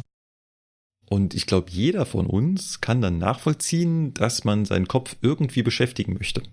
Und ich habe überhaupt gar kein Problem damit, weil ich es wirklich selber sehr, sehr gut nachvollziehen kann, dass man sich dann auch mit dem Handy beschäftigt. Zumal unser Handy, Strickstrich Smartphone, ja mittlerweile zu einem Device geworden ist, das uns tagtäglich bei allem begleitet. Über das wir kommunizieren, über das wir Informationen kriegen und so weiter. Ja. Von daher sehe ich es ein, dass auch ein Fahrdienstleiter zwischendurch zum Handy greifen kann und wird. Das ist reglementiert bei denen, da stecke ich nicht genau hinter. Ähm, ich befürchte, sie dürfen es offiziell nicht, aber wie gesagt, da stecke ich nicht genau drin. Aber mein Gott, nur weil ich mal aufs Handy schaue, lasse ich nicht gleich zwei Züge aufeinander losfahren. Von daher, dass danach nach Bad Aibling das Handy so verteufelt wurde, das fand ich eigentlich falsch. Was jetzt dort vor Ort exakt passiert ist, weiß ich nicht. Wir haben natürlich alle die Untersuchungsberichte gelesen. Ob das jetzt wirklich nur an dem am Handy spielen lag, wissen wir nicht. Vielleicht hat es auch deutlich übertrieben. Stehen wir außen vor. Ich weiß, wir haben danach im Unterricht, also in diesem regelmäßigen Unterricht, die Lokführer machen muss, äh, Videos darüber bekommen, wie das Handy den Lokführer ablenkt, um nochmal dieses Thema zu sensibilisieren. Und das Lustige war, das Video, was da, das wir da bekommen haben, hat äh, einen Lokführer gezeigt, der am Handy gesimst hat, geschrieben hat, wie auch immer, weil er Stress mit seiner Freundin hatte. Ah, dann habt ihr alle das gleiche, also dann haben wir alle das gleiche ja, bekommen. wir werden alle das gleiche Ja, ja. gesehen haben. ah, okay. Wo ich mir dann so gedacht hat, habe, äh, warte mal, jetzt ist doch aber eigentlich nicht das Handy der Schuldige, sondern der Stress mit seiner Freundin. Also, auch wenn er das Handy nicht zur Hand genommen hätte, hätte er sich doch die ganze Zeit eventuell Gedanken gemacht und wäre abgelenkt gewesen und Mhm. so weiter. Mhm. Und es ist ja auch so, dass dir in der Ausbildung gesagt wird, wenn du dich nicht zum Dienst fähig fühlst, weil du gerade krank bist oder Probleme hast oder sonst irgendwas, dann melde dich halt krank. Wenn ich mir vorstelle, dass mein Lebenspartner oder Lebenspartnerin Schluss macht und du sollst danach direkt zum Dienst gehen, vielleicht sollte ich mir überlegen, das eventuell nicht zu tun. Ja. Und das ist das Problem. Das war nicht das Handy. Das ist meine Meinung zu dem Handy. Bei uns als Lokführer ist das noch was anderes. Wir fahren, wir müssen ständig nach vorne gucken. Wenn wir aufs Handy gucken, ist das was ganz anderes. Das ist wie beim Autofahren. Da darf ich auch nicht aufs Handy gucken, weil ich halt fahren muss. Aber der Fahrdienstleiter hat das nicht. Der stellt einmal einen Fahrweg ein, wenn er den noch selber einstellt, und dann wartet er fünf Minuten, bis der Zug da durchgefahren ist. Und dann hat er wieder eine Stunde Zeit. Und in der Stunde starrt er nicht auf die ganze Zeit auf sein Stellpult und wartet, dass das nächste Mal das Stellpult klingelt, damit er Zug annehmen drücken kann. Wenn Signal gestört ist. Oh, die Lampe blinkt aber schön. Ja. Ich kann mir das irgendwie auch schwer vorstellen, dass der in seiner Bedienhandlung da so stark abgelenkt war. Ich glaube, ich glaube auch, dass das Handy da nicht, Ja. vielleicht nicht unbedingt der wirkliche, tatsächliche Auslöser war. Ja, vielleicht war Aber es der? Auslöser, aber nicht der Grund. Vielleicht Nee, hätte nee. er es kapiert, wenn er das in dem Moment nicht gespielt hätte. Ja. Ja. Naja, gut. Aber da, da war ja noch die Frage von wegen, habt ihr jetzt immer Angst, wenn ihr auf eine eingleisige Strecke fahrt? Ich persönlich nicht. Nö. Weil ich vertraue auch den nicht. Leuten da. Ne? Ich meine, man muss sich halt auch überlegen, wie lang das gut ging bis Bad Aibling. Ne? Und das ist ein einmaliger Vorfall gewesen. Und ähm, ja, was sollst du jetzt machen? Sollst du jedes Mal vor einer eingleisigen Strecke anhalten und nachfragen, hör mal, kommt da auch wirklich kein Zug? Ne? Dann Das soll ist, das, das, ist klassische Risikobewertung. Ja, Da muss man einfach sich auf den anderen auch verlassen. Das machen wir ja jeden Tag. Also ich verlasse mich auch auf meine Werkstatt, dass die mir eine Lok dahinstellen, äh, die vernünftig zusammengeschraubt ist, wo mir nicht irgendwie und während der Fahrt bei 200 ein Fahrmotor wegfliegt. Ne? Da Genau. gucke ich ja auch nicht erstmal unter die Lok, ist da auch alles richtig festgeschraubt? Ja. Oh Mann, warum muss ich Ja. an diesen einen ET-Unfall denken, Ja, wo er den Motor verloren hat, ey, Alter. Genau, also wir verlassen uns sowieso schon die ganze Zeit auf die Fahrdienstleiter. Die können auch auf zweigleisigen Strecken ganz ordentlich Mist bauen. ja das geht Also- alles. Alter, Gegengleis fahren und dir kommt ein Spiellicht entgegen. Ja, Oh, sowas. da bist du aber erstmal. ja. Ähm, und zum anderen, das, was ich gerade meinte, ist halt klassische Risikobewertung, die, der, die, die dem Menschen halt schwerfällt. Etwas, was gerade aktuell auf dem Schirm ist, von dem wir hören, bewerten wir im Risiko immer höher als das, was ständig da ist. Mhm. Und um das jetzt mal in die Praxis, um ein Beispiel zu geben, also der Weg zum Dienstantritt zur Lok ist x-mal gefährlicher als die Fahrt mit der Lok auf der eingleisigen Strecke.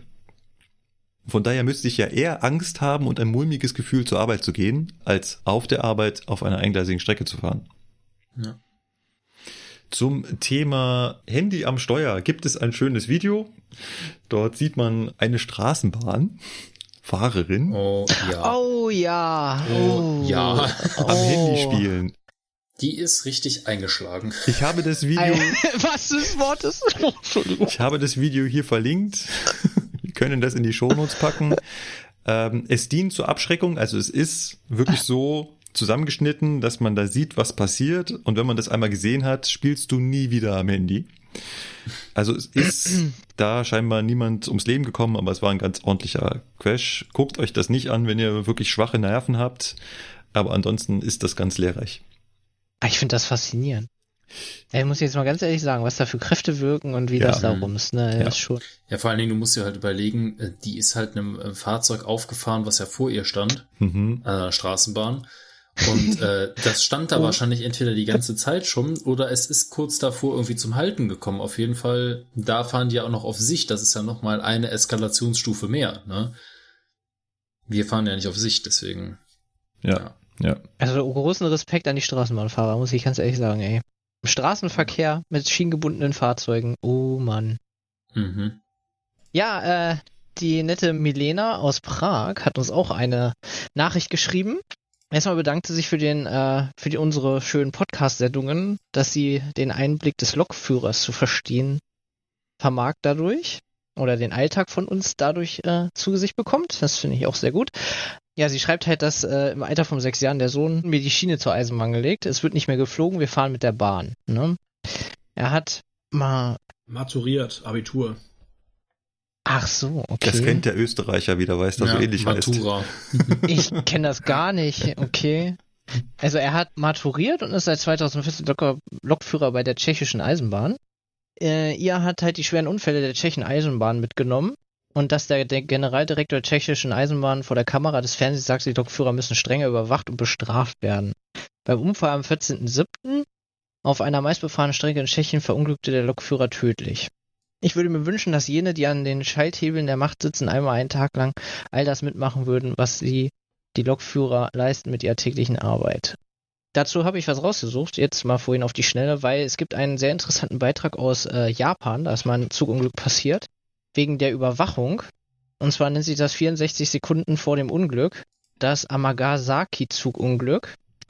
Und äh, das, die japanischen Lokführer sind äh, ja richtig hart getrimmt auf Fahrzeiten und sowas, das da alles angeht. Und wenn die da 30 Sekunden zu spät sind, sage ich jetzt mal, kriegen die ja gleich schon harte Strafen und sind auch hart überwacht. Und da war ein Lokführer, der halt schon mal so eine Bestrafungs-, also die Rituale sind ja von Land zu Land immer unterschiedlich. Wir kriegen einen Fit-Unterricht, ne?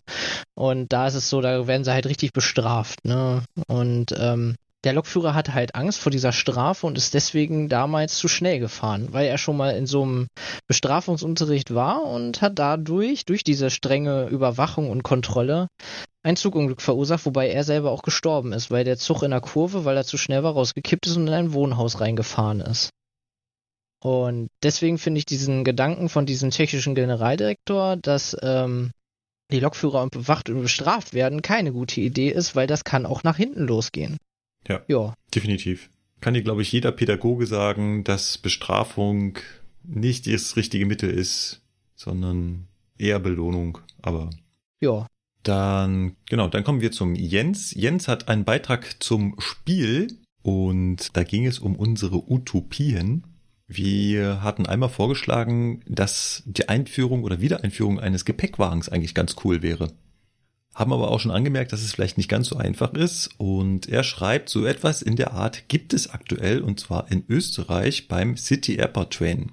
Das ist ein Pendelzug, der das Wiener Stadtzentrum mit dem Flughafen verbindet. Man kann im Stadtzentrum für seinen Flug einchecken und dort bereits das Gepäck aufgeben. Sehr angenehm.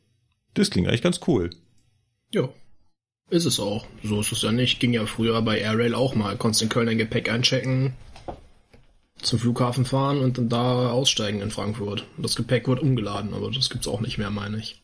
Hm, ja. Also, wir sind dafür. Kommen wir zum nächsten Feedback. Der ICE Flensburg hat uns geschrieben. Ja. Spricht schon nicht mehr, jetzt schreibt er schon. Und zwar die ganz einfache Frage, wie findet ihr die neue UBK? Ja, muss ich doch mal glatt in die Runde fragen, wer von euch hat denn die neue UBK? Hallo. Ah, Was ist UBK? Ja, das war klar. Nein, ich kenne sie von Regio noch, aber jetzt so bei Cargo, was ist denn eine UBK? Also wir müssen unsere Privatklamotten einsauen. Ja. Das Ja. müssen wir beim Personenverkehr glücklicherweise nicht. Wir bekommen eine Unternehmensbekleidung gestellt, dafür steht UBK und die wurde vor kurzem neu entworfen. Wir haben bereits darüber berichtet. Wir haben auch schon mal ganz kurz gesagt, was wir davon halten, was der Guido Maria Kretschmer da entworfen hat. Ich glaube, der Sebastian aus Köln hatte die Worte verwendet, es sieht aus wie eine Schuluniform von Hogwarts. das klingt nach mir, ja. Ja. Ähm, mittlerweile finde ich, es sieht mehr aus wie die Uniformen der Mac-Café-Verkäufer. Ja, auf jeden Fall sieht's halt nicht nach Eisenbahn aus, ne? So ein bisschen. Das stimmt. Also, das sehe ich ähnlich. Ich habe sie ehrlich gesagt noch nicht. Also ich habe noch keinen Teil bestellt. Äh, mich hat's auch ein bisschen überrumpelt. Ich bin in meiner Naivität davon ausgegangen, dass es so einen Übergangszeitraum gibt. Also dass man sagt, so Leute, ihr könnt jetzt die bestellen und ab den so und so vielen tragen. Und dann sagen wir, in zwei Jahren könnt ihr die alten Sachen, die ihr habt, noch abtragen und dann bitte Stück für Stück die neue tragen, aber möglichst nicht die Sachen kombinieren, nicht damit wir äh, Burgundi kombinieren mit dunkelblau. Das passt ja nicht. Mhm. Ist leider nicht so gekommen, sondern man hat gesagt, von jetzt auf gleich die alte bitte in den Müll und die neue anziehen. Was ich persönlich richtig beschissen finde, weil unter meinem Bett liegt noch eine große Kiste mit alten frischen UBK-Teilen. Die darf ich jetzt alle entsorgen. Ja. Einfach mal für die Tonne. Kenne ich. Finde Mein ich Schrank doof. ist noch voll. Äh, Jetzt illegales Gut bei mir gelagert. Ja. Krass. definitiv darfst du gar nicht mehr haben. Hm. Man kann die auch nicht umwidmen, weil da steht überall altes DB-Logo drauf. Wir dürfen die auch nicht in die Kleidersammlung geben. Also wir dürfen es Nee? nicht in die Okay. Kleidersammlung geben, weil da halt überall UBK-Kennzeichen, also DB-Kennzeichen Ja, drauf ja. sind. Auf der Jeans sogar die Knöpfe, der Knopf, da steht DB Auf drauf. den Hemden auch. Auf den Hemden überall steht DB drauf. Äh, Du müsstest quasi von den Hemden alle Knöpfe abmachen, dann könntest du es in die Kleidersammlung geben. Genau. Das heißt, die sind alle für die Tonne. Finde ich scheiße. Und dann kommen wir vielleicht mal zu der Bewertung. Wie finden denn Lukas und Sebastian die, die ja jetzt selber tragen können, die jetzt? Hm. Stoffqualität ist okay, so, ne? Also die Polos finde ich mega. Bin ja so ein kleiner Polohemd-Fan. Ich finde die Polos richtig angenehm. Ja, aber so manche Verarbeitungsqualität ist ein bisschen scheiße. Die äh, Jeans färbt bei mir immer noch meine Hemden, äh, meine Hände und äh, meine Oberschenkel blau. Also die blutet auch nach dem fünften Mal waschen immer noch aus. Hm, Bei meiner Chino-Hose hat sich nach zweimal Tragen der Knopf verabschiedet. Da ist die Naht, da ist der Faden komplett, hat sich komplett losgewurstelt. Der Gürtel ist mal nutzen kaputt gegangen an der Schnalle. Also Das haben viele berichtet, dass der Gürtel sich in Luft auflöst, ja. Du kannst den ja theoretisch wenden. Ne? Du hast eine Burgundi-Seite und eine blaue Seite und ähm, also da besteht an der Qualität, an der Qualität definitiv noch Nachbesserungsbedarf. ja. Sagen wir es mal so. Und so vom Design an sich? Hat sich, also fühlst du dich jetzt, als ob du als Hogwarts-Schüler rumläufst oder? Jein. Jein. Also es ist ungewohnt, ja, ne? So, ich finde die Weste irgendwie komisch, also die Weste ein bisschen komisch. Die hat so einen hohen Kragen, das finde ich ein bisschen störend, so, aber ja, sonst. Ich renne nach wie vor in einer Jeans rum. Ich trage meine Polohemden, die sind jetzt halt schwarz statt vorher hellblau, aber ja. Ich habe geguckt, dass ich möglichst viel von dem Bu- Burgundi vermeide. Also ich habe überwiegend blau. Das, das äh, bringt mich auch zu dem Punkt, der Guido Maria Kretschmer hat sich ja ausgedacht, dass wir, also wir, wir Personal, können die Kleidungsstücke variieren, unterschiedlich kombinieren, Farbspiele durchführen. Ich glaube nur, das äh, übersteigt die Fähigkeiten des durchschnittlichen Bahnangestellten. Dem ist es nämlich relativ schnuppe, ob er jetzt Burgundi äh, in der Bluse trägt oder äh, blau in der Hose oder ähm, der zieht halt das an, was gerade passt und da kommen halt lustige Kombis raus. Äh, das hat sich äh, der Herr Kretschmer bestimmt nicht so gedacht. Also ich habe zum Beispiel einen gesehen, der ist schon in ganz Burgundi rumgelaufen. Alles in Rot. Ja. Und andere laufen auch alle in dunkelblau schwarz rum. Da ist ja gar nichts mehr zu sehen. Es ist ja nicht so, dass wir früher nicht die äh, alte Bekleidung nicht auch, also da gab es auch Kollegen, die haben die nicht ganz so angezogen, wie es gedacht war. Also zum Beispiel die Krawatte um das Poloshirt gebunden. Oder was auch sehr beliebt war, die Weste über den Pullover angezogen. Ja. Sehr oft gesehen. Ist auch schon so ein bisschen vergewaltigt, aber Ja, also ich finde die Hosen gut. Also ich habe nur Cargo-Hosen tatsächlich, die heißen so. Ich finde die sehr praktisch wegen der Taschen. Grundsätzlich war es bei mir so, dass tatsächlich alle Größen auch gestimmt haben. Wow. Also ne, ich habe die Größen bestellt, die ich vorher hatte und es passt. Ähm, Ausnahme ist die Weste, die ist, die ist ein Ticken zu groß, aber okay. Ne? Ansonsten, ich hatte ein Riesenproblem mit dem Strickpullover. Das lag aber an meiner eigenen Dummheit, weil ich den bei 60 Grad gewaschen habe. Danach waren dummerweise alle meine Hemden, die vorher mal weiß waren, rosa. Das war nicht so eine geile Aktion. Äh, War auch ein bisschen dumm, aber hat sich gegeben. Also ja, aber rosa Naja, Hemden der- sind doch innen, oder? Oder ist das schon ja, wieder? ja, also die sind jetzt mittlerweile wieder weiß. Ähm, Ja. Das war auch nur an ganz leichten Stellen, also das hatte ich dann rausbekommen. Der, ähm, ja, der Strickpullover hat es nicht überlebt, der ist dem allgemeinen Wertstoffkreislauf gefolgt, weil der auch eingelaufen ist.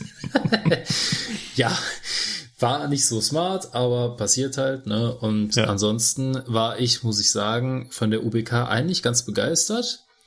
Bis zum vorgestrigen Tag. Weil da kamen nämlich endlich unsere Winterjacken. Oh, Und ich hatte den Mhm. Blouson bestellt und äh, die Softshelljacke. Den Blouson fand ich Mhm. noch ganz cool. Und von der Softshelljacke bin ich maßlos enttäuscht. Maßlos. Mhm. also ist nicht. Auf jeden Fall habe ich mir von dieser Softshelljacke versprochen, dass sie ähnlich wie der Parker schön dicht ist, vernünftiges Futter hat und auch Taschen innen drin hat, vernünftige. Was ist dabei rausgekommen? Die Softshelljacke hat nur das Softshell, hat innen ein ganz minimales Futter, minimalst, und zwei noch nicht mal vernünftige Taschen, sondern einfach nur so Stofffetzen, die einmal in so einem U angenäht wurden und das soll jetzt eine Tasche sein. Und das war's. Mehr hat die nicht. Die hat zwei Außentaschen und that's it. Ja. Und da denke ich mir ganz ehrlich, das ist auch, die ist auch irgendwie nicht für den Winter gedacht, weil ich hatte die dann an und mir war kalt. Ja. Mhm. Und ähm, also ich war schon ziemlich enttäuscht, weil in dem Parker, wenn du dir das überlegst, den wir vorher hatten, der war lang, da konntest du vernünftig drin stehen, da konntest du vernünftig drin sitzen, der hatte Taschen mit Reißverschlüssen, wo du alles mögliche reintun kannst, wie, wie Taschentücher oder weiß ich nicht, was man halt so braucht. Ne? Ich hatte meine Kopfhörer da immer noch drin und sowas. Der hatte eine Kapuze. Die Softshelljacke hat gar nichts. Ja, also da bin ich echt enttäuscht von. Muss ich echt Die sagen. Softshelljacke hat nicht mal einen eingenähten Aufhänger, mit der du die Jacke auf einen Kleiderhaken Ja. hängen könntest. Also, Gar nichts. Hm. Also die ist echt, das ist wirklich billiger Schrott. Und wenn ich das richtig gelesen habe, kannst du keines der beiden Sachen waschen. Ne? nee, nur chemisch reinigen. Heißt das jetzt eigentlich, dass ihr auch die, ähm, ich hatte damals noch eine Outdoorjacke bestellt bei Regio, die trage ich auch bis heute noch, dass die eigentlich auch alle auf den Müll sollen oder was? Theoretisch. Äh, ja, Ja. du darfst halt äh, nichts von der alten UBK mehr tragen. Also ich darf Genau. auch meinen alten Parker nicht tragen, meinen alten Blouson nicht tragen, meine Teddyjacke darf ich nicht mehr tragen, gar nichts davon. Ne? Ach du Scheiße. Man gut, dass ich von Ja. Regio und Fernverkehr weg bin, weil ich trage die. Ja. Ja, ich äh, habe jetzt gerade im Winter jetzt schön die Outdoorjacke wieder ausgepackt, schön mit dem Futter innen drinnen, ne? Und dann im Sommer Blouson und so oder hier die Bordtechnikerjacke, die mit Vlies. Ja, das Hm. kannst du eh knicken. Das, äh, da wird sich, da werden sich ein paar Leute wahrscheinlich dran halten, bei denen es wirklich wichtig ist, wie äh, Leute bei der Aufsicht oder im Zugbegleitpersonal. Äh, aber gerade so Lokführer, ne, ähm, ja. Ich habe das ja jetzt auch schon gesehen. Dann kommen die mit der neuen UBK Teddyjacke schön drüber und so. Ja, Okay, ähm, ja. Ich komme nicht drum herum. Ich kann nicht ewig noch mit der alten rumlaufen, was ich eigentlich schon nicht mehr darf. Es ist allerdings so, dass, ähm, ihr erinnert euch vielleicht, ich habe damals ja weiß gesagt, dass das mit dieser UBK so wahrscheinlich nicht kommen wird, weil das viel zu teuer ist. ja. Jetzt hat mich der Fernverkehr da eines Besseren belehrt. Allerdings sieht es so bei Regio wohl so aus, als ob es da wohl keine neue UBK gibt. Aha. Genauer gesagt wird da einfach die alte durch die neue ersetzt, aber es gibt halt keine Neuausstattung. Aha. Also wir können uns ja jetzt beim Fernverkehr einfach vollständig neu einkleiden, ne? Ja. Das kann Regio wohl nicht. Sie können halt mit ihrem Jahresbudget neue Teile bestellen. Wie das funktionieren soll, ist mir noch etwas unklar, aber schon der Punkt, jetzt sind wir, jetzt haben wir gemischt. Eigentlich wollte die, die BES ja nicht gemischt. Sie wollte einen Stichtag haben und da sollten jetzt plötzlich alle in neu rumlaufen. Klappt aber nicht. Weil wir halt unterschiedliche Unternehmen sind. Und Regio und S-Bahn haben halt nicht diesen Tag einhalten können. Zumal die Tage auch nicht eingehalten werden konnten, weil halt doch nicht so viele Bekleidungsteile gleichzeitig geliefert werden konnten. Ja. Also da, das mit der neuen UBK, das ist so ein Ding. Mich hat's nicht überzeugt. Kostet Geld, ne? Aber es kostet wahnsinnig viel Geld. Aber mein Leitspruch ist ja immer never change the running system. Und ich fand die alte UBK gut. Ja, Also, Ja, man da, also als Firma darf man sich schon ab und zu auch mal ein bisschen neu erfinden. Ne? Also Ja. ähm, ich sag mal so, Ja. wir tragen auch nicht mehr den äh, Bundesbahn-Kittel, den Dieselkittel oder sowas. Also das ist schon irgendwo okay, dass irgendwann mal eine neue UBK kommt. Aber wenn man sowas ausrollt, ja, dann muss man entweder ganz klar sagen, okay, wir machen das Schritt für Schritt, ne? Äh, Oder wir machen das halt so, dass wir, dass es einen Stichtag gibt, bis zu dem man bestellen kann. So, und danach gibt es keine Erstausstattung mehr. Das heißt also, an einem Stichtag haben die Leute, die was bestellt haben, die neue UBK, und zwar alle in Deutschland, die das bestellt haben. Äh, und halt nicht so ein, ja, ne, jetzt hat erstmal der Fernverkehr was und jetzt haben wir immer wieder was, ne? Und was halt auch doof ist, ich meine, jetzt kam natürlich die Corona-Krise auch nochmal dazu, das muss man vielleicht auch nochmal ein bisschen erwähnen, aber wir haben jetzt Mitte November und wir hatten bis dato von der neuen UBK keine Jacken. Also tun mir mal bitte einen Gefallen, ja, aber wenn man schon sowas ausrollt, dann muss man auch irgendwo ähm, mal an sowas denken, ja. das Ja. stimmt. du darfst über, übergangsmäßig noch die alte Jacke benutzen, aber Ja, ja, aber Offiziell nur die Outdoorjacke. ja, genau. was Hm. ist denn die Outdoor-Jacke? Der Parker. Der, pa der neue Parker. Der Parker Ah, okay. wurde durch die ersetzt. Parker. Genau. Damals. Also den Teddy durftest du nicht mehr anziehen. Ja, äh, pff. Und der Teddy war halt gut. Ich habe den Teddy geliebt. Was ist der Teddy? Äh, die heißen äh, Bordtechnikerjacke? Genau, ja, genau die Bordtechnikerjacke. mit dem Vlies. Ja, die Genau. ist auch cool. Richtig, weil die so flauschig ist. Die war Ja. schön flauschig, die war warm, die war Ja. auch nicht zu warm, die war eigentlich cool. Ging, die ging schön weit nach unten. ja, Ich meine, ich, ich bin auch ein Fan der Lederjacke. So ist es nicht. Aber die kannst du halt gefühlt nur zehn Tage im Jahr anziehen, weil sonst ist es zu warm oder zu kalt dafür. Ja. Ja. das stimmt. Ja. Das geht mir auch so. Die werde ich auch behalten, die kommt nicht weg. Oder du hast Kollegen, die schon mit der verschmolzen sind. ja. Ja. Unbedingt pflegen, auch wenn die nur im Schrank hängt, du musst da Fett drauf machen, sonst geht das Leder kaputt. Mhm. Die im Auto. Ihr konntet euch Ledersitze leisten? Ja, Ich also habe das ich Auto nicht. Gebrauch gekauft, die waren da schon drin. Das ist eine scheiß Plackerei, die Kacke zu pflegen. Ja. Lasst uns noch abschließend die Frage vom Jens reinbringen und den Rest müssen wir leider wieder offen lassen, weil wir doch schon arg, arg fortgeschritten sind. Mhm. Der Jens hat eine ganz spezielle Frage zur Baureihe 218. Ich bin raus. Tschüss. In der Spezialfolge zur Baureihe 218, also meinem alten Dieselgefährt, haben wir gesagt, das Ding darf nicht kalt werden. Deswegen hängt er ständig am Strom, damit die äh, Wasserpumpe läuft und der Dieselbrenner da die ganze Zeit Wärme erzeugt. Wenn das Ding kalt werden würde, so unsere Worte, dann würde das undicht werden. Und jetzt kann er sich irgendwie nicht erklären, wie das denn der Fall sein soll. Ich meine, beim Auto hat man ja auch, dass der warm und kalt wird und wird das ja auch nicht undicht. Ja. Ja, aber jetzt könnte man mal hingehen und mal gegenrechnen, wie viel Automotoren man größentechnisch in einen so einen 218 Motor reinkriegt. Allein schon vom, von den Abmessungen her. Ja. Mm. Das Problem ist da halt einfach, da wo das Auto vielleicht so einen Tropfen verliert oder so, weil sich das ein bisschen zusammenzieht an den Muffen, ist das halt bei der Diesellok einfach dadurch, dass die Leitungen einfach riesig sind. Also die Leitungen sind teilweise mehr als armdick, wo das Kühlwasser durchgeht. Mhm. Ne? Genau. Und so, die Motoren sind jetzt halt auch teilweise nicht gerade die jüngsten, habe ich mir sagen lassen.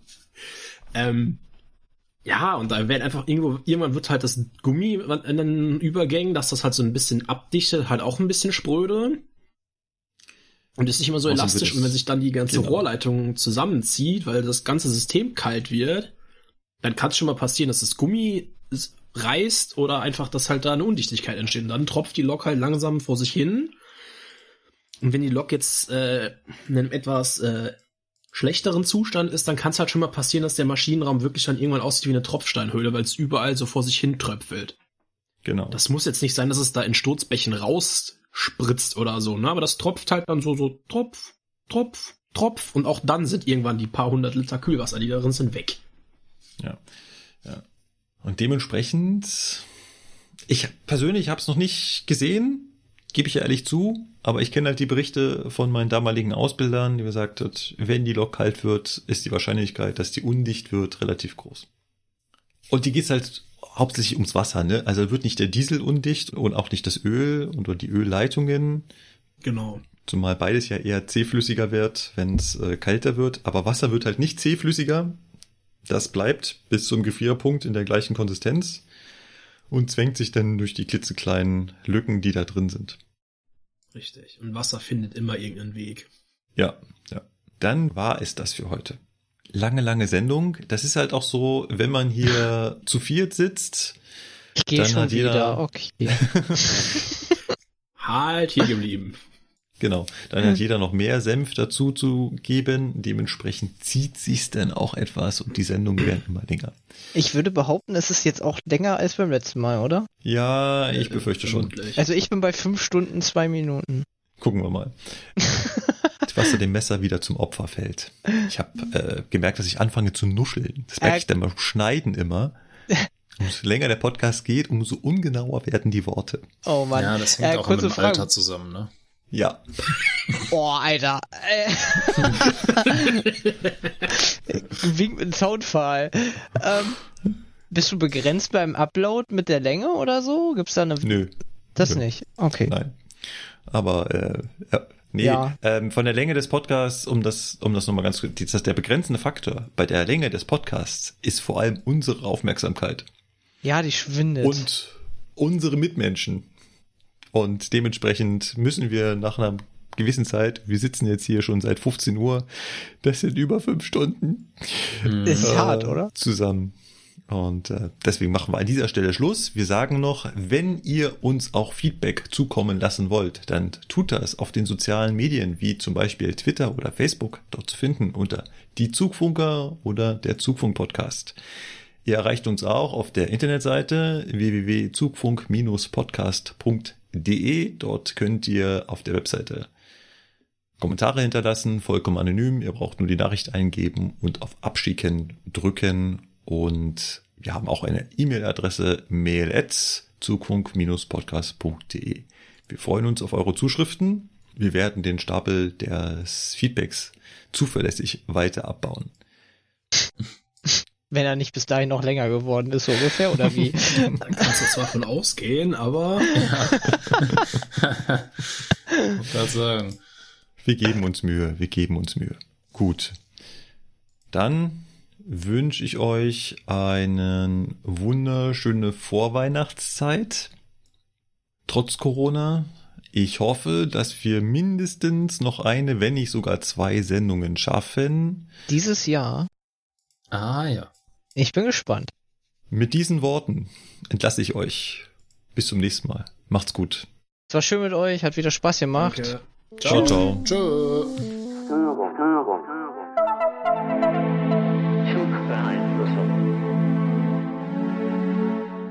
Unser Thema sollte Wendezüge sein. Jetzt müssen wir uns erstmal überlegen, oh Gott, das ist, ist ja schon, ich fange ja schon an wie im Unterricht. Jetzt müssen wir uns mal überlegen.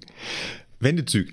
Was ist Was das ist eine überhaupt? Dampfmaschine? Wann ist eine Wende so? Was ist eine Dampfmaschine? Da stellen wir uns mal ganz dumm und sagen, so eine Dampfmaschine, das ist so einen großen Kasten, ne? Da geht irgendwo der Dampf rein und da kommt er irgendwo wieder raus. Und dann bewegt sich was. Ja. So, und das gleiche jetzt bei Wendezügen, ne? Ja, was ist denn jetzt ein Wendezug? Genau. Hm.